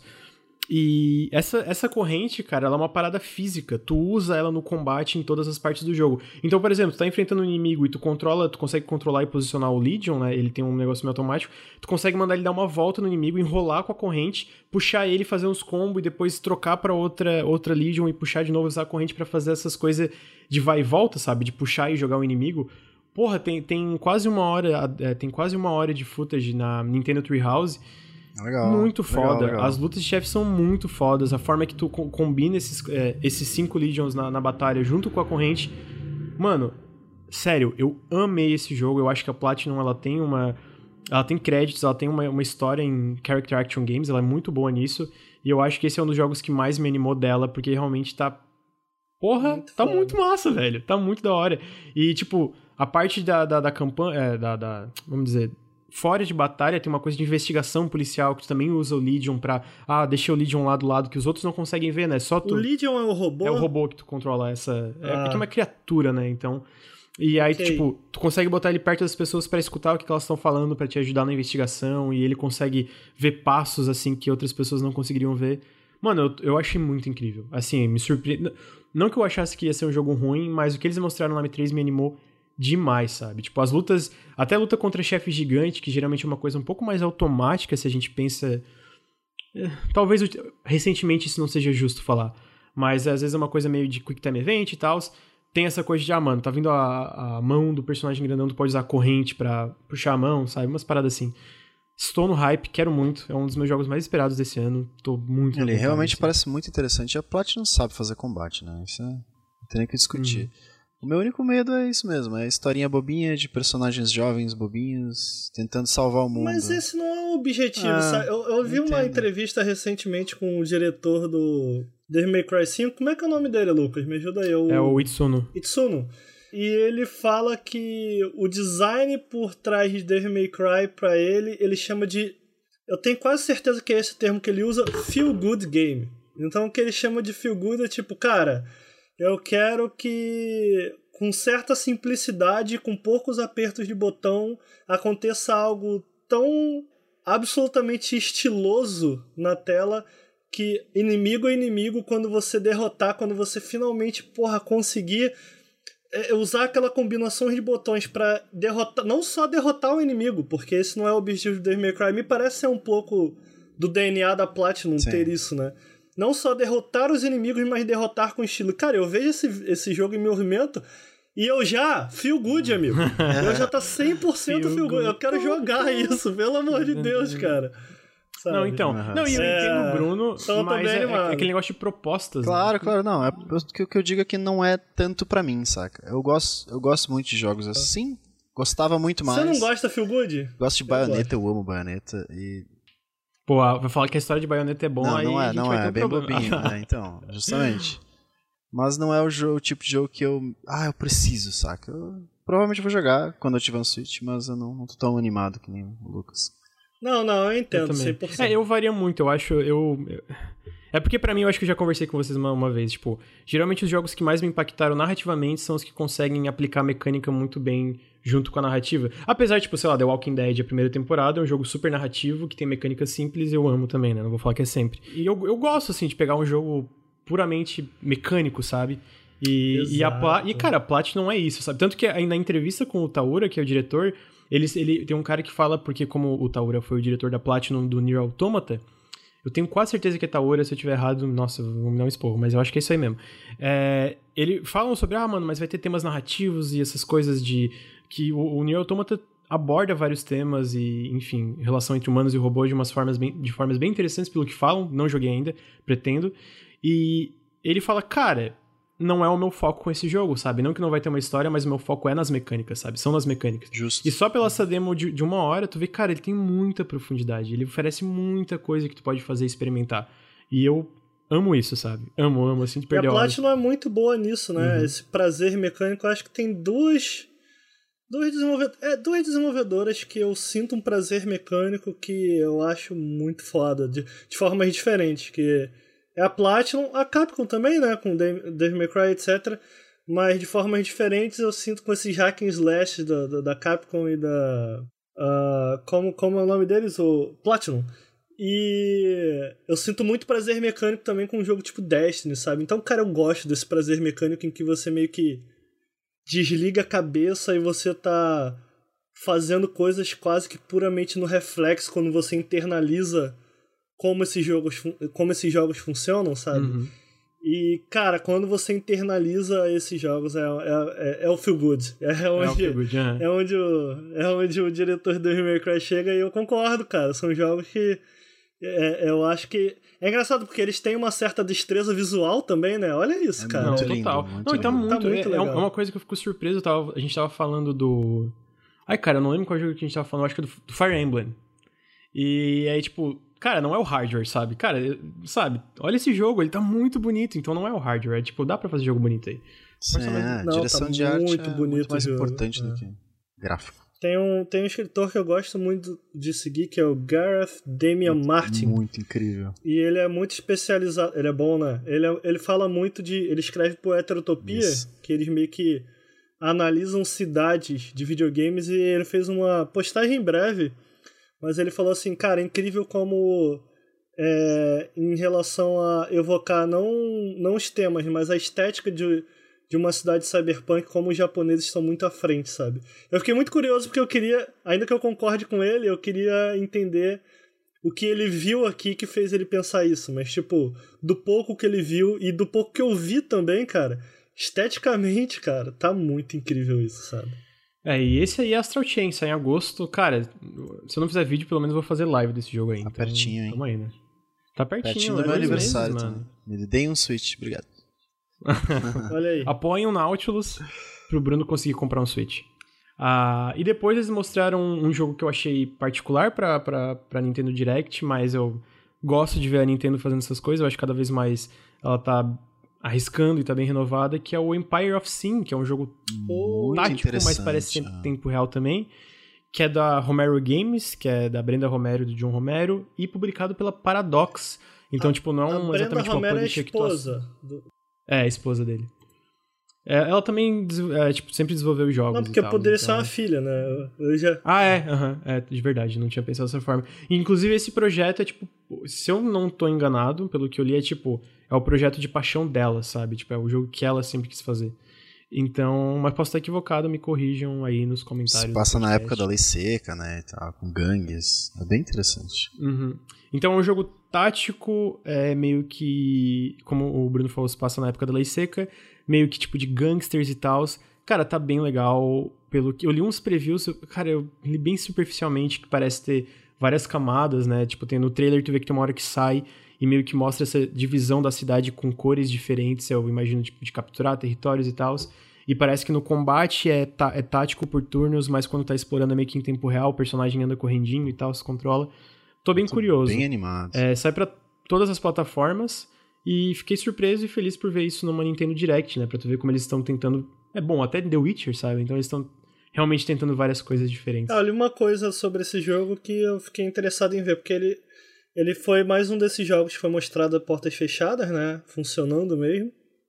E o Waypoint comenta que talvez a parte mais interessante do jogo é que ele capturou bem essa sensação que você encontra em filmes, sabe? Do, essa tensão dos personagens se olhando e que algo, algo muito ruim está prestes a acontecer, sabe? Ah, É, que é muito de filme, assim, então, tipo, eu tô interessado em ver isso em movimento. Uhum. Não, também, tô, tô bem curioso. E depois eles mostraram o jogo da feira pro Ricardo, que Não, não, lembrou não, até não, que não, não, Cyberpunk 2077. Ah, Que. o- Que. Que isso? é que eu tô feliz. Ah, tá, que foi. que foi o Marvel Não! Ultimate Alliance. Não é esse! Não? Eu achei que era o Zelda Não, agora! não, não, ah, tá me enganando. Não, não. Pô, mas ah, tá legal, também. mas eu achei que era o Zelda, pô. Tu, tu pagou Ah. no- um, um total de 10 mil reais no, no Marvel Ultimate Alliance 1 e 2 no PC. Cara, então... sabe o que, que é legal nesses jogos? É que eu, a gente falou um pouquinho mais tarde do Marvel Ultimate Alliance. Ah, eu falei dessa parte mais política que os quadrinhos mais recentes abordam. E esses jogos da Marvel Ultimate Alliance, eles trazem mais o. Como é que eu traduzo? O silliness. É. A parte boba, assim. né? É a parte mais bobocona, sabe? De ter um monte de heróis se enfrentando, falando besteira, ele, todos os jargões deles estão lá, sabe? Enquanto eles atacam. E é uma loucura na tela. Cara, eu me divirto a beça jogando. Eu, eu amo Marvel Ultimate Alliance 1, eu amo o 2 também. Esse 3 parece estar muito mais informado pelos filmes do, do MCU e tal.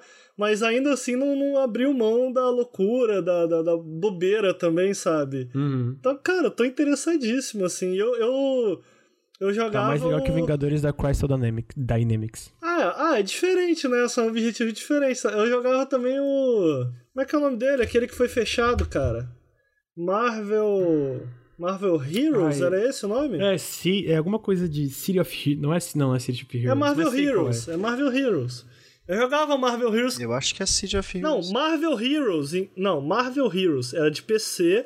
Tu fazia teu herói no MMO? Não, você não fazia. Você escolhia os heróis classes, você podia. Tinha um monte de herói. É, então você podia ser o Homem-Aranha, você podia ser o Daredevil, você podia ser o Wolverine. E cada um tinha uma historinha própria, assim, tinha um arco, um arco de história próprio. Próprio não, o primeiro capítulo que era meio que esse epílogo. Enfim, que era basicamente o Marvel Ultimate Alliance Online. Gente, vocês não sabem esse jogo? Tinha no PC, fechou ano passado, se eu bem me lembro. Não lembro. É Marvel Eu Heroes. já-. É, Era mó legal, cara. Era meio que um diablinho, assim, com um herói. Enfim, eu adoro esses joguinhos e fiquei muito feliz de Marvel Ultimate Alliance voltar, ainda estar vivo. Ficaria muito feliz E se ele saísse. pela Team Ninja. É da Team Ninja mesmo? É da Team Ninja, do pessoal que fez O três? o- É, o Marvel Ultimate Alliance 3 é da Team Ih, Ninja. rapaz, não tô sabendo disso não. Ó, que legal. É, é Ah, publicado cara. pela Nintendo e da Team Ninja. Eu tô bem interessado, cara. Parece que vai ser bem legal. Tomara que ele saia pra outras plataformas mais tarde. Pô, tomara. Eu acho que não, porque rola? é publicado. É porque é publicado e financiado pela Nintendo, que eu Ah, saiba. Nintendo. Caraca, tá bom, né? Eu vou pegar. Comprar um Switch pro Eu Ricardo vou pegar o do também. Nelson e vou jogar em live. Olha aí. Ó, acabou, deu, deu disso aí. Agora a gente vai falar de um jogo muito legal. Porra, Cadence of Hyrule, gente. Caralho, esse jogo é muito bom, mano. Esse jogo é tipo. Como é que esse jogo existe, mano? Como é que a, a, a Nintendo deu The Legend of Zelda pra uma desenvolvedora independente, sabe? Cara, isso é muito da hora. Muito da hora, assim. Eu acho. Porra, eu tô jogando. Vai ter um vídeo desse jogo aí no canal. Tô jogando, mano, tô completamente apaixonado. Eu adoro Crypt of the Necrodancer. Quem não sabe, é uma fusão de The Legend of Zelda com Crypt of the Necrodancer. Começou meio com o pessoal do Crypt of the Necrodancer falando: ah, mano, a gente queria fazer um DLC do Crypt of the Necrodancer, talvez com a participação da Zelda. E virou um jogo completo do zero, usando o universo do The Legend of Zelda. Sabe, tipo, independentemente, assim, vamos dizer, da, da- de alguém gostar ou não do jogo, eu acho muito legal a Nintendo liberar o que é uma das maiores franquias dela pra um time minúsculo, sabe? Que, tipo, quais tipos de possibilidades isso abre. É bom ver isso, Porra, né? Porra, demais, cara. E, e é aquele negócio, sabe? Tipo, de gente que cresceu com Zelda criando um jogo de Zelda, sabe? E um jogo completamente diferente de Zelda, que mistura mecânicas de roguelike e, esse tipo de coisa, sabe? Porra, eu acho muito da hora. Muito da hora. E eu tô adorando o jogo, assim. Realmente acho que é um jogo. Ele consegue, assim, lembrando, por exemplo, jogos como a Link to the Past, ele consegue entender certas partes de exploração do Zelda, do, de top-down, e misturar bem com as mecânicas de rítmicas e de dungeons do Crypt of the Necrodancer, sabe? Eles encaixam bem. Então, tão de parabéns, mano. A trilha sonora do Danny Borowski, que fez a trilha sonora do primeiro Super Meat Boy. A primeira trilha sonora do Super Meat Boy, desculpa.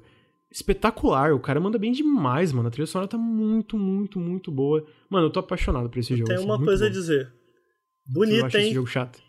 Ah, tá. Realmente. ele é- Muito bonito, cara. Caramba. Não, o sprite work desse jogo tá fantástico. Vai lembrar que um brasileiro trabalhou nele, que é o Mídio, É. que trabalhou no Sonic Mania ainda. Então, eu queria gravar um, um sonar com ele. Pô, Torçam vai por mim. Muito bonito, cara. Impressionante. Não, eu fico enchendo o saco do jogo de sacanagem. Ele tá muito carismático e o pouco que eu vi, que eu vi assistir você jogando, é, eu sequer fechei a live porque eu ficava ouvindo a musiquinha, cara. A musiquinha é maravilhosa. Muito boa, né? Cara, todos os temas estão muito bons, sabe? É. Tema quando tu vai em- em- na parte de Gerudo. E o tema principal, que tem uma, uma subida de, da, da melodia que, é- cara, é muito foda, muito foda. Eu fico dançando enquanto eu jogo, tipo... não- E, cara, tá muito bonito, sério. Tá muito bonito. Tá muito estilosinho o visual, cara. Pô.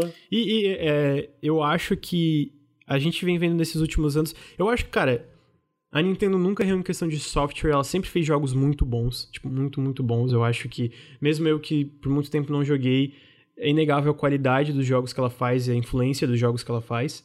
Mas desde que ela- eles começaram a fazer o Switch, eu acho que ela tá uma. Uma Nintendo mais arriscada, sabe? Que e eu, eu, eu tava falando com o Bruno, tipo, uma coisa mais renovada. De tipo, a gente vê um Amiibo, que é a parte oficial dela, tipo, de um jogo independente, do Shovel Knight. A gente vê um Zelda que, cara, deixa várias coisas de lado pra mon- fazer essa parada completamente mundo aberto e diferente. A gente vê um Mario 3D super ambicioso, o maior Mario. A gente vê, um, cara, um- uma desenvolvedora independente fazendo Zelda, sabe? A gente vê mais pra frente também tem, sei lá, o Banjo no Smash, que a gente vai comentar. O Banjo, que é uma propriedade de, da Microsoft, outra first party. Muito curioso pro futuro da Nintendo, sabe? Isso eu acho que é um. É o próprio Cuphead É, também, o- né? É uma. É verdade. O Cuphead, que é um jogo publicado pela Microsoft, que foi pro Switch. E eles citaram no Direct, ah, graças aos nossos amigos da, do estúdio MDR, MDRH e da Microsoft, a gente consegue hoje ter o Cuphead no Switch.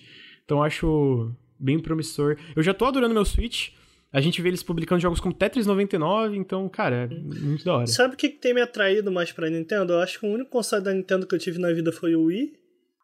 É, na época, Uhum. porque eu queria muito jogar Monster Hunter é, e Zelda. Ah, então, além das franquias da Nintendo, que eu acho que são maravilhosas, e a Nintendo sabe fazer jogo como, jogos como poucos, ele parece estar. ele parece estar. Talvez eu esteja falando besteira, vocês me, me, me consertem, mas a Nintendo parece estar bastante investida em andar na direção de jogos independentes também, que é algo que eu gosto muito, né? É, então, é, me parece o Switch em especial parece ser um console muito bom para jogar esses jogos independentes de forma Não, total. Isso é só, só dando um exemplo pra complementar, tem a Treehouse, né, que é o formato da Nintendo na E3, tem o Nintendo Direct, e depois durante três dias eles fazem demos os- super longas com os desenvolvedores, entrevistando desenvolvedores. O primeiro e o segundo dia são jogos first party, digamos assim, né, jogos deles e tal. Ou third party, que é meio que exclusivo, tem uma parceria com a Nintendo. O terceiro dia é a parte dos indies, é só jogo independente, sabe? Eles mostraram Hollow Knight Silk Song, o Red da Double Fine, ah, o novo Yooka-Laylee, então tu vê que eles estão investindo. Eles têm o Ninjas, que é tipo uma Nintendo Direct só pra jogo Sim. independente. E, porra, isso pra mim faz parte, sabe? Da parte A renovada parte dela. triste é que, tendo conversado com alguns desenvolvedores aqui brasileiros, por exemplo, e até vendo alguns relatos de desenvolvedores lá de fora, mas em especial daqui de dentro, ainda parece ser de todas as empresas a mais difícil de. a mais inacessível, digamos assim. Eu imagino que eles têm uma curadoria Pois é. chata. Ainda que todos esses desenvolvedores com quem eu conversei queriam muito colocar seus jogos no Switch, porque acham que é um bom lugar para se ter um jogo independente, uma plataforma que dá uma boa visibilidade para eles e que os jogadores de lá possuem uma tendência maior a aceitar o tipo de jogos que eles estavam fazendo, que eram esses jogos baseados em clássicos, é, que de fato parece ser algo que o público na Nintendo parece estar mais direcionado. É, enfim, eu gostaria de ver. Pô, seria legal se eles ficassem, se tornassem um pouco mais acessíveis e investissem um pouco mais em, em- nessa galera independente, principalmente porque conseguir esses third parties, exatamente porque o Switch parece ter alguma dificuldade em conseguir pareamento visual com o PS4 e agora com a gente, a gente tá perto de mudar de geração, eu acredito. É, ela tá sempre atrás, né? Os desenvolvedores não parecem, não me parecem tão interessados em fazer jogos só para o Switch, a não ser que exista um grande incentivo por, por parte da Nintendo. Então, é até lógico, né? Eles, pô, então peraí, se, se, se as grandes desenvolvedoras não querem, não estão querendo desenvolver para mim, será que esses caras aqui que estão fazendo esses jogos estranhos, diferentões, de forma independente, não têm interesse?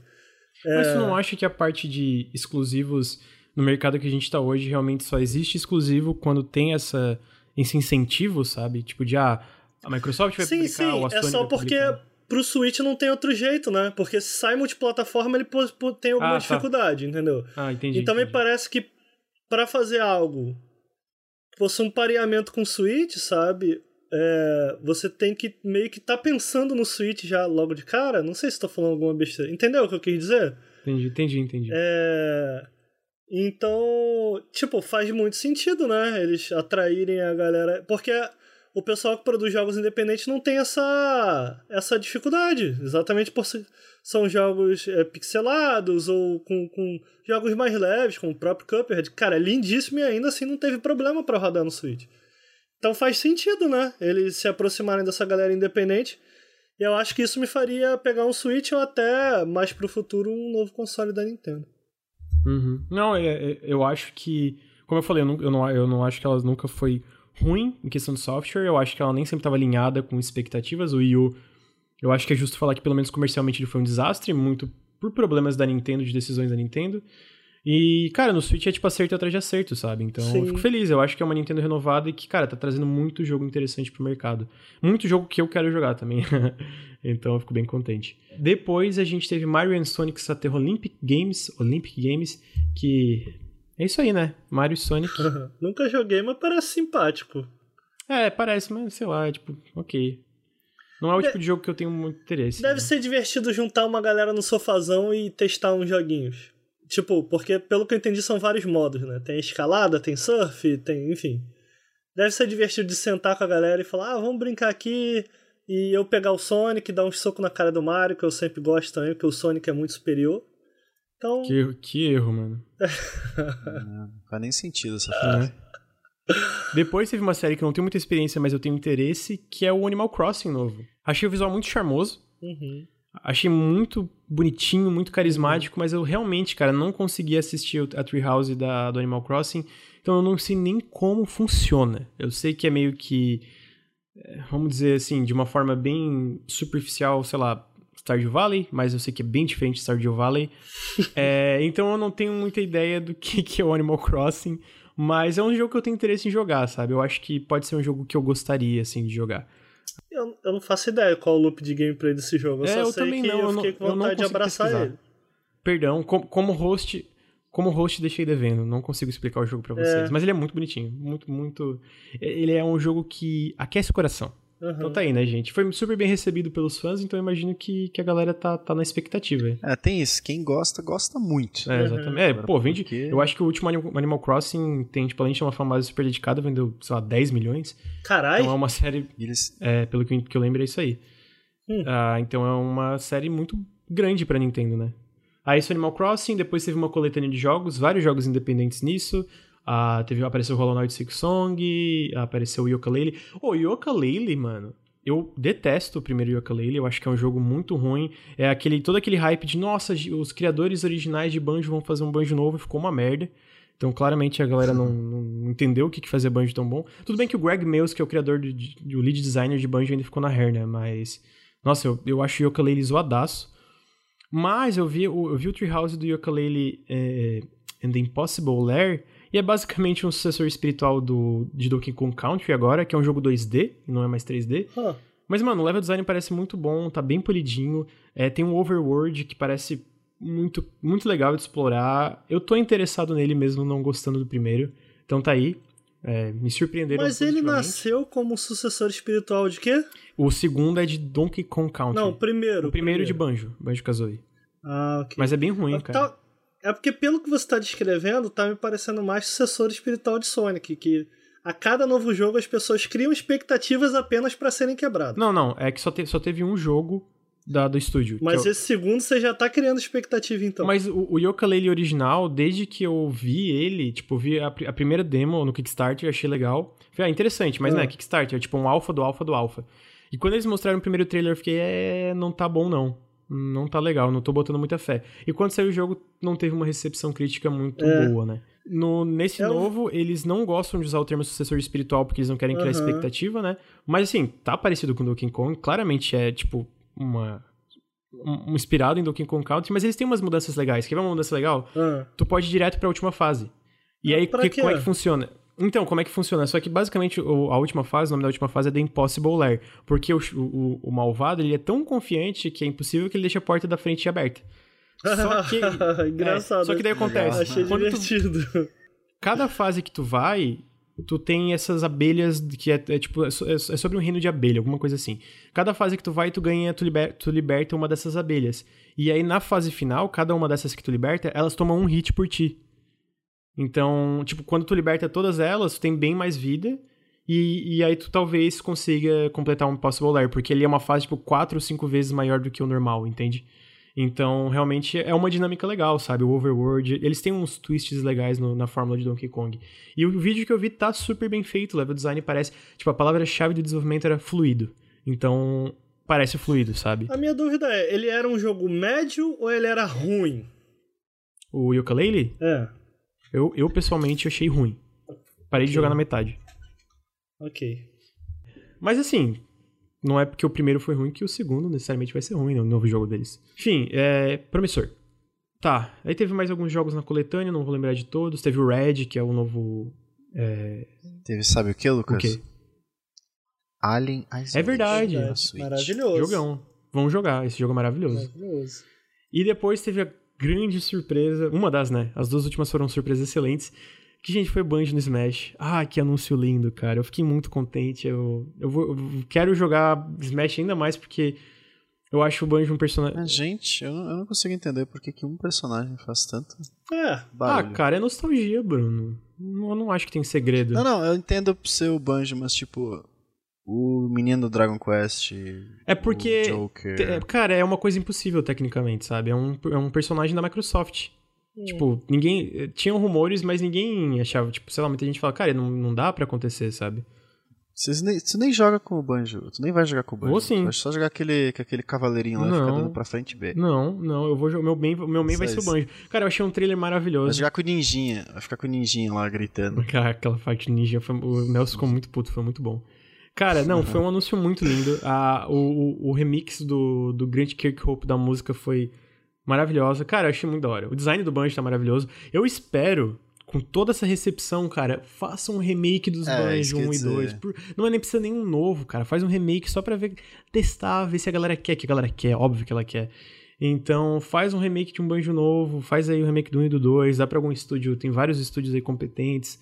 Queria muito, mano, queria. E eu espero que, cara, com essa recepção, com eles pegando o hype do Smash, que, porra, só pra ver a quantidade de visualização e a quantidade da galera, as reações da galera online, tem um, um público, sabe? Então.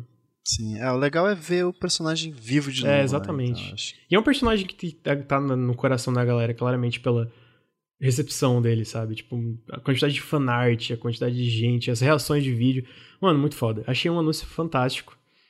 Quero muito, vou jogar. E, mano, Microsoft, dá um green light aí num remake de Banjo, mano. E, por fim, tivemos o Breath of the Wild 2. Eu acho que, cara, eu não esperava que eles iam anunciar Fiquei muito feliz. Não. A Zelda tá. É. A Zelda tá. Cara, a Zelda. É, tá eu, eu acho que o que eu fiquei mais feliz nisso tudo, cara, é que, pô, tão poucas vezes a gente vê, né, uma continuação direta. Até onde eu entendo, Majora é uma continuação do Ocarina of Time, porque eu nunca joguei Majora's Mask. Eu não tenho certeza se é, tipo, direta, mas. É, não sei tipo, se é a mesma Hyrule.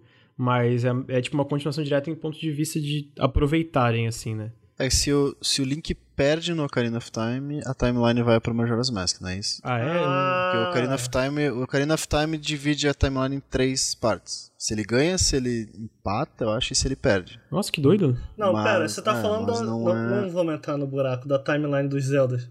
É, pois é, eu não tenho certeza porque eu não Mas joguei. pior que né? oficial, né? É, não, é anime. oficial. É oficial. É, então, o que eu fiquei feliz, cara, eu, eu, de forma geral eu gosto. Eu gosto muito da Zelda desse jogo. Eu gosto muito da Eu Zelda. também, desse acho jogo. ela muito foda, acho ela muito foda. Mas eu, eu não sei se você acha isso também, eu gosto de forma geral de todos os personagens desse jogo, sabe? E tipo, durante um bom tempo enquanto eu jogava Breath of the Wild, porque você explora a história do jogo basi- basicamente através dessas memórias.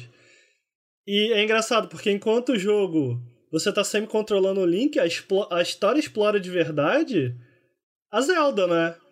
É, então tem esse. Tipo, a Zelda me parece ser definitivamente a protagonista da narrativa, mas o, o link do jogo, e eu digo do jogo mecanicamente, do jogo, a parte jogo, sabe? E eu tô muito curioso pra ver como, em primeiro lugar, como eles vão explorar a história desses personagens agora. Sabe? Tipo.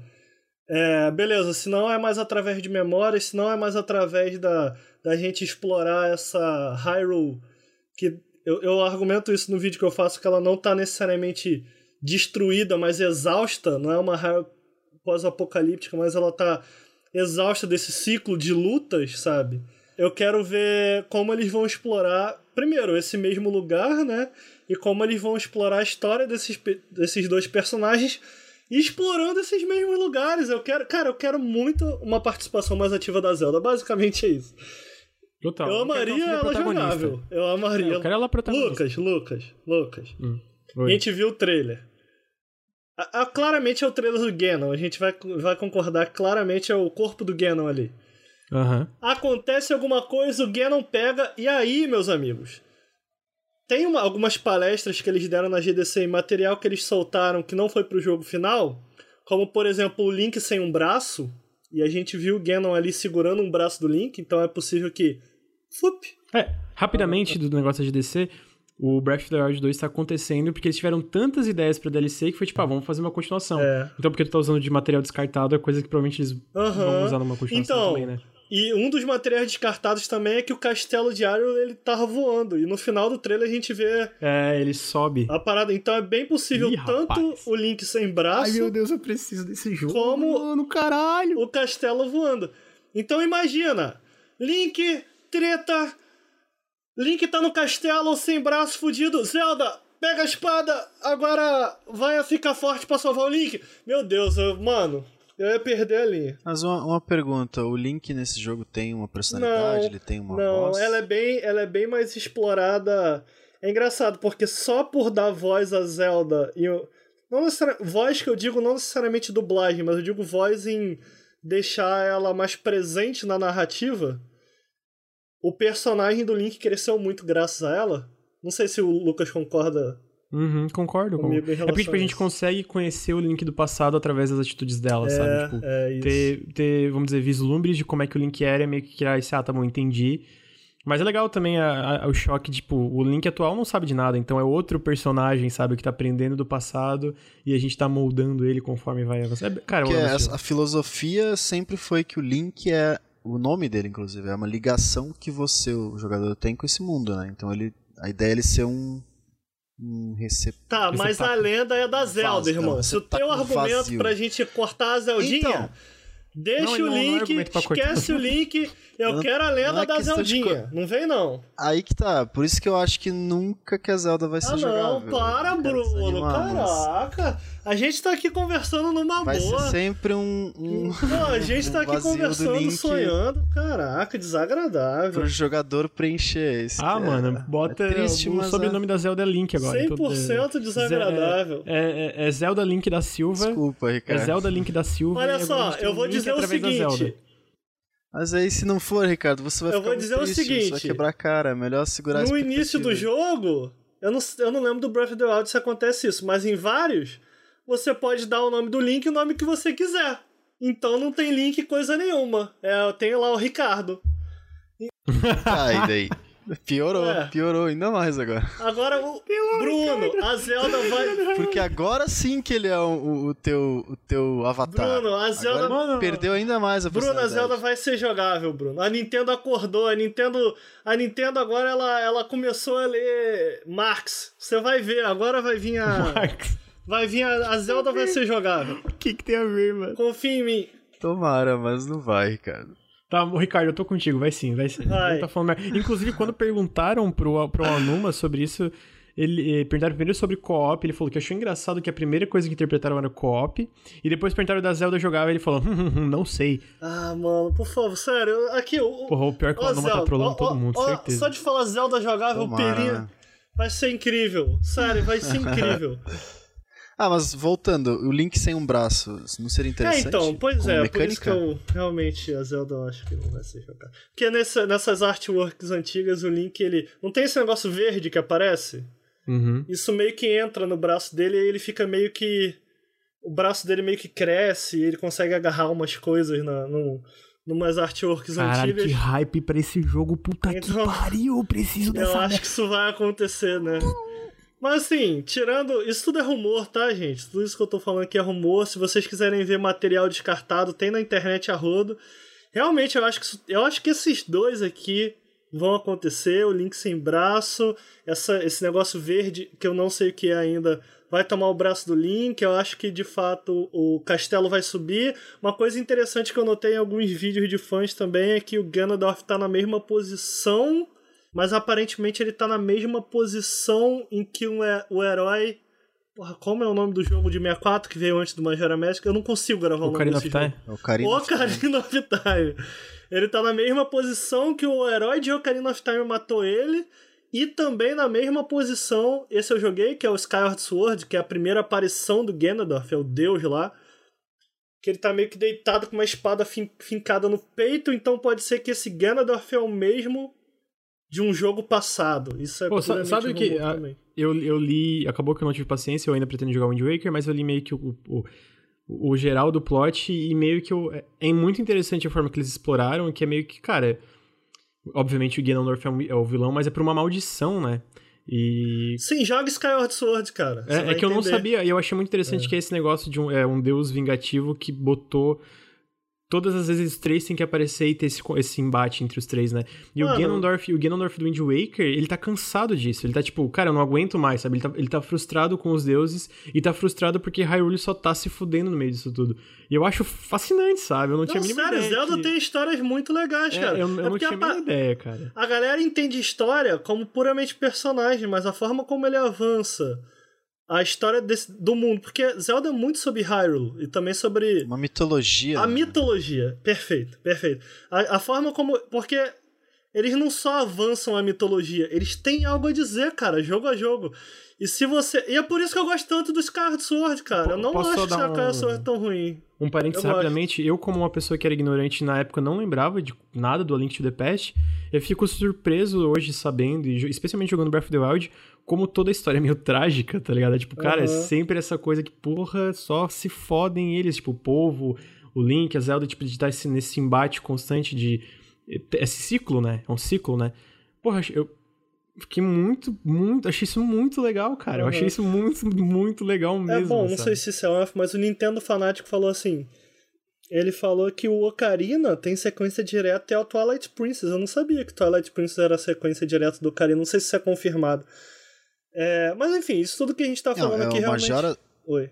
É o Majora's Mask, depois o Ocarina, depois o Twilight Princess, que é a continuação do Majora's Mask, não é isso? Não sei, eu realmente não sei em relação... É porque é foda. É, eu joguei muitos desses jogos, em especial de 64, apesar de nunca ter jogado Majora, quando eu era muito moleque, né? Então eu não entendi o que estava acontecendo, eu não entendi a história, sabe? É, então tem muita coisa que eu não, não entendo assim. Mas enfim, eu tô, eu tô muito no hype. Eu acho que Breath of the Wild é um jogo incrível. Eu tô é, eu muito interessado. E, Pô, cara, é incrível, cara. Não, é, é espetacular. É. é. eu tenho que consertar isso, eu preciso jogar muito. Eu acho que o que a gente tem é, é, de, de confirmado é que de fato vai ser na mesma Hyrule, vai ser no mesmo mapa, né? Uhum. É, não, que ele é confirmou. Curioso. Ele, ele confirmou, o Aonuma falou, cara, a gente vai usar a mesma. Sim, obviamente não vai ser a mesma Hyrule, tipo, totalmente igual geograficamente, de certo vão ter mudanças fundamentais nisso tudo, tanto que a gente vê o trailer com o castelo meio que explodindo para cima, né? Então, talvez essa ideia que tu tinha falado que eles descartaram de um, de uma de um castelo de Hyrule flutuante esteja aqui ou não, não sei o que vai acontecer. Cara, eu só sei que eu tô muito interessado, porque, mano, ai, mano, é muito perfeito esse jogo, o final é muito lindo, a Zelda é muito linda, o Link é muito lindo, o Hyrule é muito linda, tudo é lindo, sabe? Eu quero esse jogo. sem dar spoiler, eu gosto muito de como como todo Zelda no final a Triforce de alguma forma é reunida e né, acontecem coisas. Eu gosto muito da forma como a Triforce é adquirida nesse jogo e como ela envolve muito mais a Zelda do que todos os outros personagens da trama. E eu acho cara, de, de verdade, eu acho que é muita hora da Zelda a gente ver uma Zelda jogável, porque a gente já viu a Zelda jogável em outros jogos. Esse. Esse Musou, eu não sei o nome desse jogo. É. Uh, Hyrule Warriors, Warriors. isso. Hyrule Warriors. Tem a Zelda, inclusive tem a Zelda do Breath of the Wild. Jogável, mas a gente nunca viu uma Zelda jogável num desses jogos principais, né? Então, pô, cara. É, o, o Do it! Ou, melhor, of Hyrule cara. é Zelda jogável também. Não, mas não é um jogo principal, é isso Eu que eu tô sei. falando. Ou melhor, cara, de, de verdade. Pensa aqui comigo, Lucas. Eu sei que a gente tá em sintonia porque eu sei que você gosta. A lá o que eles fizeram Prince of Persia 2016. Porra, seria animal, mano. Pô, seria irado. Nossa, mano. vai Então. 2006. 2000... É. É 2006. Não, 2006, desculpa, 2006. 2008, é 2008. Maravilhoso. 2008, é verdade. Isso, 2008. Cara, esse jogo é maravilhoso, mano. Eu lembro que na época ele foi super mal recebido. Ai, não, mas aí tu não morre. Porra, morre sim, só que o checkpoint é muito. Muito perdo, perdoa bastante. Mas, cara, eu amo esse jogo. O final desse Ah, jogo é não, eu foda. acho que morre, cara. Se tu cai, se tu cai, a energia do bicho volta. Só que, mano, eu acho, eu adoro esse jogo. Eu Eu também. Eu- cara, eu, Enfim. eu amo o final desse jogo. Eu lembro que fiquei, Imagina- caralho, mano. Porque Maravilhoso, a- a- maravilhoso. se tem uma coisa que videogames aprenderam em fazer personagens é, é, é, que, que te seguem, é que eles precisam ter a- alguma agência por si só. É o que a gente viu, por exemplo, no Atreus, sabe? Tem coisas que ele faz do God of War, tem coisas que ele faz às vezes, e até mesmo quando ele se nega a fazer, que são muito interessantes. Então eu ficaria satisfeito com uma Zelda muito caprichada, muito bem feita pra comentar, de repente ser a voz que o Link não tem, sabe? Ao explorar de Seria novo esse legal. mundo. Eu queria muito um botãozinho contextualzinho pra ela. Só pelo menos um botão, Nintendo. É, é foda. Pelo menos um. Deixa, deixa, a, gente, deixa a gente sonhar, Nintendo. Deixa Bruno, me deixa sonhar. Eu O Bruno deixo, tá com uma cara de, mano, vocês vão quebrar a cara. Eu acho que ele. É, mas eu não quero que Exa- vocês fiquem Cara, eu tô muito no é Tu sabe, sério. tu sabe, né, o Ricardo? Ele tá falando isso porque ele quer que a gente não quebre a cara, mas não tem como não sonhar. Com esse jogo. esse Cara, jogo- se a Zelda, esse olha só. jogo Faz a gente acreditar no melhor da humanidade. Vocês clipem isso, hein? Se a Zelda não for jogável, eu não jogo mais nenhum Zelda. A Zelda morreu pra mim. É isso que eu tenho a dizer. Mentiroso, tu não vai jogar. Ricardo, tu vai se arrepender quando tu ver Breath A of the Zelda vai ser jogável. A Zelda vai ser jogável. É isso que eu tenho a dizer. Acaba Ai, esse ele tá fudido. Tá, gente, é, antes de encerrar, eu só quero falar mais um joguinho. E acabou. É, o Hollow Knight Silk Song, é, a gente teve informações bem legais, que primeiro que a Hornet não é muda, então eu achei isso muito diferente. Ela, Legal, ela, con- legal pra ela conversa, ela conversa com os personagens, ela fala. Caramba. Sim, fala, não. Hello, my name is Hornet, com aquele blá blá blá blá, né, que ela faz. Mas ela conversa com os personagens, interage diretamente com eles, diferente do Hollow Knight, que é mudo. E tem uma demo muito legal, na- de novo, eu- a Nintendo Treehouse é fantástico, eu acho que todas as publishers da existência deviam combinar esse é, copiar esse modelo. E, cara, tem muito detalhezinho legal, a interação, o lance desse mundo também tá ne- ne- nesse ciclo que Knight estava de os insetos estarem perdendo a, a, a deles, eles estarem sendo controlados por outra coisa, né? Tipo, isso também existe nesse mundo novo que ela tá. E ela interagir diretamente com os personagens dá uma dinâmica muito legal. Enfim, eu tô muito curioso. Ai, sei lá, é- o Ricardo tá comigo nessa também, de. Não, é mais porque no original a gente não tinha um protagonista que falava. É, eu- eu achei isso Agora a gente tem. Agora a gente e- tem. e não tava. Tipo, em nenhum momento mostrava ela falando com os personagens no trailer original, que eu lembre. Então, eu achei legal isso. Eu acho que, porra, dá uma diferença bem grande pro. pro, story, eh, pro, pro storytelling, pra narrativa do jogo, sabe? Claramente é um jogo que, por design, quer ser muito mais ágil. Você pode ir, ir com ele aos poucos se você quiser, mas ela é muito mais rápida, sabe? Até o plataforma parece ter sido um pouco mais facilitado por conta disso, pela facilidade que ela tem em relação ao Hollow Knight original. E, e mais nada. É, tem, tem muito gameplay. Felizmente saiu muito gameplay dele. E tudo que O eu Ricardo vi, vai cara, fazer um janela indie. é, pô, faço, com certeza. Me parece um. Me parece um Hollow Knight maior e melhor, sabe? Uhum. Tipo, porra. É, não só maior não melhor. é pouca merda, né? é que eu diria diferente, sabe? Eles estão mudando certas coisas, tipo, Bom, pode ser coisas pequenas, mas que eu acho que no gameplay vai fazer uma baita diferença. Tipo, agora não tem mais Charms. É Charms no primeiro, né? O nome daqueles negócios. Que era muito bom esse sisteminha, velho. Eu, eu gostava, mas, tipo, eu acho tem interessante. crafting agora, né? Que eles dispensaram que são ferramentas agora que tu usa, né? Então, eu acho que ferramentas que é uma, é uma coisa um pouco mais ativa do que passiva, que às vezes era no, no primeiro Hollow Knight. Eu vendo, vendo os gameplays, eu acho que os backgrounds estão ainda mais polidos e eles mesclam melhor com, com o cenário que tu anda, sabe? Então, mano, eu tô muito no hype. O Hollow Knight primeiro é, o primeiro Hollow Knight é incrível. É maravilhoso, sério, joguem, é. joguem. Pessoal que tá ouvindo a gente aí no chat, é, é, o pessoal que tá ouvindo a gente também no podcast, cara, joguem, dê uma chance a Hollow Knight. É. E com isso, nossa, gente, olha só, vou falar uma coisa. Deu 4 horas de bruto, o anterior deu 3 horas de bruto. Esse podcast vai ser dividido, eu odeio vocês do fundo do meu coração. Mentira, cara, mas era muita coisa. Bicho, o Totoro dividiu em três, mano. Não, então, é, tipo, eu, eu, ainda é... bem que eu decidi que a gente ia pular algumas coisas, senão a gente tava fudido. Mas olha só, é... uma pergunta final pra gente encerrar. Eu queria que vocês me falassem o destaque de vocês da E3. Que... Ricardo, não, pode, não vale Cyberpunk. É... O destaque de vocês da E3 que se vocês pudessem, vocês pegavam agora para jogar. Pô, ele vai falar Hollow Knight, por que, que eu não falei é, que não falei Hollow Knight? É foda, porque os jogos que eu acho que eu tô mais ansioso no momento. Não que, cara, eu esteja ansiosíssimo por, por Hollow Knight, mas os que eu estou mais ansioso, cara, eles nem fizeram nada para me convencer, eles só existem. tipo, tipo Cyberpunk, sabe? Sim, o Cyberpunk tá com muitas coisas, mas eu tenho. Cyberpunk para mim ainda é um grande ponto de interrogação, sabe? É, em relação a muita coisa. Tudo aponta que vai ser incrível, mas é um grande ponto de interrogação. É, mas, cara, acho que o jogo que eu saí mais animado e que, cara. Escolhe um, Ricardo. Você quer tá, colocar as mãos agora? Cara, Zelda. Zelda e a Zelda vai ser jogável. E acabou. É isso. Então, eu tô pensando, e sempre que eu paro para pensar, me vem na cabeça o 12 Minutes. Huh. Não sei, alguma coisa Gostei, nesse jogo. boa escolha.